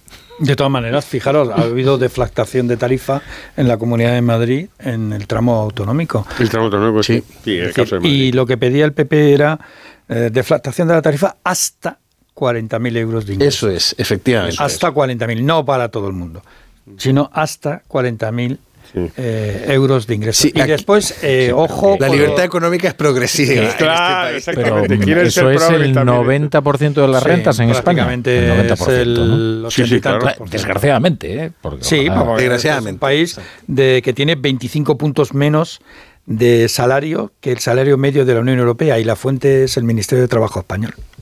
¿Quién lo dice? O sea, que, que lo utiliza como argumento para elevar el salario mínimo, pero es, es una demostración del nivel que tenemos de economía. Es decir, nosotros tenemos, según el Ministerio de Trabajo, 25 puntos menos que el salario medio de la Unión Europea. ¿Y lo quiere que- resolver subiendo el salario mínimo o no será verdad? al parecer es una de las fórmulas que utiliza, porque lo utiliza como argumento. Pero eh, eh, a mí lo que más me preocupa junto con eso es que tenemos 20 años de productividad totalmente estancada, pues ese es el que va unido, Pues es y la, lo que y la tercera la tercera derivada es sencillamente que nuestra economía, el PIB per cápita, el PIB por habitante, es 15 puntos menos que la media europea. Es decir, estamos al mismo nivel que en los años 90. Y eso es una ida y vuelta tremenda para esta economía, en una economía global donde cada vez hay más competitividad. ¿no? Pues si sumas a eso el hecho del paro, si sumas a eso, entonces entiendes que buena parte de estas cosas que estamos escuchando son maniobras de distracción. Es decir, que, Por no, cierto- que no quieren que nos fijemos en lo importante. Entonces se pelean, Una- dicen, ah, nosotros sí que subimos el salario mínimo, no como otros que son tan malos, y eluden las consideraciones de estos problemas que son los problemas de verdad. Eh, ya hablando de, de temas laborales, noticia de última hora, un comunicado de Foment del Trebal, que sabéis que es la, la, la COE, la patronal eh, en Cataluña y la organización más importante dentro de la, de la COE, dice que en esto de las autobajas lo que ve es, falta de cobertura jurídica, es decir, inseguridad. ¿eh? Y también otra, la Confederación Multisectorial CECOT, pues lo que dice es que esto habría que hablarlo dentro del diálogo social, que no puede ser que se, se haga así de repente llegue un titular de gobierno, en este caso el Pero solo de Sanidad. fomento ha dicho, la COE no ha Por dicho ahora, nada, ¿eh? la COE lo que ha dicho es que quiere ver primero el papel encima de la mesa, que Mm. Sí. es exactamente de lo que está diciendo la ministra de Sanidad, Mónica es que García. en el interterritorial se ha hablado de este tema que planteó la ministra esta mañana aquí en más de uno y, y- y- y la mayoría de los consejeros lo que la conclusión a la que se llegó es que el asunto está absolutamente verde, o sea que no hay un planteamiento técnico ni hay una memoria económica ni hay un proyecto. A mí me ha parecido insólito que la ministra hiciera este planteamiento sin considerar que eso tiene unos costes que tiene que asumir alguien. Porque si mañana cambiara la legislación y dijéramos, bueno, tú te puedes autodiagnosticar, pero pierdes el 50% de tu salario del día que no vas a trabajar, pues efectivamente existiría un contrapeso al abuso en esas Pero circunstancias. de verdad, de verdad, ¿cómo estáis? O sea, de verdad estáis sugiriendo que los políticos proponen medidas y no tienen en cuenta sus costes. ¿no? A mí me parece- no, no. Pero también habría, para ser justos, que tener en consideración el ahorro que eso supondría, el ahorro burocrático, Mira. eh, perdón, John, y, y el ahorro también de riesgos de contagio, Es porque le estamos diciendo a la gente que por algo leve no vaya al médico y a la vez le estás Es que diciendo que, vaya cosas. al médico a pedir la España, baja. Cuando España les pides que no vayan al centro de salud si porque no la gente va a trabajar casi muriéndose Sí, y contagian a medio mundo. Eso está absolutamente Claro. comprobado. Es que ese Y es el verdadero muy problema. razonable sería que esas personas se quedaran de baja en su casa Claro. o se arbitrara una manera de que la baja se les diera después, cuando se recuperaran, lo que sea, o por una llamada telefónica o una videollamada. Las la tasas gente de videollama de a sus nietos y cómo no va a poder videollamar a su doctora. Y las Bueno, tasas de, de- de- de las absentismo no están en récord, que- Marta, sí, ahora pero mismo. están en récord y no hace falta esta triquiñuela de la autojustificación para el cara diciendo dura la que no va pudiendo es ir. una renuncia del Estado. Esto no se puede tolerar porque es una renuncia del Estado. Estoy de acuerdo El en que hay que ver Estado la letra tiene pequeña, asumida no una obligación que es que da las bajas los médicos que trabajan para el Estado y que son funcionarios por eso precisamente. Pero hay- Y está, lo que está diciendo la ministra es, como soy incapaz de resolverlo porque me faltan médicos, arreglaros vosotros. No, pasa en otros países muy tan no cercanos como. Portugal, pasa en Reino Unido, pasa en muchos sitios donde se desconfía Los menos no de los son ciudadanos. iguales, no son No iguales. lo son, pero John, no reconóceme son que las tasas de récord de absentismo que mencionabas ya lo están. Ese cara dura o esa cara dura que no va a trabajar pudiendo o hace que le duele el lumbago más de lo que le duele, eh, en el sistema con las bajas como están también lo está haciendo. Y Yo de no- esa manera la gente que corre un riesgo por ir al centro de salud, corre un riesgo o, o ocupa una plaza que podía mm, utilizar alguien que la necesite más porque está más grave o porque no va a correr el riesgo de contagiarse, se ahorraría. Ha- Hay que buscar, y yo creo que mm, mm, seguramente la solución esté no en la autojustificación, sino en una burocracia online mucho más eficiente que la que tenemos. Yo creo que no es un tema de desconfianza en los trabajadores, Claro. creo que es una desconfianza absoluta en nuestros dirigentes políticos, que son incapaces No, de resolver. eh, son incapaces de resolver un problema sanitario y entonces como son incapaces de resolver ese problema sanitario te dicen eh, Auto- autojustifícate tú la enfermedad llenar los pues centros vale. de salud en plena eh, epidemia de de la gripe de gente que solo quiere un papelito, me parece que es francamente Bueno, mejorable. un quizás papelito, estamos si se- aquí, si estamos entre dos vicios, ¿no? Entre dos vicios. Uno es el de ir al centro de salud cuando mm, realmente uno se puede curar perfectamente en No, casa. ¿Cómo vas a ir la al centro no de es salud muy cuando grave. estás enfermo? Es que no me parece increíble. No, hombre, pero- Pero ¿no crees Si que, hay un- puedes curar con un que- hay un abuso, por ejemplo, del uso de las urgencias en, en los centros de salud? Porque esto es una evidente, bastante. ¿no? Claro que hay abuso. Y también hay un absentismo que quizás no está justificado. Entonces dices, ¿qué es lo que es? ¿Qué, qué resulta más lesivo para el sistema? Y ahora mismo se ha concluido que es más lesivo, eh, eh, que es más importante o más urgente vaciar los centros de salud. Y estamos diciendo que si tienes gripe, pero no estás en riesgo, no, no tienes una- un problema de neumonía bilateral, puedes, eres Claro, una tú persona... en tu casa, como te puedes hacer el análisis de una Exacto, neumonía te bilateral, una placa, que te dicen- pues, Te haces claro, una placa en el microondas. A ver, lo que te estoy diciendo es que sabes perfectamente cuando es algo que puedes curar en casa y cuando si tienes eres algún grupo de riesgo deberías tener prioridad. Vamos a ser serios con esto porque el mensaje que están dando las autoridades precisamente es mire usted si puede curarlo en casa con un poco de Yo creo que es la aceptación y no de vaya. impotencia. Y a la gente que le estás diciendo que si no es imprescindible la asistencia médica no vaya al centro de salud, a la vez tiene que ir a le están diciendo que se quede en casa Pues y no contagie, entonces, pero que eh, si va al centro de lo salud que tienes podría que sacar a ver, es la baja estamos en, en, manos de los médicos y tendrás que dejarla Bueno, en el ¿qué- nivel de convenio ¿Qué he colectivo estado o diciendo, lo John? que habría que buscar un O sea, un método que no sea tan tan tan paradójico como no- este, en el pero que lo le dices que a la no gente, no vayas al centro de salud si lo puedes evitar, se reste pero vete a de por la baja. cumplir una obligación que ellos mismos han dictado. Pues por eso la van a cambiar, para no dictarla. Pero vamos a ver, por alguna razón el la gente- profesor no está interviniendo en este debate. Estaba pensando en que... ¿Dónde está la esta- libertad? Aquí esta se está autorregulando el mercado. Esta discusión nos puede llevar a un, a un, a un puerto peligroso. Y esto lo sugirió eh, en, en un corto que ha puesto Ignacio de una señora sindicalista. ¿no? Maricruz Vicente, eh, de es. Comisiones Que Obreras. dijo, ah, ante este problema lo que hay que hacer es aumentar el gasto.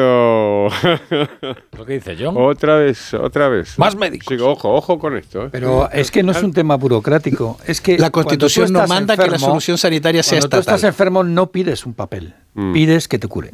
Sí.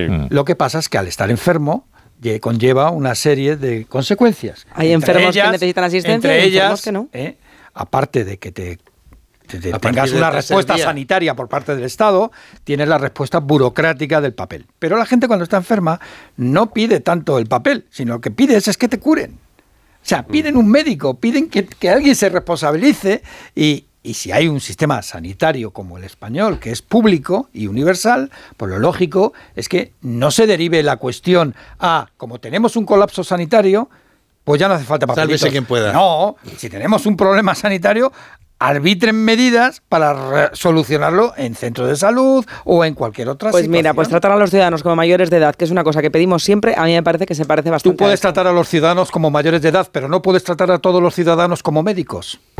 Esa es la cuestión. Mira, una de las principales mm, recomendaciones que hace el Estado es que no te automediques. Claro.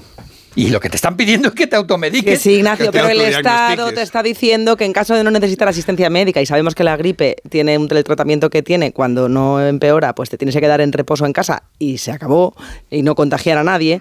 Si te pueden dar una solución para que no contagies a nadie y encima hay un poco que van a, poder hacer, bien, pues bien. entonces evitas que esa gente vaya al centro de salud para un mero trámite burocrático y ocupe un tiempo que puede estar empleado efectivamente en cuidar a la gente que sí va a mejorar su, situación con asistencia. Y esto es para los casos en los que la asistencia no cambia nada. Y sí, creo que eso es tratar a los ciudadanos como mayores de edad.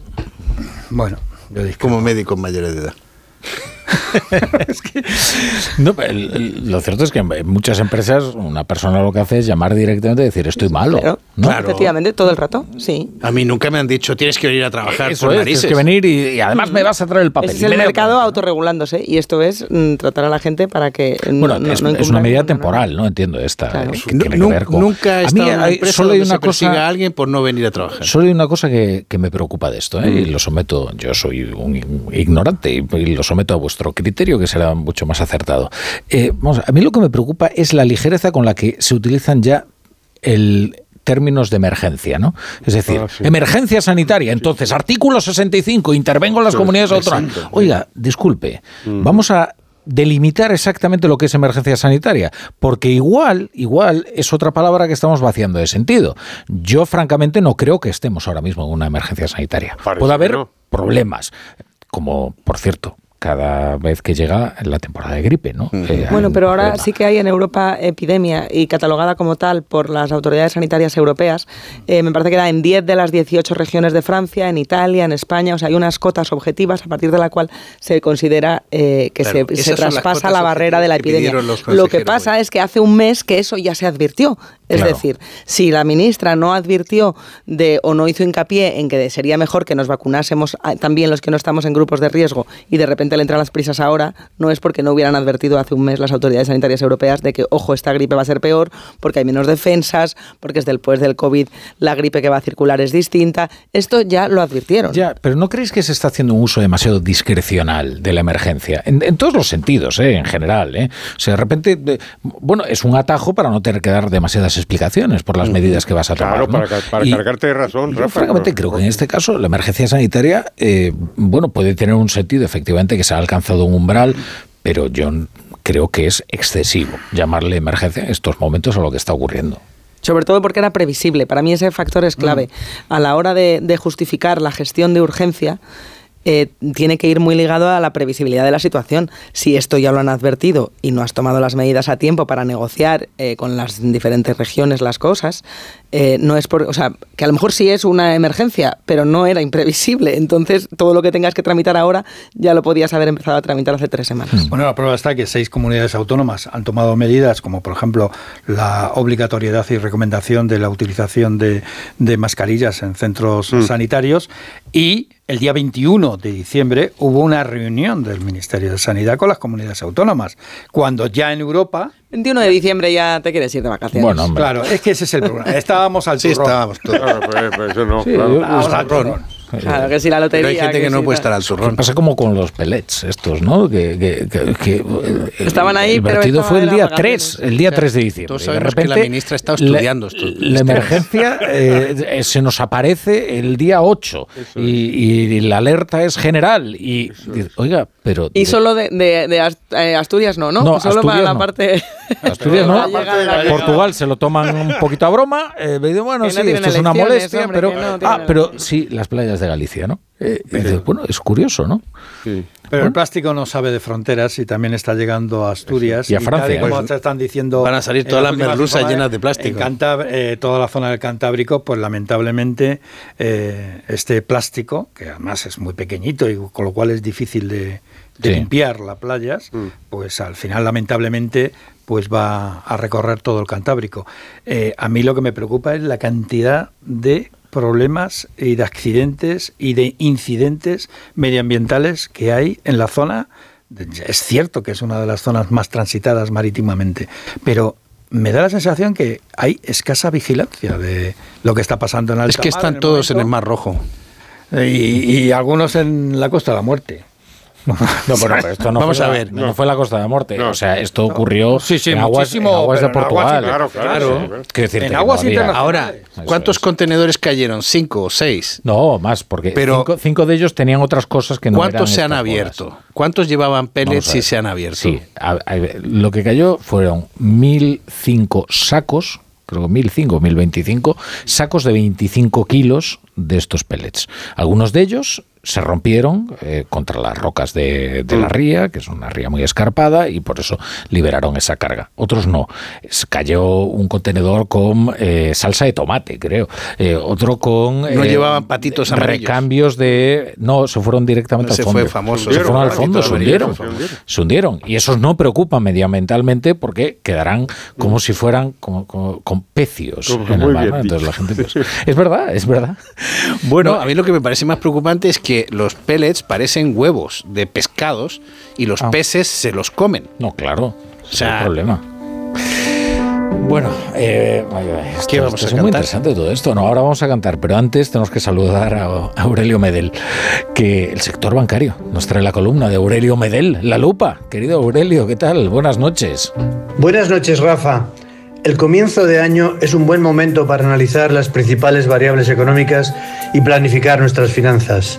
2023 terminó con una inflación media del 2,9% en la zona euro. Es un dato muy positivo. Un año antes, los precios subieron un 9,2%. Esta evolución es clave para tratar de adivinar por dónde van a ir los tipos de interés, lo que marcará los costes de financiación de empresas y familias, especialmente de las hipotecadas. La subida del Euribor se frenó en noviembre. El mes pasado ya se situó en el 3,7% y en lo que llevamos de año se está consolando en el 3,5%. Hay que ser cautos. Las guerras de Ucrania y Oriente Medio generan, además de muerte y desolación, tremendas incertidumbres que pueden volver a subir los precios de la energía o de los suministros que vienen de Asia. Dicho esto, Rafa, con lo que conocemos hoy, el consenso es que este mes será el último con subida de la cuota y pequeña para aquellos que tengan revisión de la hipoteca. De ahí en adelante se esperan buenas noticias. Bueno, pues a ver si llegan las buenas noticias y mientras tanto lo que le traemos es una canción. Porque hoy es lunes y tenemos al profesor Rodríguez Brown preparado para ilustrarnos con sus... Canciones económicas.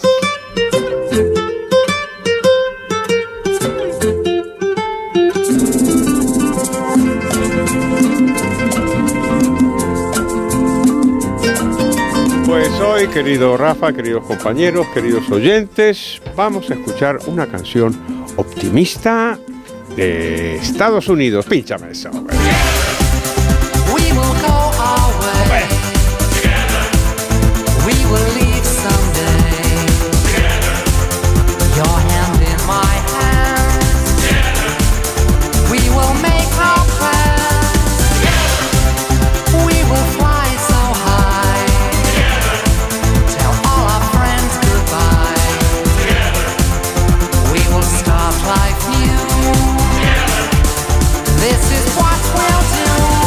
Sí, qué cosa más bonita, qué cosa más bonita. Go West.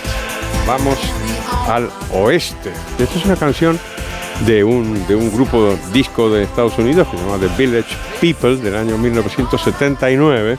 Tuvo éxito entonces, pero sobre todo tuvo éxito en esta, esta versión del año 1993 de un, de un grupo inglés que se llama The Pet Shop Boys. Maravilloso. Poquito.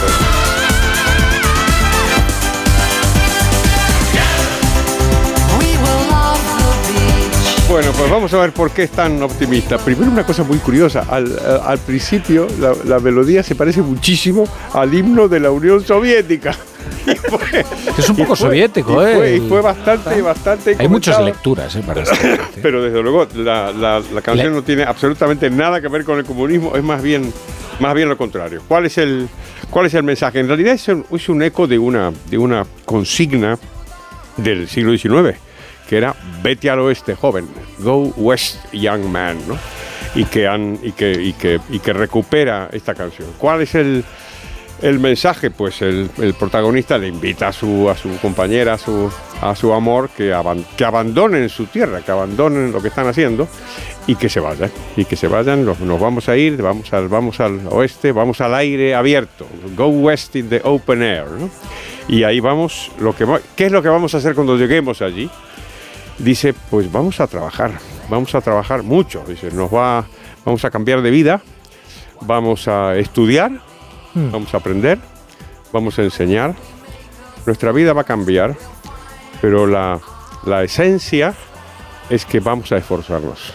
Es we will work and strive. ¿eh? Vamos a trabajar y nos, y nos vamos a, a- a esforzar. Habla incluso de la Our Promised Land, ¿eh? de que es Mm. la, la tierra prometida. Y también dice que cuando uno llega a esa tierra prometida, la forma en que se, que se va a esforzar, la forma en que va a trabajar, es múltiple. Entonces dice, there are many ways. O sea, el futuro no está escrito, no sabemos lo que va a pasar, pero el impulso es el impulso a irse para hacer lo que decía Adam Smith, que es mejorar su propia condición. Y yo creo que en, este, en esta, esta primera semana de la recuperación del año y la recuperación de la brújula de la economía me parecía que era una cosa Mm. optimista para invitar al futuro y a la tierra prometida que como sabemos siempre está un poquito más allá. Yo había leído otra interpretación, ¿sabes? Que es que los Village People eh, lo utilizaban como si fuera una consigna de liberación homosexual, ¿no? De, diciendo, id al oeste, donde está San Francisco, y donde allí podréis ser libres y vivir vuestro amor sin ninguna cortapisa ni, ni tal. Eh, y bueno, claro, y luego ya todas estas lecturas que efectivamente, pero todo un discurso muy liberador, eso es verdad. Pues sí, esa es la verdad. No, en, en- en la letra que yo he visto yo no encuentro exactamente esa dimensión, pero encaja perfectamente, porque se trata de el- la libertad del open air, de buscar una Claro, sociedad claro. más libre. O sea, que desde luego encaja muchísimo. Pues, un alemán de, de la RDA, pues dices Go West y vas cantando, Exactamente. cantando los Pet Shop Boys Eso mientras es. avanzas hacia Eso el ya, cantaré- ya, ya traeremos la canción esa de Nino Bravo. sí. Libre, preguntarte una cosa, eh, Rafa La Torre, ¿te ha gustado? Me ha encantado, profesor. Pues entonces vamos a cantar, ¿no? Venga. La primera del año, ¿eh, profesor? Qué nervios. Ay, ay, A ver. Manicero se va, manicero se va. No te quedes a dormir sin comer un cucurucho de maní. Es bastante bien. No, bastante bien, cuidado, ¿eh? Sí, sí, yo creo que sí. Está feo que lo diga yo, pero... No, no, no, no. Eh, como el resto no te regalan nada, ya ves. Pero sí, sí, no, has estado bastante bien ¿eh? este comienzo del año. ¿eh, Muchísimas gracias, me alegro. He estado con los polvorones eh, eh, practicando la dicción. Encontrarme fallos y criticarme es lo que te gusta, sí, de verdad. Oye, sí, es un juez imparcial. Bueno, queridos, pues eh, ha sido una feliz eh, brújula de la economía. Eh, os espero en otras ocasiones. Desde aquí, luego que en sí. vuestra casa. Eh, Marta García ayer, profesor Rodríguez Brown, Adiós, liberales. John Muller y Adiós. e Ignacio Rodríguez Burgos, al que espero mañana. Muy bien. Adiós. Oye, nos vamos a Alicante. Vamos mañana, a Alicante, hombre, mañana lo hacemos desde. Alicante. Go East. Go Sí. East. Go East. Y sí, sí, nos vamos al Museo Arqueológico. Qué bueno. Qué Uno bueno. de los Oye, mejores museos de este país. Una exposición, los guerreros de terracota Uy, del nos- Siam. Nos gusta Qué muchísimo. Sí, sí. Vamos, profesor. Ay, claro que sí. A veces para hablar del equipo de opinión sincronizada se decía lo de los tertulianos de terracota. Como iguales. ¿no? Bueno, adiós, adiós, Adiós. que vienen los de la política.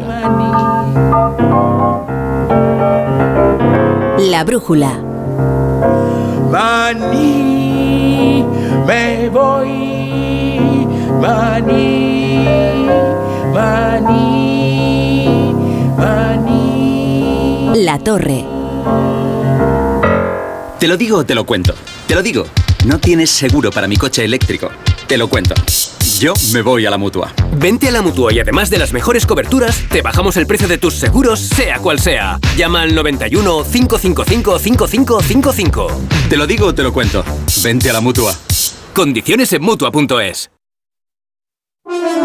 Este martes, desde las 9 de la mañana, Alberto Núñez Feijo con Carlos Alsina. Sobre la mesa, la situación política de una legislatura difícil en el arranque del año. Las entrevistas que marcan la actualidad con Carlos Alsina. Mañana, a las 9 de la mañana, Alberto Núñez Feijo en Más de Uno. Te mereces esta radio. Onda Cero, tu radio. Soy de legalitas porque me sale a cuenta, como cuando consiguieron que me devolvieran el dinero de aquella compra online que llevaba semanas reclamando, o cuando lograron que la compañía aérea me reembolsara 1.700 euros por la cancelación de dos vuelos. Hazte de legalitas en el 900 y siente el poder de contar con un abogado siempre que lo necesites. Y ahora, por ser oyente de Onda Cero, ahórrate un mes el primer año.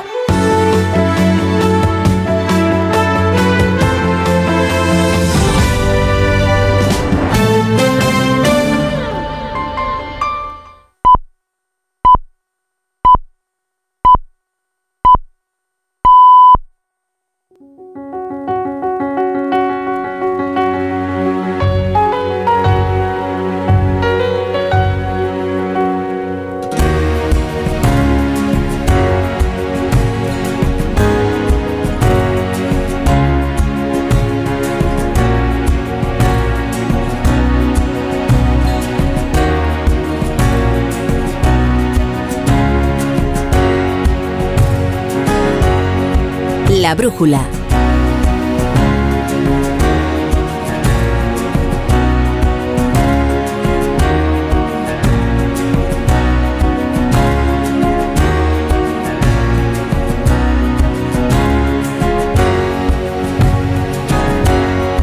La torre.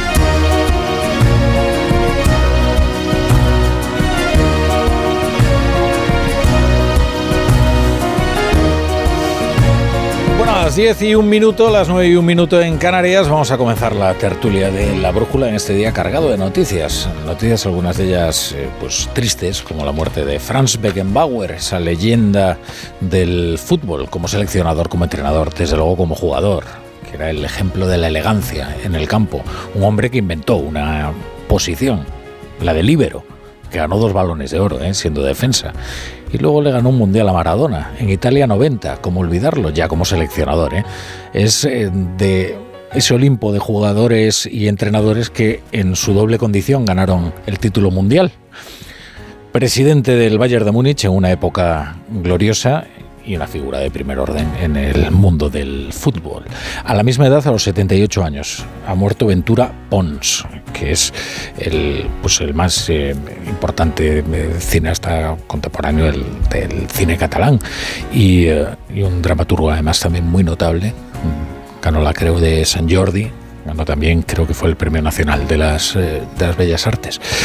Eh, y luego eh, ha llegado ya a su primera crisis sanitaria. La ministra de Sanidad, dicen las comunidades del Partido Popular que llega muy tarde, porque ellos ya tomaron medidas para este repunte de las infecciones respiratorias hace tiempo. Algunas de ellas ahora quiere imponerlas a nivel nacional a golpe de artículo 65 artículo 65 de la Ley de Cohesión y Calidad del Sistema Nacional de Salud, que es el que regula la declaración de actuaciones coordinadas en materia de salud pública, cuando hay una emergencia sanitaria y hay que intervenir. También las autonomías, que es lo que finalmente ha decidido que va a hacer la ministra Mónica García.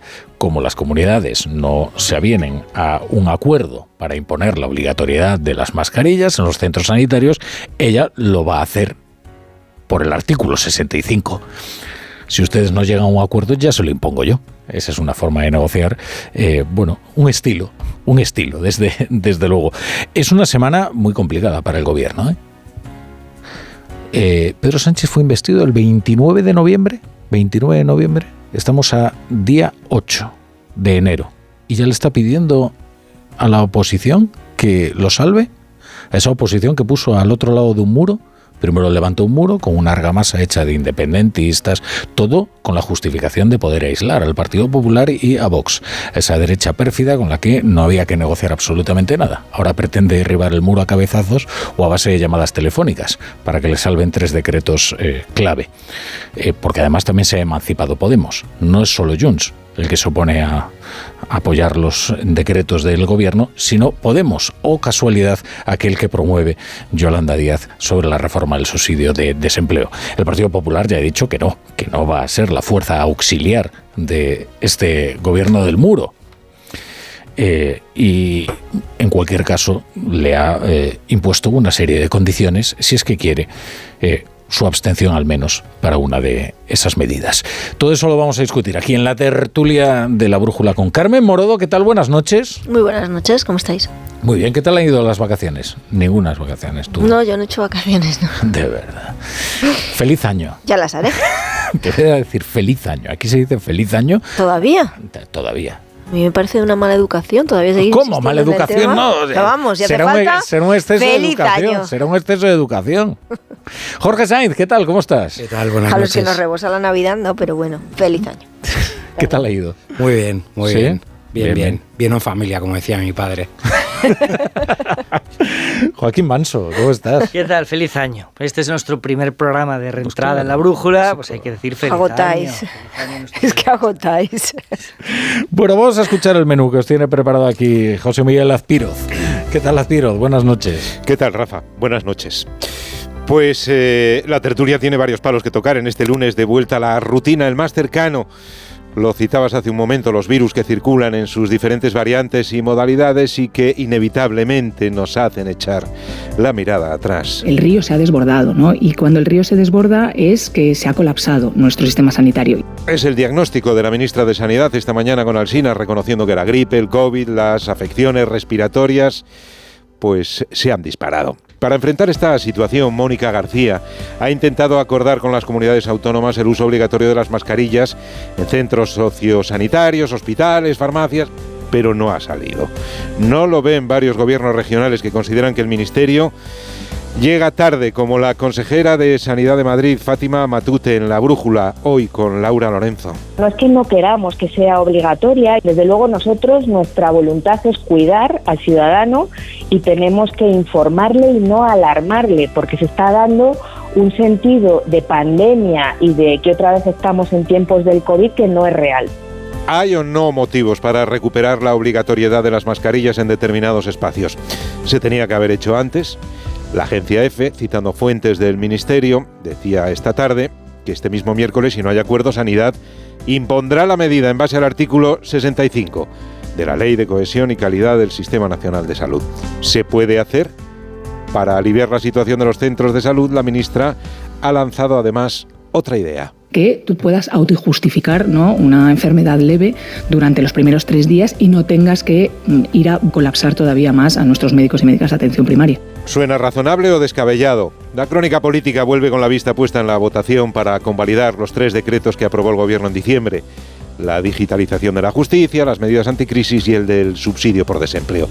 A esta hora no salen. Jones dice que vota no a los tres.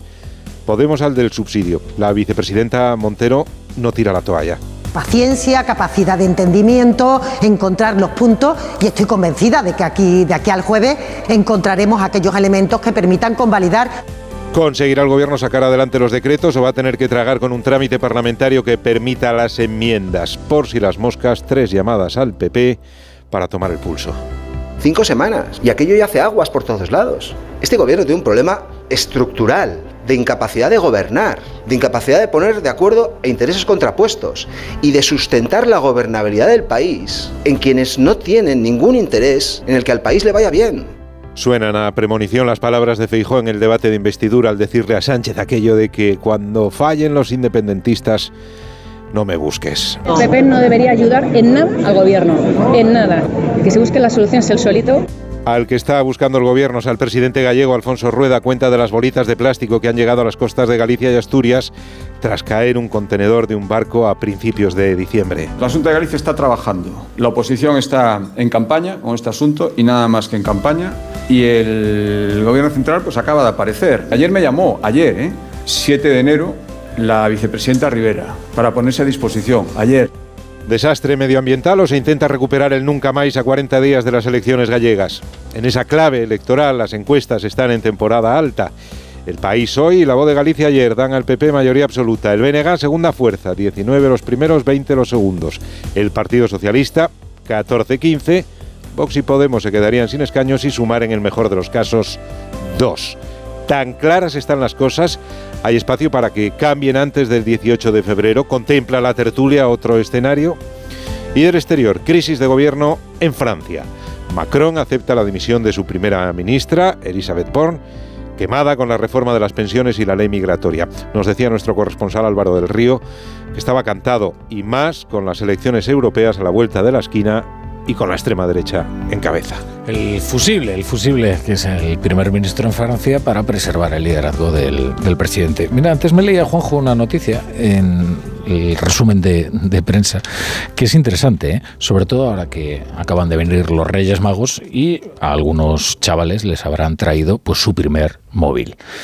Porque es verdad que a veces dejamos en manos de las autoridades escolares algo que debe comenzar en casa. ¿no?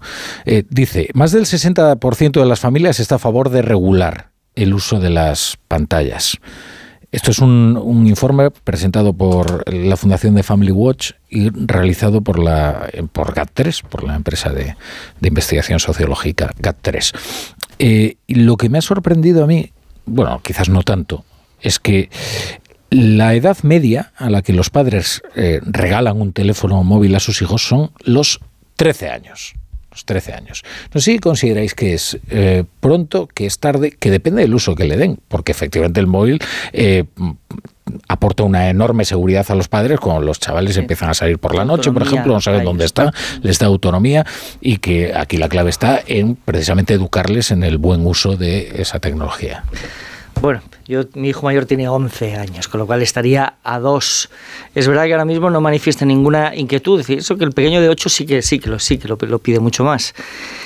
Eh, yo la respuesta que daría es la que tú has dado, que depende del uso que se le dé. Respecto de su seguridad y de su autonomía, es una herramienta que ahora mismo tiene algo de indispensable. Igual que un uso en exceso, puede tener un componente sin ninguna duda pernicioso respecto de su capacidad de atención y de su inclinación hacia las, hacia las distracciones. Por lo tanto, yo creo que depende del uso que se le dé. Yo prefiero regalárselo más tarde y a lo mejor con 13 años, si para alguna urgencia, si yo me tengo que ir de casa o lo que sea, a lo mejor en ese, para, para, esa eventualidad tener uno disponible y que no sea y, y, que no lo tenga en su propiedad. Pero no es tan fácil cuando todos sus compañeros del colegio probablemente también lo tengan. Yo creo que en el momento en el que se empiezan a quedar solos o empiezan a ir solos al colegio, eh, muchos de los padres nos empezamos a plantear la necesidad de darles el móvil. En ese momento, dependerá de dónde hacen el... Eh, o sea, dónde hacen la secundaria, dependen del colegio. Quiero decir que esas son circunstancias personales, pero me parece que ese es, el, ese es el punto más de inflexión. En cuanto a la bondad y la maldad del, del móvil, es que al final la autorregulación está, ahora que estamos en las autobajas, y eh, esa depende de las familias. Yo estoy convencida de que no tenemos ni que mirar a que nos impongan una regulación desde fuera, aunque es verdad que hay países que están eh, legislando al respecto, ni tampoco, por supuesto, dejarlo en manos de los colegios, sino que somos nosotros. Es, también es cierto que luego los chavales pasan tiempo con sus compañeros y lo que a lo mejor nosotros les tenemos capado en sus móviles o les tenemos bajo control, pues ahí en sus relaciones sociales ya no tenemos capacidad de interferir. Eso ya es la educación que les demos. Es muy difícil poner puertas, ¿no? Como se dice al, al, mar y esto es muy difícil de controlar, salvo que desde muy pequeños hagas pedagogía, pero yo creo que por edad ese momento en el que empezamos a dejarles solos o empiezan a ir solos al colegio es cuando ya te tomas la, empiezas a darle vueltas si, si ha llegado ¿no? la hora. Sí, es curioso porque además en los colegios ahora, eh, a estas edades, el mayor mío tiene 12, no tiene móvil todavía, pero están familiarizados con las, las tabletas, los Chromebooks, eh, hacen páginas web, diseñan, es decir, están, por supuesto, ven a sus padres utilizar los teléfonos, em, con lo cual yo creo que ellos están habituados a esa tecnología, yo creo que sí que hay una edad que es el salto de la primaria a la secundaria, que ya implica una mayor autonomía y por lo tanto quizá el móvil ahí parece, parece más lógico. Y luego yo también creo que yo creo mucho en la como padre en, cómo ves tú a tu hijo eh, eh, a la hora de, o cómo crees que va a utilizar esa, esa tecnología. Igual lo puedes ver, digo, el móvil puede ser cualquier otra cosa. Puede ser ir solo al colegio o no. Eh, yo creo que eso también es importante valorarlo como ves tú, de, lo ves de madurez, de solvencia, de, bueno, en fin, es parte de, eso. Pero yo sí que creo que, por ejemplo, los colegios hacen bien en poner ciertos límites al uso del, teléfono. Hace poco, bueno, antes de las Navidades, la ministra eh, eh, lanzó esa idea y, yo lo veo bien. Y, no es que no vayan a, usar esa, esa, tecnología, porque es que de hecho lo aprenden. Sí, bueno, la, decisión de la, o la iniciativa de la ministra es a consecuencia de los datos del informe PISA y que el contenido del propio informe por primera vez advertía de que el, de que el uso excesivo de las, de las tabletas o en general de los dispositivos electrónicos en las aulas podía provocar interferencias importantes en la capacidad de atención de los, de los menores, sin vincular directamente eh, los resultados de PISA a, esas dificultades de atención que podrían generar las tabletas, sí lo mencionaba por primera vez. Por tanto, claro que es razonable y claro que eso es una afectación que pueden tener los dispositivos electrónicos, tan cierto como, forma, como que forman parte del nuevo mundo al que ellos se enfrentan. Bueno, es, que es verdad que establecer criterios generales en la educación eh, conlleva un peligro, porque no es lo mismo pues el grado de madurez que tienen eh, unos chavales y otros. Y esto es así, cada uno los conoce y sabe la responsabilidad que puede tener. ¿no? Pero es verdad que en ámbitos de socialización, como es el colegio, una herramienta que te permite aislarte también de esa manera, ¿no? de tener actividades solitarias, aunque luego estés interactuando a través del móvil con otras personas, pues hay que regularlo. Y de la misma manera pienso que en la familia el problema que tiene el móvil es que los padres no saben exactamente a lo que está el chaval. El chaval tiene, pues, tiene derecho a tener su intimidad. Pero, pero, hombre, los padres deben estar más o menos, deben saber más o menos qué es lo que está haciendo, ¿sabes? Y, y, tú ahí, pues la libertad es casi absoluta. y es muy difícil que tú puedas em, eh, vigilar, atender y ayudar a ese chaval. Si es difícil regular, o, prácticamente imposible, lo que sucede en la intimidad del hogar, qué no difícil será que regular la intimidad de un dispositivo que cabe en la palma de una mano. Claro. Entonces es es decir, es, bueno, pero tenemos mecanismos de control parental en el mecanismo, o sea, en el mecanismo, en el dispositivo que tú pagas, que está tu nombre y que tiene un menor, tienes mecanismos de control parental en el que el acceso a las webs, bajarse determinadas aplicaciones necesitan tu autorización. El problema está en esa socialización, que las normas y las reglas que tú tienes en tu casa pues tú no sabes cuáles son las reglas y las eh, cómo, cómo, funcionan los compañeros de tu hijo o de tu hija. Y en esa socialización, aunque en el colegio, aquí en la Comunidad de Madrid, no es, no es posible, no, se, no está permitido el uso del móvil. Es que no entras a aplicar mínimo sentido común. Si tú tienes a los niños que tienen que relacionarse entre sí, en cuanto les coloques un móvil, en lo que van a estar es a jugar. Y no va a haber esa relación. Bueno, o a no, no socializarse sé, con- pero mm, perdona, pero en esa socialización, claro, pero en esa socialización, una vez que están con un grupo de chavales, vemos que eh, ya no es lo que hay dentro del dispositivo de tu hijo, sino lo que hay y lo que pueden ver en los dispositivos de los demás. Es, es complicado, pero bueno, como criterio general yo, yo creo que no se puede imponer una, que cada uno somos en nuestra casa, vemos cómo son nuestros hijos, qué capacidad tienen de gestionar los peligros que supone acceder a Internet y también de distracción, porque tener el móvil al lado mientras estás estudiando Es tremendo, ¿eh? O el- mira que ya... eh, Aunque ya lo haces en la web. No es que vamos. nosotros teníamos ya distracciones, ¿eh? pero con un smart, eh, un smartphone que tienes todo. Si es que tienes Netflix, tienes eh, hablando videojuegos, tienes Tienes chavales de amigos, 13, 14 tienes- años. a los amigos. Tienes, tienes nuevos amigos, es decir, es que Pero uno de Nuestro 15 o sueño- 16 o de 17 es que te da 20 vueltas ya a ti en cuanto a lo que está eh, viendo ¿de y lo que está haciendo con el ordenador y Pero, demás. pero también nos pasa a vosotros que la cantidad de estímulos que tú recibes a través del móvil, es decir, el problema son las interrupciones. Es que el móvil, cuando tú estás haciendo un trabajo, te interrumpe constantemente y entonces eso te lo tienes que autorregular tú mismo. ¿eh? Y, y hay muchísimos adultos que no son capaces de hacerlo. ¿eh? Yo me he quitado de las redes sociales por eso. No, no Sí, quiero sí. saber nada porque al final me estaba ocupando y me estaba invadiendo mi vida. Y el típico que te envía el WhatsApp para Ah. cualquier tontería y tal. Pero claro, tú te preocupas y, y ya no te digo una nota de voz.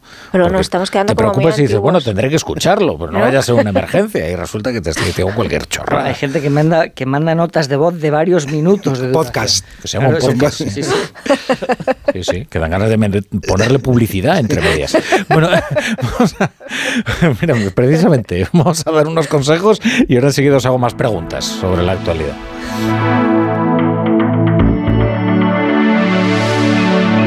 La brújula.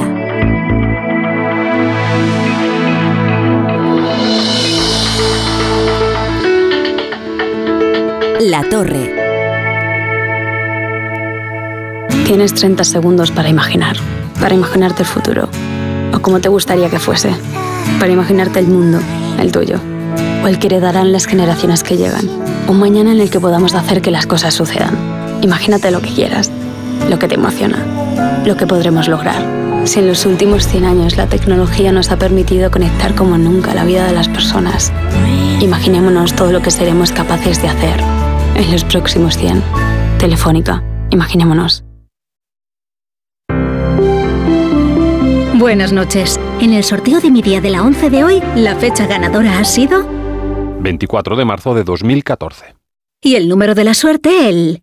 El 11. Recuerda que mañana, como cada martes, tienes un bote millonario con el sorteo del Eurojackpot de la 11. Y ya sabes, a todos los que jugáis a la 11, bien jugado. Hay dos tipos de motoristas. Los moteros, que llegan en 5 minutos, y los mutueros, que hacen lo mismo, pero por menos dinero. Vente a la mutua con tu seguro de moto y te bajamos su precio, sea cual sea. Llama al 91 555 5555. Hay dos tipos de motoristas. Los que son mutueros y los que lo van a ser. Condiciones en mutua.es. Si lo que te separa del universo digital de tus hijos son puertas que todavía están cerradas, ¿cuántas estás abriendo? El universo digital de tus hijos e hijas es todo un mundo. Más puertas abres, más lo entiendes. Descubre cómo en FAD.es. Con la colaboración de Fundación A3 Media.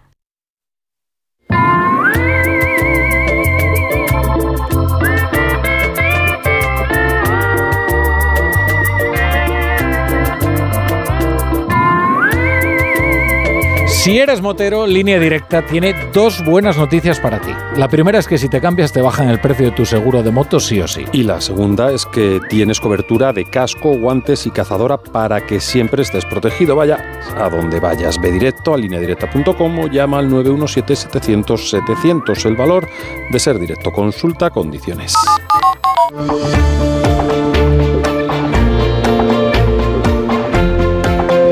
La brújula.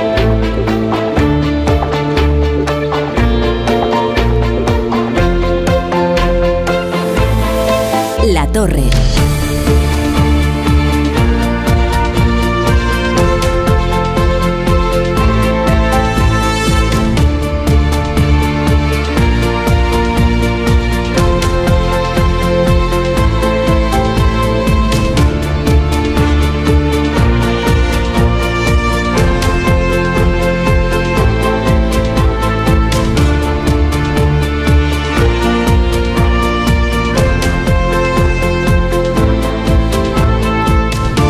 Tertulia la brújula con Jorge Sáenz, con Carmen Morodo y con Joaquín Manso. Y os voy a plantear, bueno, vamos a ir con el Vía Crucis del gobierno. En, uy, ¿cómo, No, eso es, eso es lo que deben estar haciendo ahora en Ah.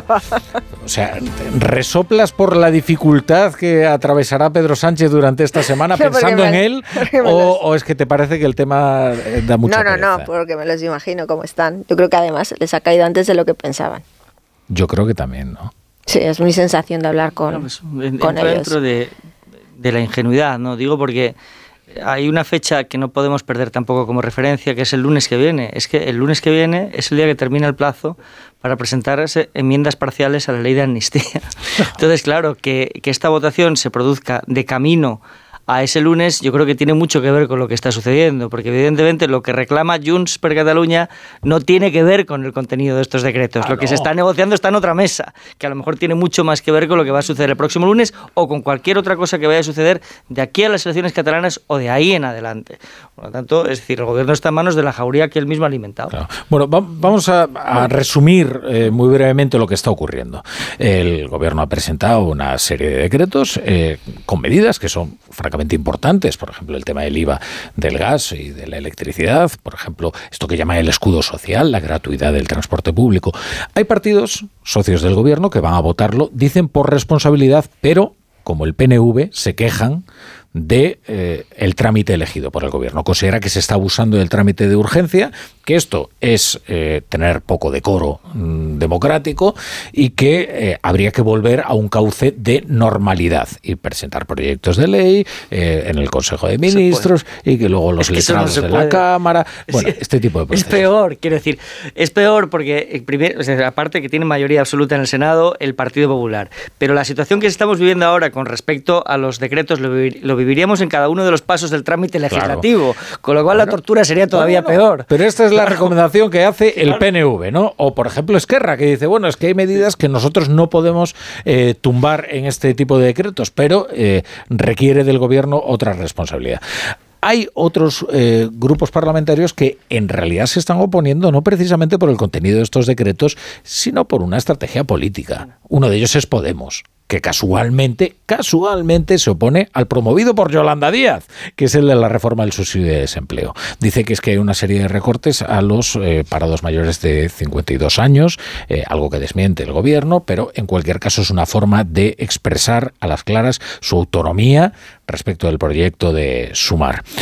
Luego está lo de Junts, que es lo que decía Joaquín Manso que Junts no está pensando precisamente en las medidas de este decreto, sino en la ley de amnistía y en cómo Sánchez eh, se la puede estar colando, ¿no? en, eh, en fin, por la, por la puerta de atrás.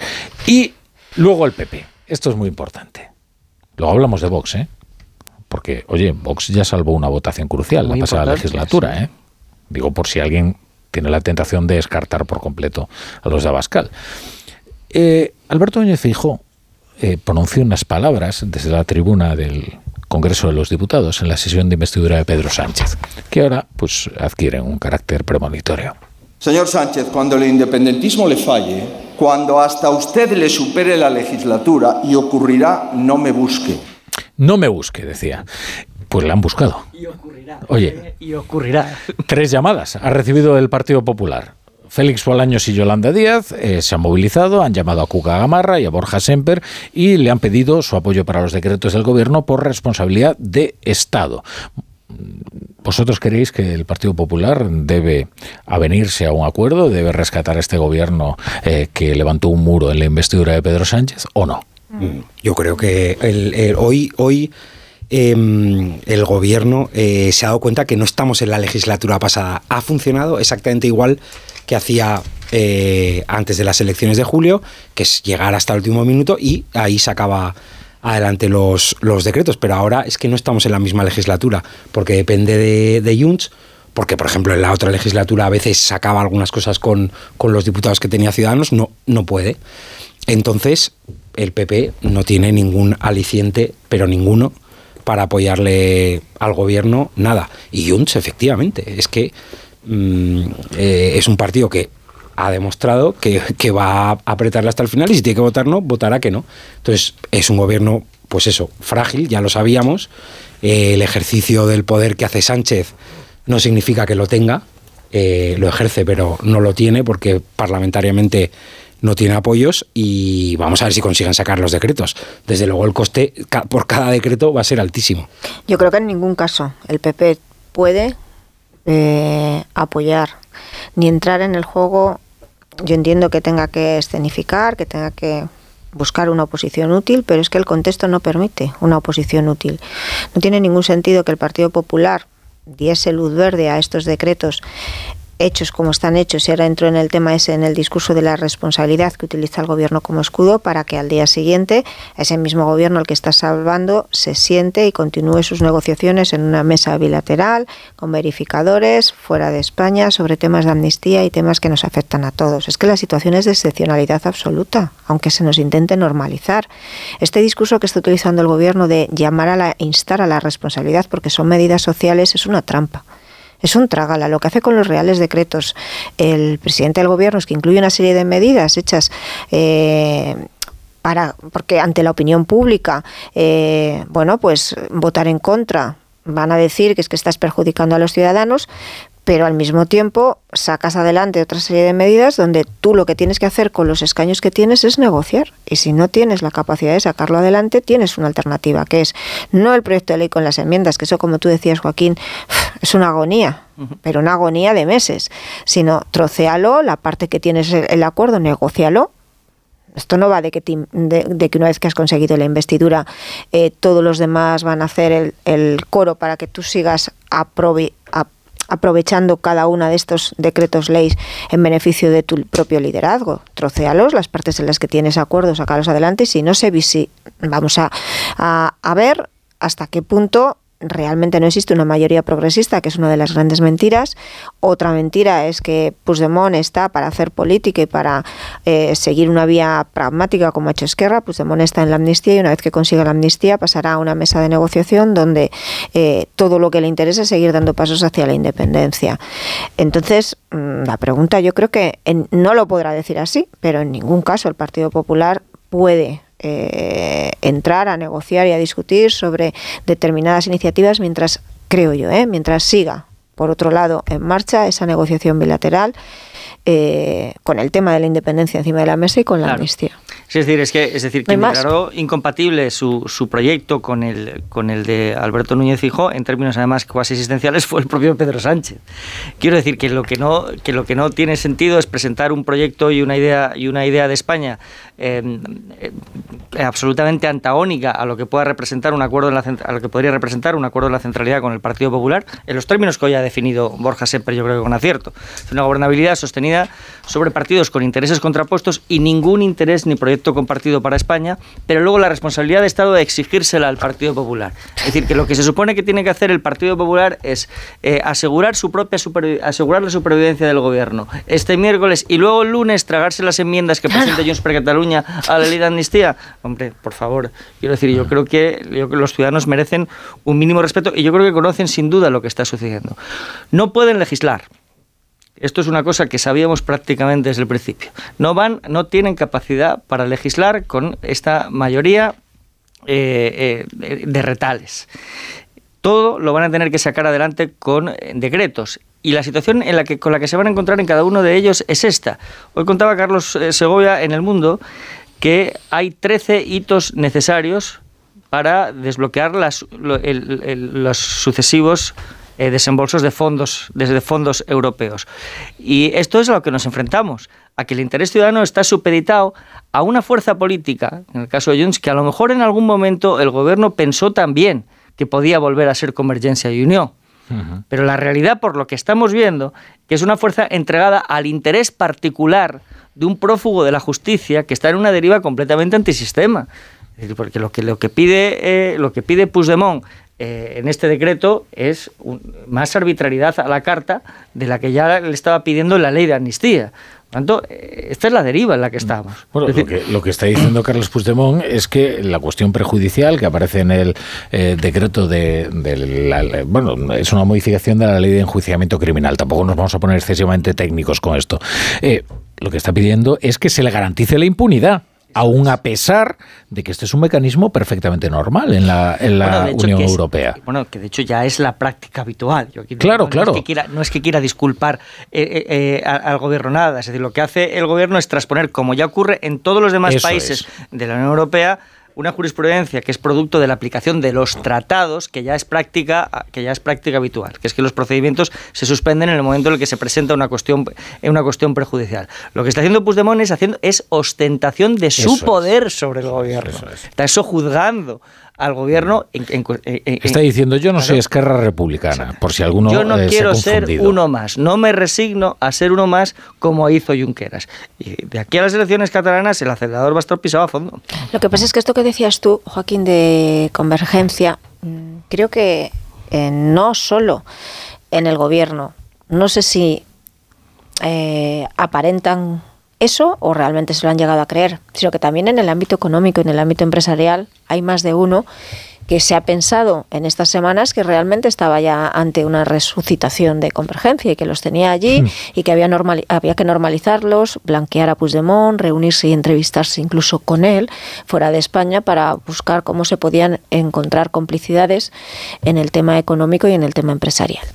A ver, eh, la, la la, yo la sensación que tengo hoy de, de cómo es en ese entorno de, de, Pedro Sánchez, porque todo lo que tiene que ver con la negociación con Puigdemont, bueno, lo lleva un círculo muy cerrado, ni siquiera está en la mayor parte de las cosas Yolanda Díaz, está al margen del control del Consejo de Ministros, al margen del control del Parlamento y también del, del partido. Pero hay más afines, hay más en ese círculo, fontanería, ¿no? Y yo sí que he notado eh, sorpresa de hasta dónde ha llegado el golpe de Puigdemont, que no se lo esperaban. No sé si Pedro Sánchez sí, pero ese círculo de confianza está en shock. Está en shock porque ellos estaban convencidos o se han querido autoconvencer, por sin embargo desde Junts eh, lo que te dicen es que venían avisando que esto, si les ha pillado de sorpresa es porque ellos han querido, que venían avisando desde hace días que no iban a apoyar.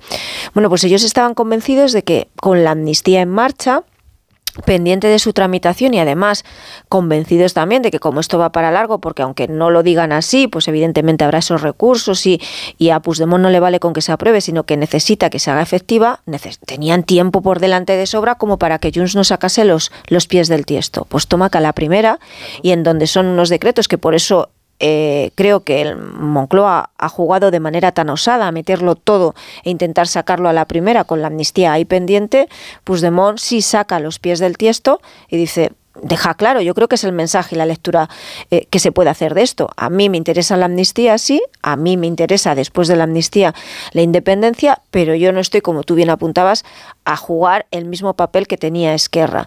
Y esto, eh, en un año preelectoral en Cataluña lleva también a una nueva conclusión y es que esas elecciones catalanas no se van a disputar en términos de pragmatismo, en temas económicos ni en temas sociales. Volvemos otra vez al pulso por el proceso. Exacto, y en un marco que no es el mismo que teníamos antes porque se han tomado decisiones que hace más fácil que determinados movimientos se produzcan sin que tengan las consecuencias penales que tuvieron en el pasado.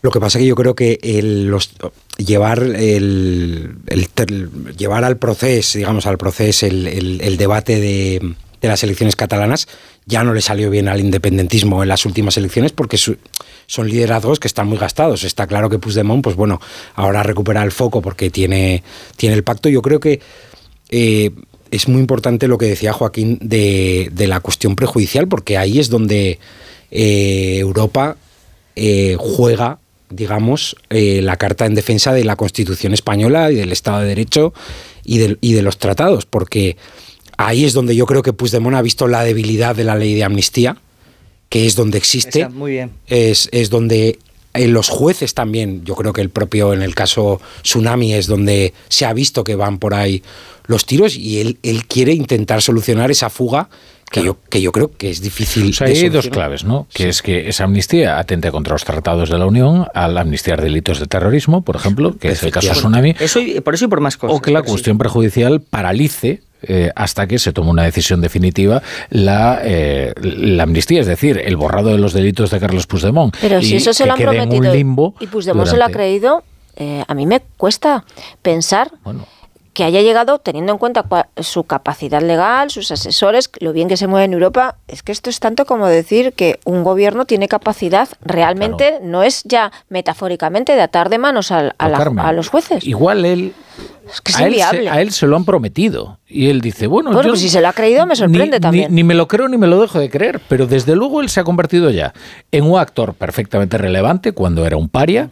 Él ha sido sí. Perfectamente homologado. Es decir, la amnistía desde el punto de vista político ya está, ya está concedida. Desde el momento en el que le va a haber una vicepresidenta del gobierno a un prófugo de la justicia. Es que es un hito histórico de España. ¿Cuándo ha ocurrido esto? Bueno, pues eso ya está, ya lo tiene. Y dice, bueno, ¿y ahora lo que venga? Pues ya me dedicaré yo a torturar al gobierno en caso de que vea que no es capaz de cumplir con sus promesas. Y es lo que está haciendo, ¿no? Yo no tengo ninguna duda. Comentabas tú que es, es verdad que los liderazgos están, eh, bueno, pues tienen su desgaste. Es verdad que la sociedad, yo no vivo en Cataluña, pero el mensaje que te trasladan es que la sociedad catalana ya está ahí ese hastío, ¿no? Y ese cansancio con el tema del, de, de la independencia.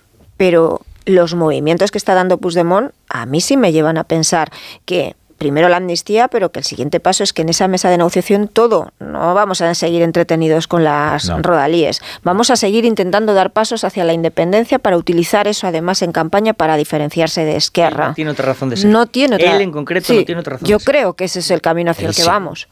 Es decir, su naturaleza es esa y su carta de presentación en esas elecciones es el irredentismo. Él, no él, él, no, él personalmente no tiene, no tiene otro camino. Y entonces os pregunto, ¿qué va a ocurrir con estos decretos? ¿Van a conseguir renegociarlos con Junts o sencillamente van a, miércoles. van a perder esa votación? Es que y, el, el eh, gobierno tiene que decidir si quiere asumir el coste de una derrota, que hoy lo que te están diciendo es que ellos, bueno, en estas horas todo puede pasar, ¿no? Porque la negociación sigue.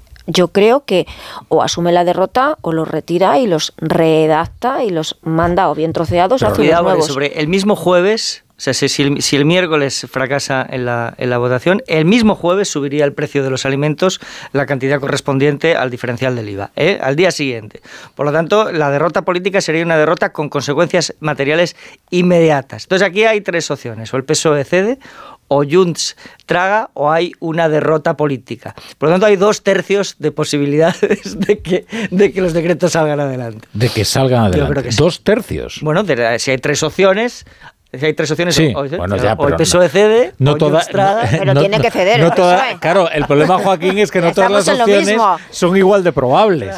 eso sí. Son igual de probables. O sea, yo, por ejemplo, la, Pero re- la la cesión- retirada. La, la retirada del proyecto no es una derrota política, ya Sí, es una hombre, derrota brutal. sí. Claro que lo es. Sí. Porque aparte evidencia cuál Sí. es la de qué materiales están hechos es. eh, la, la mayoría parlamentaria. Sí. Estos que nos de, Pero la votación con Pedro Sánchez ahí también es una derrota estrepitosa Sí. para el ego. sí. Y solo queda, para que esto salga, yo estoy de acuerdo con Joaquín, la única manera de que el de- los decretos salgan adelante esta semana es cediendo y cambiando y haciendo las modificaciones que dice Junts. Luego- no hay otra alternativa. El, el- tema de, lo- de los alimentos y cómo queda uno ante Europa, quiero decir. Es decir, está pendiente el desembolso de los fondos desde hace, en concreto, este hito, el de la, el de la digitalización de la, de la justicia y la agilización de los procedimientos judiciales, está pendiente desde hace bastantes meses. Es decir, y si no los cumples, no solo será que no lo has cumplido, es que te van a decir que no los, que no los has cumplido Solo- y van a saber por qué no los has cumplido. Con lo cual el coste político es muy alto. Ya, pero tienes otra una paralela y es que Mm. si cedes y si rectificas en el tema de la cuestión prejudicial, el lío, esto es susto o muerte, el lío con ahí- Europa, ahí- con los jueces y demás, lo tienes también No, bueno, es que montado. eso sería un escándalo. Ahí tendrían que encontrar otra fórmula que se habló en Navidad, que es el Ayuntamiento de Barcelona. Y no estoy diciendo ninguna Bien, locura. bien. Esa es una Bien, opción que pueden tener encima de la mesa. Yo ahora mismo coincido con Carmen. O sea, es verdad que en el entorno. Pero que es otra derrota, Es- Jorge. Sí, sí, Quiero bueno, decir, no o me sea, qui- no, resulta no, que tu único consuelo en las municipales no lo vas a eso. entregar como baza para la aprobación Yo de no unos lo decretos. Yo, ¿eh? creo que Puigdemont no quiere atarse más a los socialistas. Bueno, yo creo que ahí eh, eso sería una manera de. Yo también tampoco creo que se quiera traer, pero sería un- una manera de poner encima de la mesa el poder que tiene y tal. Es, digo, es puede ser una opción. Yo creo que en el PSOE ahora, o por lo menos hoy eran muy pesimistas, las llamadas al PP así lo demuestran, y en un partido que ha expresado una gran preocupación por los decretos es el PNV, que para mí es la clave, porque si el PNV dice que ve a, a, a Junts dispuesto a ir hasta el final y sin miramientos y tal, pues, pues ellos han tenido una interlocución bastante grande en lo que era la negociación de investidura. Así que sí, yo, yo creo que, que puede caer en cualquier caso. Lo que sí se ha demostrado ya es algo que sabíamos, pero que ahora hemos visto fehacientemente, y es la imposibilidad o la dificultad suprema de sacar nada adelante en esta legislatura que no sea la maldita amnistía. Pero fijaros, en esto de los decretos, el PNV desde... eh, porque, a ver, no digo que... Bueno, sí, creo que, que Junts miente menos que la otra parte. Me explico. Bueno, por ahora Junts no ha mentido. ¿eh? Por eso, que suena, bueno, estamos hablando No, no. de un delincuente, pero que en- en- al menos en la, ima- la imagen que nos Pero en traslada, el la delito es que muy nos llega, sincero, sí. Puigdemont. Quiero decir, Puigdemont se- eh, vamos a, a ser francos. Puigdemont se retrató con cinco, con cinco eh, requerimientos del Tribunal Constitucional. Lo subió a Instagram y dijo, voy a declarar la independencia. Y desde luego lo cumplió, ¿eh? toda esa hoja de ruta. Quiero decir, en- ha sido más sólido en sus promesas Carlos Puigdemont que Pedro Sánchez. ¿eh? Por eso, porque en, en la negociación y en ese hilo directo que tiene PNV y Junts, al que tú apuntabas, antes ya de Nochevieja, el Partido Nacionalista Vasco sabía perfectamente que la posición de Junts, y la sabía, si lo sabía el PNV, también lo sabía, entiendo yo, Moncloa, que la posición de Junts, la decisión de, de y lo que contaba Turul era no vamos a apoyar los decretos porque no nos han dado tiempo a leerlos, eh, se incluye este tema y porque además entendían que las formas que tiene Sánchez de actuar comportándose igual que se comportó en la pasada legislatura con Esquerra, para Puigdemont es una línea roja y que era mejor dar el aviso en estos primeros decretos que es- esperar tres o cuatro y más adelante decir por aquí no pasamos. Ese mensaje lo tenían. eh, el PNV y lo tenía también Moncloa. Eh, la decisión aún a sabiendas de que esto era así, de Moncloa, de tirar hacia adelante, porque, por ejemplo, en el caso de las medidas fiscales, tenía hasta finales de principios de, febrero para, Sí. pro- para provocar su Febrero, no, convalidación. finales de enero, principios de febrero. Principios de febrero, sí. Bueno, da igual, pero bueno, tendría que haber sido finales de enero, principios de febrero. Entonces, es casi como un órdago de decir, sé que, no me los, que me estáis diciendo que no me los vais a apoyar y los junto los tres, los llevo en la misma votación y además sin apurar para nada los plazos de intentar negociar y de intentar buscar ese acuerdo, porque al final me los vais a tener que votar. Pues yo creo que te los van a votar si introduces todo lo que te han pedido.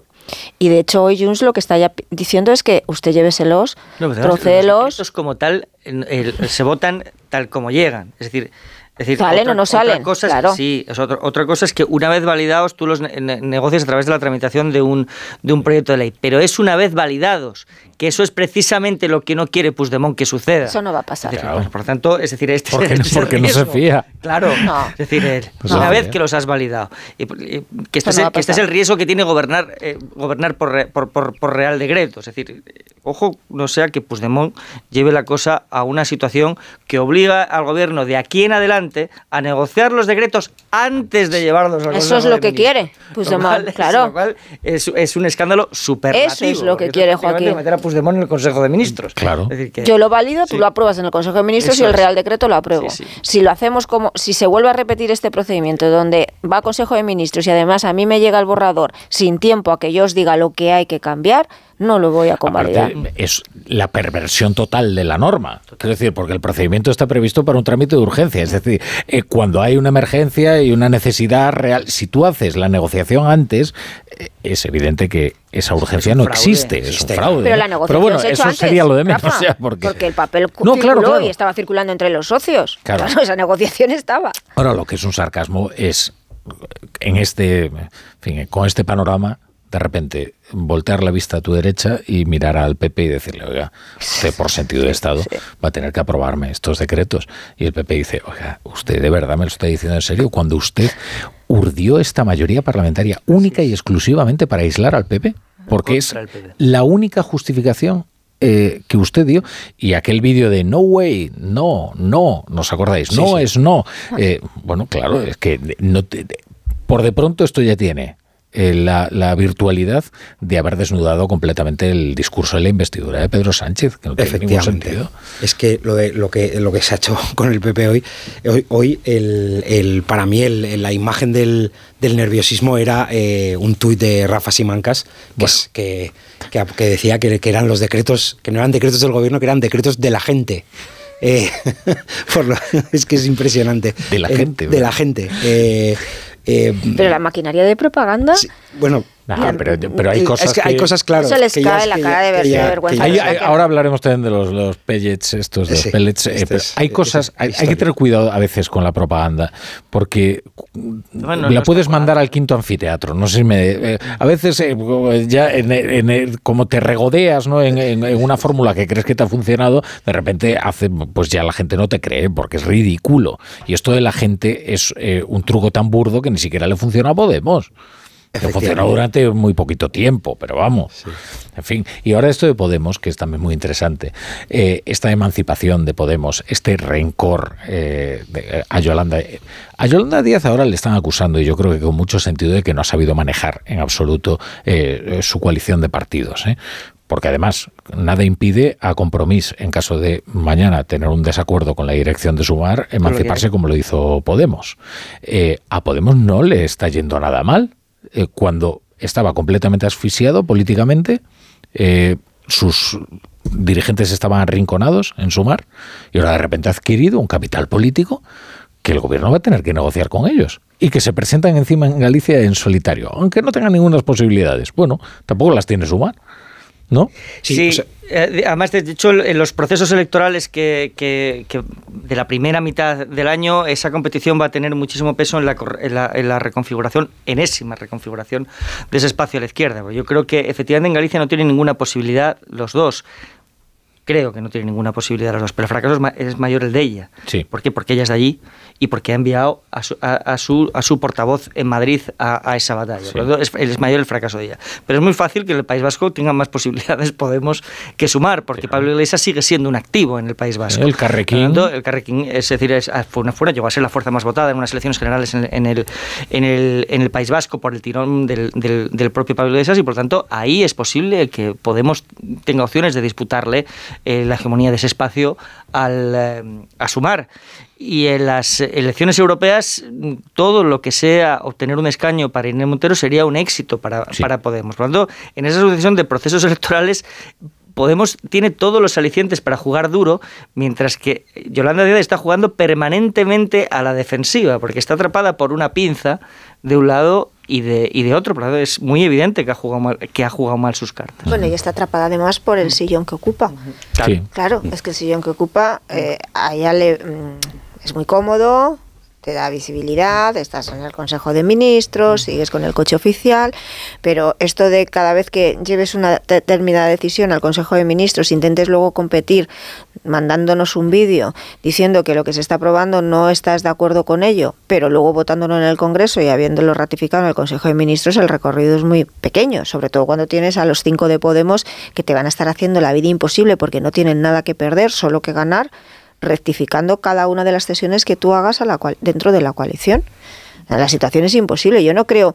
Esto que están diciendo también desde, desde Moncloa, ese discurso oficial de no, no se van a atrever, es imposible que los de Podemos se desmarquen de las medidas sociales, siempre van a poder pedir más. Siempre van a poder Sí, pedir claro. más y necesitan diferenciarse, claro. Es que esto de, eh, de mm, tienen que decir que sí a Sánchez, porque Sánchez es el adalid de, del progresismo, pues no, porque ellos siempre a la izquierda van a encontrar un nicho donde entiendan que se han quedado cortos. Claro, y sobre todo cuando ya estás desahuciado de la vida, tú te puedes permitir cualquier desahogo, porque estás disfrutando de la todo. alegre irresponsabilidad de quien no tiene nada que perder, que es lo que le ocurre ahora mismo a Podemos. Me dejáis poner unos anuncios, ¿verdad? Y, y ahora enseguida regresamos y hablamos de los pellets y de todo lo que queráis. La brújula.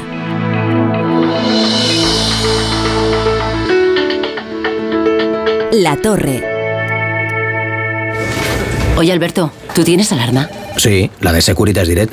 ¿Y qué tal? Es que estamos pensando en ponernos una. En mi bloque la está poniendo todo el mundo. Y me preocupa que si vuelven a robar, entren en mi casa. Ni te lo pienses, por lo que cuesta, merece la pena vivir tranquilo. Protege tu hogar frente a robos y ocupaciones con la alarma de Securitas Direct. Llama ahora al 900-272-272. Te lo digo, te lo cuento. Te lo digo, cada año pago más por mi seguro. Te lo cuento. Yo me voy a la mutua.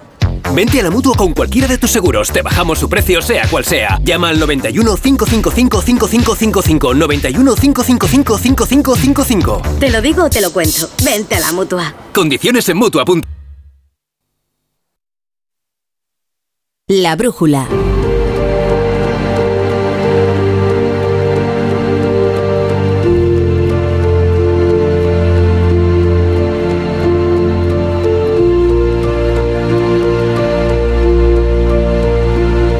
Cero. Rafa La Torre.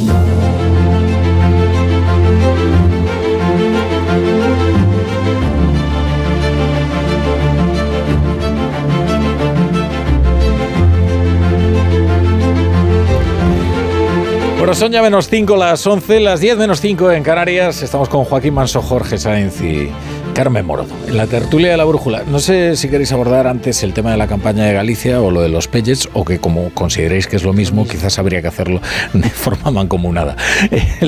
Vamos a ver, esto, eh, ¿creéis que estamos ante un nuevo prestige? Eh, es que he visto un vídeo del Partido Socialista bastante curioso por cuanto rescata la labor de Mariano Rajoy en la crisis del Prestige. Entonces no sé si está sugiriendo que este es un problema del gobierno central, porque Mariano Rajoy era entonces ministro de ministro de eh, Yo creo que del Interior. Sí, Sí. eso es. Estaba pensando, pero había sido ministro de Administraciones Públicas. Bueno, eh, la cuestión es que, hombre, evidentemente no estamos ante una- Es posible que, que Rajoy compareciera como portavoz, Como no como ministro sí. Interior, porque Sí, el ministro responsable era Cascos, que era ministro de Fue Fomento. cuando lo de los hilos, Sí. aquella Sí. famosa rueda de prensa. Claro, de- pero lo que no vale es decir que entonces era una atribución del gobierno central, eh, porque la competencia de costas es eh, a quien pertenece, y ahora es del gobierno autonómico. O sea, hay un pequeño lío que yo creo que van a tener que desentrañar en algún momento. También creo que el gobierno está tratando de ya mm, quitarle un poquito de importancia a este asunto que en realidad a quien beneficia es al BNG. Bueno, yo creo que la izquierda está intentando, está intentando agitar un espectro que tiene un peso emocional y simbólico muy importante para ella, que es el del prestige, eh, que, que que trasciende las fronteras de Galicia, pero que se siente especialmente en Galicia, para propiciar una dinámica de cambio que no acaba de comparecer en, que no acaba de comparecer en, en, Galicia. Efectivamente, el barco que, tiene este incidente, el barco que pierde una serie de contenedores, uno de ellos cargado con pellets de plástico, tiene el incidente en Viana do Castelo que está frente a las costas de Portugal, no está en, en Galicia. Eh, y yo creo que todo lo que transcurre por, eh, en alta mar esa amenaza es competencia de salvamento marítimo y por lo tanto del gobierno hasta que llega a las costas. Hoy eh, Rueda, el gobierno de, Galicia, ha tomado por primera vez una iniciativa política respecto del, respecto del vertido que es el de negarse a, eh, subir la emergencia. Es decir, el nivel de emergencia 1 se ha negado a subirlo a nivel de emergencia 2, que es lo que facilitaría que el gobierno pues em- enviase pues A la- a la UME. Eh, eh, sí, yo creo que acertadamente, ahora bien, como todas las decisiones políticas, conlleva un cierto riesgo, que es que si mañana amanecen las, las, las playas de, de Galicia eh, repletas de pellets, pues eso tendrá un coste para Rueda. Yo creo que lo hace en la seguridad de que eso no va a suceder, decir, que el vertido es de una cantidad eh, manejable, es decir, no para, no para propiciar una, una, una desgracia o una catástrofe eh, ecológica y que Son efectivamente... 1.050 sacos de 25 kilos de estas bolas de plástico Sí. eh, que llegan a, la- a las playas y son muy molestas porque son difíciles de quitar porque se mezclan con la Lo arena. que no sabemos es cuánto de cuántas de, esas eh, bolitas que se han perdido y que han perdido el barco van a llegar a la costa y cuántas cuántas se van a perder en alta mar y cuánto, ¿Cuántas se quedarán en el saco? ¿Cuántas salen del saco? 50.000 por kilo, me han dicho.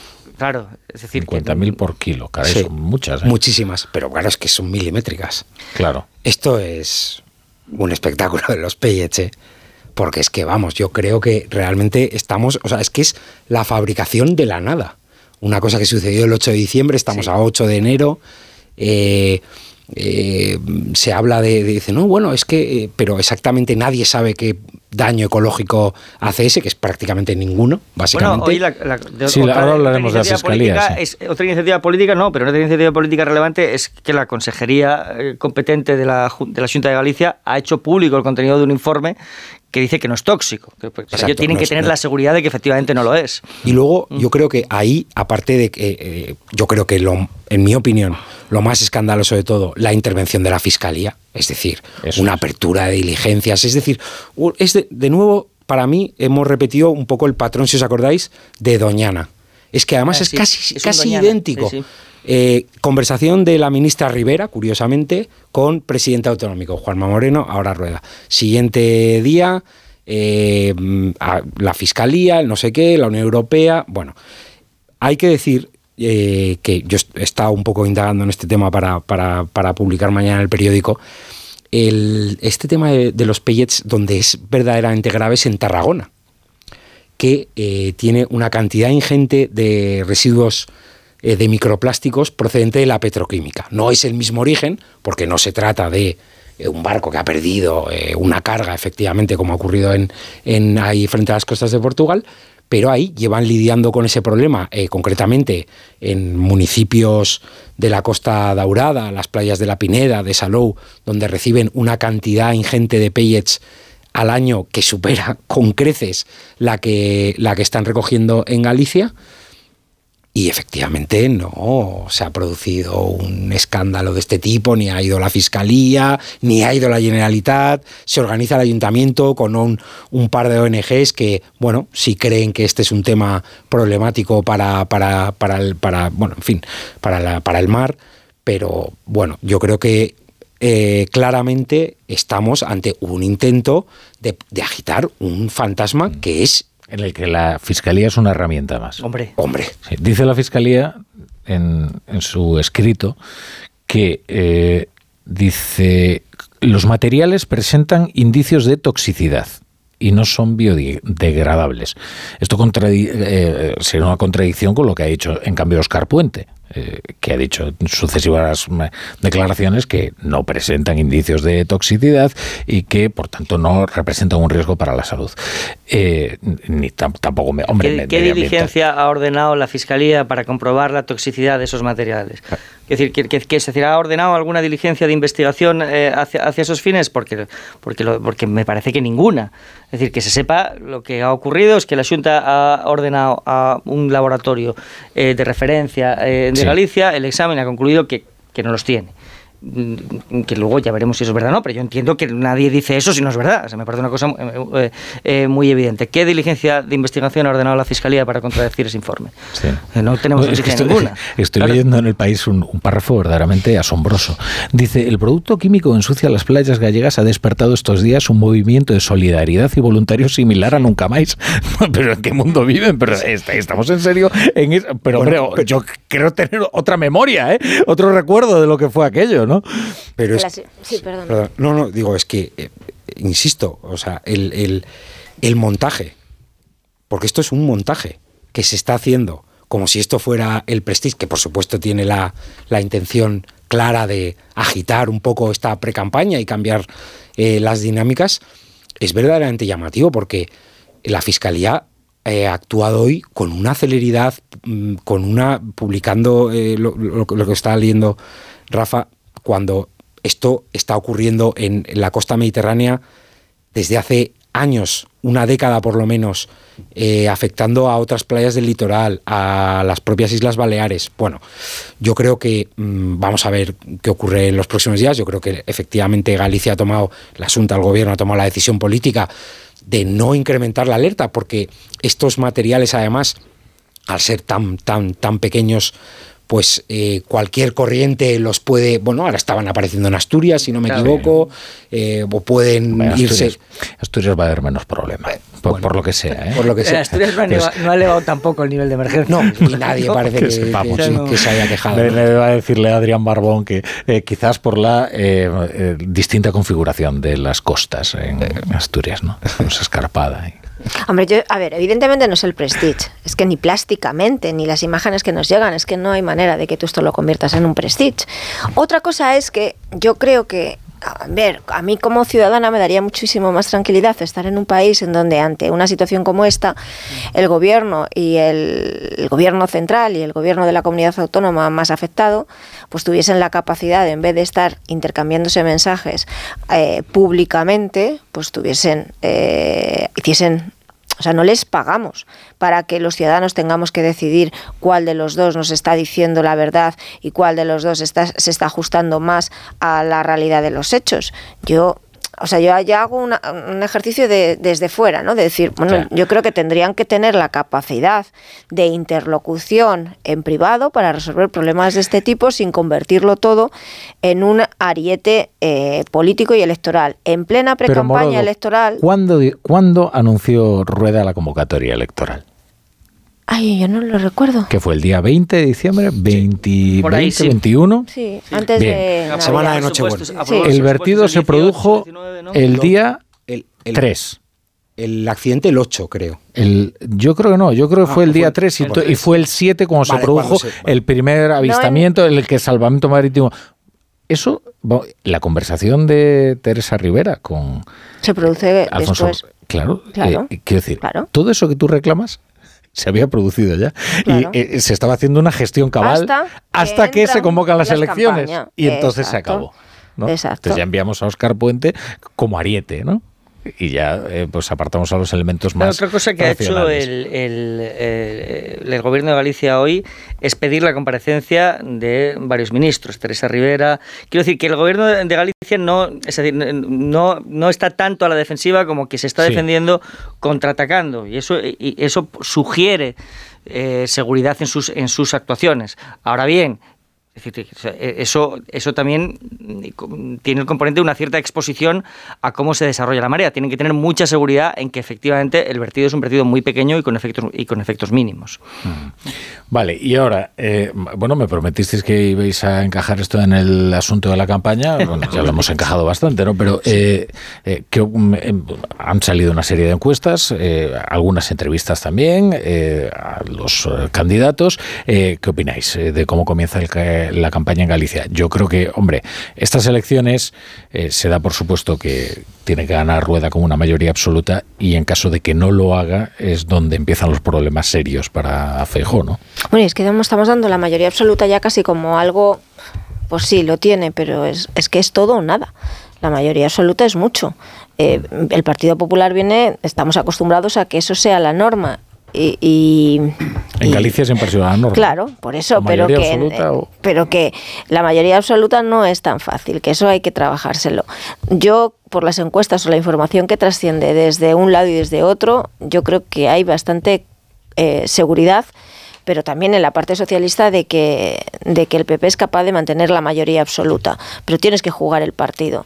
La, que Vox se presente a sabiendas, porque yo creo que es a sabiendas de que no va a conseguir nada, es otra vez jugar a favor No tiene, no tiene candidato. Ah, Claro, es otra vez jugar a favor de la izquierda, porque son semana. votos que se pierden y si se pierden eh, perjudican a esa mayoría absoluta del Partido Popular, porque son votos que no, no votarían jamás a la izquierda. ¿Quién se juega más? Alberto Núñez Fijo se juega mucho, pero yo creo que también se juega mucho la vicepresidenta y ministra de Trabajo, muchísimo, porque ella es una apuesta personal, es su casa, es su terreno, eh, ha mandado allí a su número dos y, y está en una situación donde las encuestas apuntan a que tampoco, eh, de cara a esas elecciones europeas, no está en un movimiento de ascenso, sino más bien en un movimiento de descenso.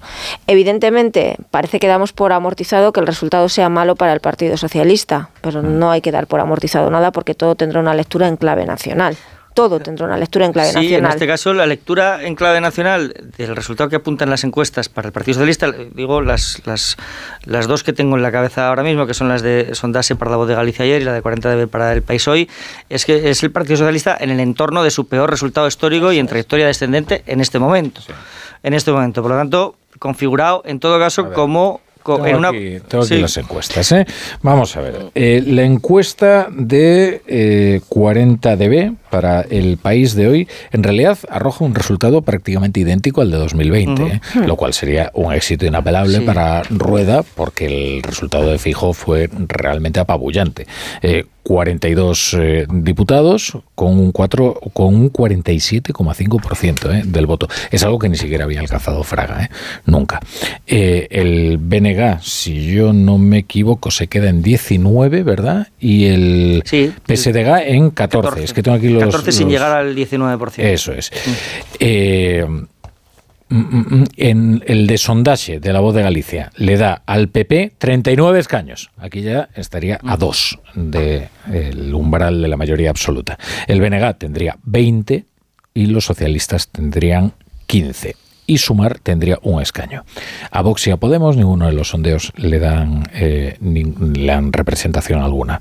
Eh, bueno, eh, hombre, que los socialistas sean tercera fuerza ocurrió en 1997 con Caballero, Abel, y ocurrió en las últimas, en las pasadas elecciones con Caballero, Gonzalo. Sí. Eh, parece que tiene garantizado ser la tercera Claro, fuerza con Besteiro. Pero eso es, no eso es relevante porque en, la, en, la, en la tercera nacionalidad pretendidamente histórica, el, el Partido Socialista quedaría consagrado en una posición auxiliar respecto del, del independentismo. Y eso respecto de- del, del sistema político y la vertebración del Estado es un resultado muy malo para los intereses eh, para los intereses generales. Es decir, que, que seguramente se darían por contentos si, si, si el Partido Popular no, no, no obtiene la mayoría absoluta y ellos se permanecen en esa... en esa- pero, es, pero es Sí, dramático sí. para el sistema político y para la vertebración del Estado en, en- en general. En caso de que tengan que investir a Ana Pontón. Es decir, la trayectoria es, además la trayectoria es manifiestamente descendente. O sea, ya veremos si cuando se celebren las elecciones efectivamente mantiene esos 14 escaños. Porque el, hace cuatro años el Partido Socialista con Gonzalo Caballero llegó a esa semana, a, esa, a la última semana eh, antes de, la- de las elecciones y las encuestas le daban 19 y acabó sacando 14. Acabó sacando, acabó sacando 14. ¿Por qué? Porque se produjo un efecto de concentración del voto en el BNG, que en este caso, al estar más fragmentada todavía a la izquierda, es probable que se produzca, porque además el liderazgo de Ana Pontón está más consolidado de lo que estaba hace cuatro Sí, años. Sí, yo creo que eh, primero que vamos a tener estas elecciones en solitario, que no es muy habitual, porque casi siempre las tenemos con el País Vasco que absorbe mucha, mucha información nacional. Segundo, yo creo que efectivamente es que el PSOE, eh, no olvidemos que su presencia territorial y municipal es residual. Exactamente. Es un partido que ha renunciado a ser un partido de mayorías a cambio de consolidar una mayoría parlamentaria de gobierno, que es la que en este momento tiene el poder, eh, y que aúna todo tipo de separatismos, nacionalismos, etcétera. Pero su realidad territorial es nefasta, con lo cual, bueno, ser tercera fuerza es a lo que aspira y no creo que, que pueda pasar de ahí. Yolanda Díaz. Yolanda Díaz, hay que recordar que, eh, aun- aunque nosotros la vemos o, o pensamos, bueno, es, es su territorio, yo creo que Yolanda Díaz es una figura política muy denostada en Galicia por eh, su continuo vaivén eh, entre partidos políticos de izquierda, mm, destruyéndolos para sobrevivir ella, porque eso es lo que ha hecho Yolanda Díaz casi en nuestros últimos 25 años y hay gente que no guarda muy grato recuerdo de ella. Y en concreto en el BNG. ¿eh? En concreto en el BNG. Hmm. Y, y, y el, y, bueno, a, a Nova y aquellas formaciones que, se, que se extendieron. ¿no? Si el resultado es el que da, si el resultado es el que hoy da la encuesta del país, que le da por debajo del 4%, un tres y pico, es decir, a años luz de obtener representación para ella es un drama. Que Ella políticamente sale con un desgaste absolutamente brutal después de haber sacrificado además a, a su número dos que va a tener que dejar de escaño. Bueno, sacrificado o a veces eh, a uno le sonríe el destino y dice, pues mira, no sabía cómo quitármela de encima y la mando a Galicia. Es que a mí me da la Ya, sensación de que Marta Lois no había dejado muy buenas sensaciones ¿no? en, en sus intervenciones parlamentarias. Ya, pero pero esto- quizás sea una sensación malévola mía. ¿eh? No, Pero es esto de tirarse a la número dos a los 15 días de haber llegado, pues Te lo digo fin, porque la envías al cadalso. ¿Eh? al cadalso, sin Claro, duda. O sea, vamos a tener a Enrique Santiago, es otro ¿Ah, sí? Sí. ¿Tú apuestas por Enrique Santiago? de portavoz. Pues yo estaba convencido de que imposible, ¿eh? Sí. Me, me parecía que era un perfil eh, tan afilado. Eh, Quiero decir, es que Enrique Santiago tiene un Pero es pasado. que ¿eh? tienes también a Podemos ahí suelto. Pero es muy de confianza. de- yo no tengo Ya. información, ¿eh? pero es muy, muy, muy de confianza de la Estás hablando del vicepresidenta. secretario general del Partido Comunista Sí, de sí. España. Y le ha hecho trabajos Eh, sucios en la pasada, entre comillas, en la pasada legislatura. Esa relación con las FARC, eh, eh, conocida, eh, de, bueno, no sé, creo que... No, pero aquí se ha vistido, en la pasada legislatura se ha vistido de moderado y participó en algunas negociaciones insospechadas. ¿eh? Mm. Sí. Bueno, desde luego si pone a Íñigo Errejón como portavoz parlamentario, la relación con Podemos no va a mejorar. No, no, no. Bueno, yo creo que no hay manera, no tienes, no tienes, igual, ¿no? hay milagro para, arreglar eso. De tener reuniones en Suiza con un mediador salvadoreño y Enrique Santiago, pues es que Bueno, Enrique Santiago es la moderación hecha persona. Realmente, así, mirado. Que sí, que sí. Que como tal ha actuado y ha, ha jugado en la pasada legislatura. Bueno, En ámbitos nada favorables a sumar. desde luego es un cambio de perfil total, ¿eh? porque Marta Lois es una persona, era una persona poco conocida en el ámbito nacional, eh, que una imagen más amable, ¿no? Sí, Una sí. apariencia más conciliadora. Vamos, es justamente lo opuesto. Pero yo no tengo, yo no tengo información. Bueno, No yo creo que si por ahí pueden ir los tiros. Y Manso también. Yo no tengo tan buena información como Jorge, pero si él apuesta por Enrique Santiago, yo apuesto también. Todos Ah, sí. sumamos. Mira que luego aquí se saca el Sí, extracto sí, y luego bueno. eh, pasamos eh, factura. Bueno, eh, venga, una última, una última, uno- un consejito, un consejito ahora. Eh, eh, ¿Sabías que en invierno, debido a las bajas temperaturas, aumenta el riesgo de avería de tu vehículo? Por eso con el seguro de coche en línea directa tienes coche de sustitución. Sí, y no solo en caso de siniestro robo, sino también por avería, para que estés tranquilo en todo momento, pase lo que pase. Cámbiate y te bajan el precio de tu seguro sí o sí. Ve directo a lineadirecta.com o llama al 917-700-700. El valor de ser directo. La brújula. Tienes 30 segundos para imaginar, para imaginarte el futuro, o como te gustaría que fuese, para imaginarte el mundo, el tuyo, o el que heredarán las generaciones que llegan, un mañana en el que podamos hacer que las cosas sucedan. Imagínate lo que quieras, lo que te emociona, lo que podremos lograr. Si en los últimos 100 años la tecnología nos ha permitido conectar como nunca la vida de las personas, imaginémonos todo lo que seremos capaces de hacer en los próximos 100. Telefónica, imaginémonos. Oye, Alberto, ¿tú tienes alarma? Sí, la de Securitas Direct. ¿Y qué tal? Es que estamos pensando en ponernos una. En mi bloque la está poniendo todo el mundo. Y me preocupa que si vuelven a robar, entren en mi casa. Ni te lo pienses. Por lo que cuesta, merece la pena vivir tranquilo. Protege tu hogar frente a robos y ocupaciones con la alarma de Securitas Direct. Llama ahora al 900-272-272.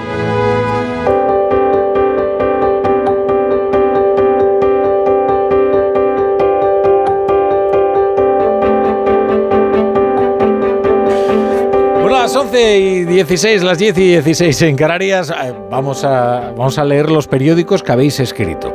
Juanjo de la Iglesia, ¿qué tal? Buenas noches. Buenas noches. Hay coincidencia entre todos los periódicos que han ido llegando a la redacción sobre el tema con el que se abre la primera página. En El Mundo, por ejemplo, este es el primer titular. Moncloa pide auxilio al Partido Popular para sus decretos 621 días después. Bolaños y Díaz telefonean a Génova ante el veto de Junts. No solicitaban su ayuda para salvar una votación desde 2022. En ABC, el gobierno pide al PP que le libre de la... Es un segundo. Sí, es sí. que, claro, tradicionalmente lo que ocurría es que uno recurría a las fuerzas mayoritarias y cuando eso no funcionaba, pues llamaba a Junts, a lo que podríamos considerar las fuerzas auxiliares. Ahora se hace al revés. ¿no? Llamas a alguien con cinco escaños o con siete escaños, como es el caso de Junts, y luego llamas al que tiene 130 y tantos, ¿no? Llamas, llamas a alguien o llamas a alguien. Que ha ganado a las alguien, a elecciones. alguien, Tienes que llamar a cuántas fuerzas, a seis fuerzas políticas diferentes minoritarias para someterte sucesivamente a una minoría y sacar y sacarlo es. adelante. Lo dices, oiga, ¿tengo usted sentido de Estado? Bueno, sí, Juanjo, Efe- Digo perdona. que son muy parecidos los titulares de todos los periódicos. A veces el gobierno pide al Partido Popular que le libre de la presión de Puigdemont. 20 minutos, Bolaños y Díaz llaman al PP para sacar adelante el decreto anticrisis ante la negativa de sus socios. El periódico de España, Sánchez acude al Partido Popular para sacar adelante su plan anticrisis ante el no de Junts. O sea que hay, parece que se han llamado por teléfono los directores. Dice Joaquín, no, no. no hacía falta, Es que ¿no? pues echamos la cuenta de los días, porque como sabíamos que todo el mundo iba a abrir con la misma noticia, de alguna manera había que diferenciarse. Pero, y- pero 600, eh, no sé cuántos días después. de- de- de 621 la- días después. Lo que dice Fue- después de qué, claro. No, es decir, no, 620 de, de- de la última vez que pidieron ayuda al Partido Popular para sacar adelante un decreto, que fue en abril de 2022, aquel decreto anticrisis que al final acabaron votando con Bildu, acabaron sacando adelante gracias a Bildu, porque era un momento en el que el, gobierno todavía tenía cierto escrúpulo Ah. a la hora de, de sacar adelante votaciones con, con Bildu. Entendemos que la cifra da, da cuenta de la desesperación, eso lo cuenta Claro. la desesperación del gobierno. claro. O sea, esta es la medida de, oiga, si está desesperado que desde hace 630 y tantos días. Es que yo recuerdo aquel, aquella votación agónica de los fondos europeos que salva a Vox. que salva a Vox, eh, que por eso a mí me parece, esta sugerencia que tú has hecho en el monólogo me parece muy audaz. Quiero decir, espérate un segundo. Cuidado. no sé, porque hoy Abascal ha hecho una cosa muy llamativa, que es convocar su congreso, ellos llaman la asamblea para renovar su liderazgo, que es algo que no se hace nunca en medio de un, o que no es habitual, desde luego, que suceda en medio de un, en medio de un proceso electoral. También es una Salvo sugerencia de que algo está pasando ahí, ¿no? ¿Eh? ¿no? Salvo que luego pienses que va a ser más difícil Eso, renovar tu sí, liderazgo. exactamente. Simplemente es la única lectura. Voy a afianzarlo ahora, voy a asegurarlo ahora, no vaya a ser que luego ya no tenga manera. Algo está pasando ahí. ¿Mm? pues cuidado. Cuidado. Sería sorprendente que Vox, que en fin, se llena la boca ¿no? de decir al, al PP que no se pueden ni pactar las presidencias de las comisiones del Congreso, le saque ahora el decreto, pero así fue. Pero a veces ocurre, Jorge, en el tenis, ¿no? Eh, que estás en una crisis, eh, además de confianza, en la que nada te sale bien y que lo que necesitas es cambiar el partido como sea. Entonces haces un movimiento que parece desesperado, pero que al menos permite cambiar el ritmo, ¿no? Pues esto igual es parecido. ¿eh? es que Vox está en un momento muy complicado, ¿eh? Sí, pero bueno, yo creo que esa situación no, se puede dar, es, es inviable en esta legislatura. Pero apuntabas antes tú Joaquín, eh, la posibilidad de que, yo no sé si era con micrófono o sin micrófono, la posibilidad de que al final los, los, decretos salgan adelante, ¿no? De que, puedan, puedan, puedan llegar a salir. salir. Eh, este movimiento que hace Moncloa después de días en los que ya se le planteó la posibilidad de negociar, el Partido Popular dijo vamos a sentarnos, negociemos y se ve si hay posibilidad de, no de llegar a un acuerdo. Esa negociación nunca se abrió, tampoco se ha abierto ahora porque lo que ha habido es un contacto, una comunicación que ha filtrado Moncloa, no el Partido Popular. Yo creo que Semper cuando esta mañana comparece en rueda de prensa Inicialmente, es el primero que dice que esa comunicación no, se ha producido. De hecho, hay, una, hay un mensaje en fuentes del, Partido Popular que saca por la noche apuntando directamente a Moncloa de la filtración de esas comunicaciones que ellos aseguran que no habían. que se refiere a la de Yolanda Díaz. La, de, mm. la comunicación de Bolaños con, con bueno, Gamarra, yo creo que la cuenta siempre la rueda de prensa. De pero son movimientos que se hacen, a mí me parece, casi para incluso intentar dentro de este juego de engaños y de buscar culpables, poder apuntar, que eso no es creíble al Partido Popular, decirle, usted es el responsable de que al final hayamos intentado, si llega a, hacer, a, ser... Construir la Dar, dar todo a Junts porque ustedes no estaban para echar una mano. Lo cual ahora mismo en este contexto, después de que te has inventado hasta la mesa con verificación... una situación que fue cuando se pactó la mesa del Congreso. No es creíble. 24 horas antes decía que de ninguna manera... Y luego... Y, a las 6 de la mañana se levantaron temprano para decirnos que sí, que la que Sí, aquí tiene claro lo que... Juanjo, más, más titulares. Hay otro asunto que es eh, noticia de portada en varios periódicos, que es el de los vertidos, del vertido en las costas gallegas y asturianas. ABC abre con una fotografía de una persona recogiendo estos restos de las bolitas de plásticos con este titular, la izquierda agita el fantasma de otro prestige por la campaña gallega. El gobierno central y la oposición caldean las elecciones con la excusa del vertido de pellets que ya afecta a otras comunidades. En el mundo hay un titular muy parecido. La izquierda agita el prestige ante el 18F por el vertido de pellets en las costas gallegas. Y acaba de llegar el motorista. Ah, más guapo que de costumbre, hay que decir, el motorista. Había venido el motorista eh, favorecido, ¿no? sí. Eh, con este primer titular. A el los país. titulares, El titular. Estaba yo diciendo piropos aquí a mi compañera. ¿Qué pasa? Tensa cuenta atrás en la primera votación clave de la legislatura. Abre el país. El gobierno busca apoyos a derecha e izquierda para su plan anticrisis. Es, una forma distinta de contarlo. ¿no? Es compatible. Es cierto. Vale, ya. Yo ya, sí, pero no es compatible, vale. Pues si tiene acuerdo de decía que tenía un acuerdo de legislatura con todo, con toda la izquierda y con parte de la derecha, no te digo más.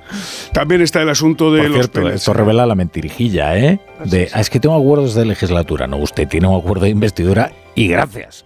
Y, no hay una mayoría progresista. rápido lo de los pellets que, Lo de los pellets rápidamente, el primer titular ah, del país es la Fiscalía de Medio Ambiente investiga el vertido de pellets. La Junta rechaza por ahora activar el nivel 2 de alerta. Que, anda por aquí Brasero ya, mira que vosotros estáis bien ¿eh? de las navidades, pero Brasero viene con, con un estado de forma envidiable. La brújula. El sorteo de Eurojackpot de la 11 del viernes 5 de enero ha entregado un premio en San Sebastián de los Reyes, Madrid, de más de 2.380.000 euros. ¡Enhorabuena! Y este martes, por solo 2 euros, bote de 120 millones. Tú puedes ser el siguiente. Cómpralo ya, que son 120 millones. Eurojackpot de la 11. Millonario por los siglos de los siglos. A todos los que jugáis a la 11, bien jugado. Juega responsablemente y solo si eres mayor de edad. La brújula. La torre. Habéis visto que finito está Roberto Brasero, No, de verdad ni un kilo de más en estas navidades, ¿cómo se cuida? ¿Qué tal Brasero? Qué alegría verte. Alegría la mía con este recibimiento. Muchas gracias tú que me ves con buenos ojos. Bueno, y nuestros tertulianos, muchas gracias también. Además, os veo muy bien abrigados, como corresponde, que frío otra vez. Oh, ¡Qué bárbaro! Mira cómo ha empezado la semana y así vamos a seguir, Rafa La Torre. Algunos cambios y sobre todo algunas nevadas más que vemos para esta semana. Fíjate, fíjate cómo vamos empezando el año. Hoy hemos empezado con heladas esta mañana primera hora y te voy a decir que mañana helará menos, ¿vale? Que nos esté escuchando, bueno, se van a repetir las de Pirineos 12-13 bajo cero, en el norte sí va a helar, pero en el resto que hoy nos hemos levantado y hemos raspado el parabrisas, yo creo que mañana no, porque mañana vamos a tener más nubes y eso impide que hiele mucho. Pero esas nubes nos traen luego por la tarde más frío, porque hoy ha lucido el sol en muchas zonas durante un rato, eso hacía el día más llevadero, pues mañana olvídate, vamos a tener nubes y lluvias que llegan por Andalucía, es noticia. Hombre, no muy abundantes, pero una primera borrasca. Mañana por el sur. El miércoles llega otra. Y además será una dana, esas borrascas más potentes, por lo tanto tendremos precipitaciones en más zonas. Y luego además, como baja la temperatura otra vez el miércoles, ya claro, no hablamos solo de lluvias, sino de nevadas que volveremos a ver abundantes en zonas de Cataluña, de Aragón, Castellón, Baleares, por el Mediterráneo, ahí promete ser más copiosa la, la, cantidad. Y luego en el resto más débiles, pero sí, sí, por la cordillera Cantábrica, Meseta Norte, Sierra de Madrid, bueno, algo veremos nevar. Bueno. Y ya veremos que con una dana de por medio, Rafa La Torre, la cosa siempre puede cambiar. Puede ir a menos o puede ir a más. Es que había uno en Pontevedra que le llamábamos el Pai Piu, porque iba por la calle diciendo Fai frío, pero eh, al final lo fue apocando, ¿no? El, y, y, ya decía Pai Piu, Pai Piu. Y entonces cada vez que hacía frío iba diciendo eso por la calle. Porque acortaba, ¿no? Me estaba acordando de él. Es que ahora hace muchísimo frío, hace muchísimo frío y dan ganas de ir diciéndolo por pues la calle. ¡Qué frío hace! Para seguir haciendo frío. venga, venga, Brasero, muchas gracias. A vosotros. Oye, pero que nada de filomenas, ¿eh? Que No, eso, no, no. eso ya. Ahora se cumplen tres años. Estamos de aniversario.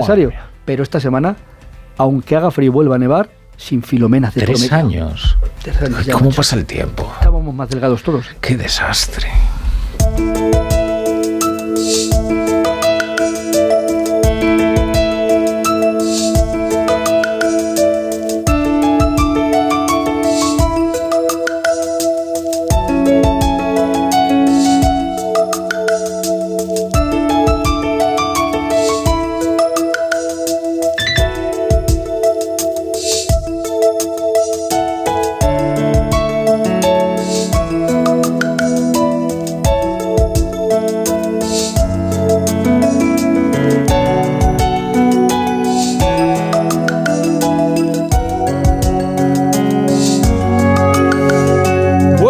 Vamos a ir echando el cierre, que viene Chapo Paolaza con las llaves.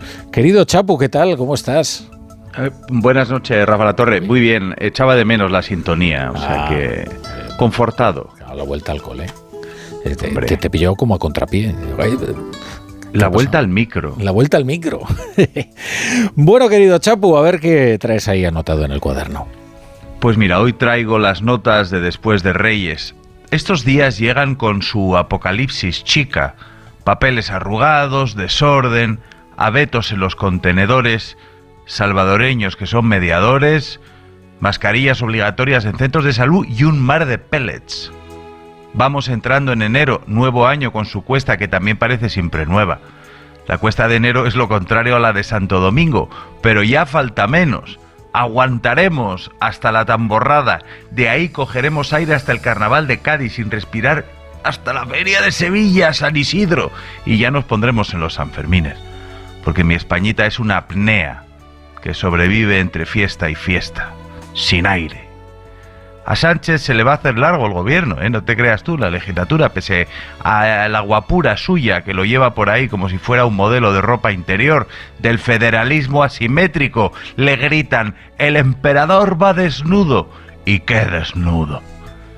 Podemos ha dicho que igual no le vota los decretos porque no le sale de los, de los decretos. Y Junts que no le sale de los pusdemones. Pues no se podía saber. Sánchez, Sánchez guapo de la sanchería, que te hicieron presidente grandes señales había. Bildu estaba en calma, Yolanda crecida, mucho rollo con el progreso, pero solo querían la amnistía.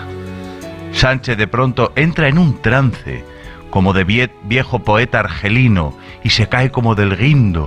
Abre los ojos, dice, hizo presidente a un progresista, y ahora no quiere leyes progresistas. Mirando a Waterloo me temo que no lo hicieren presidente por ser zurdo, sino para librarse del talego.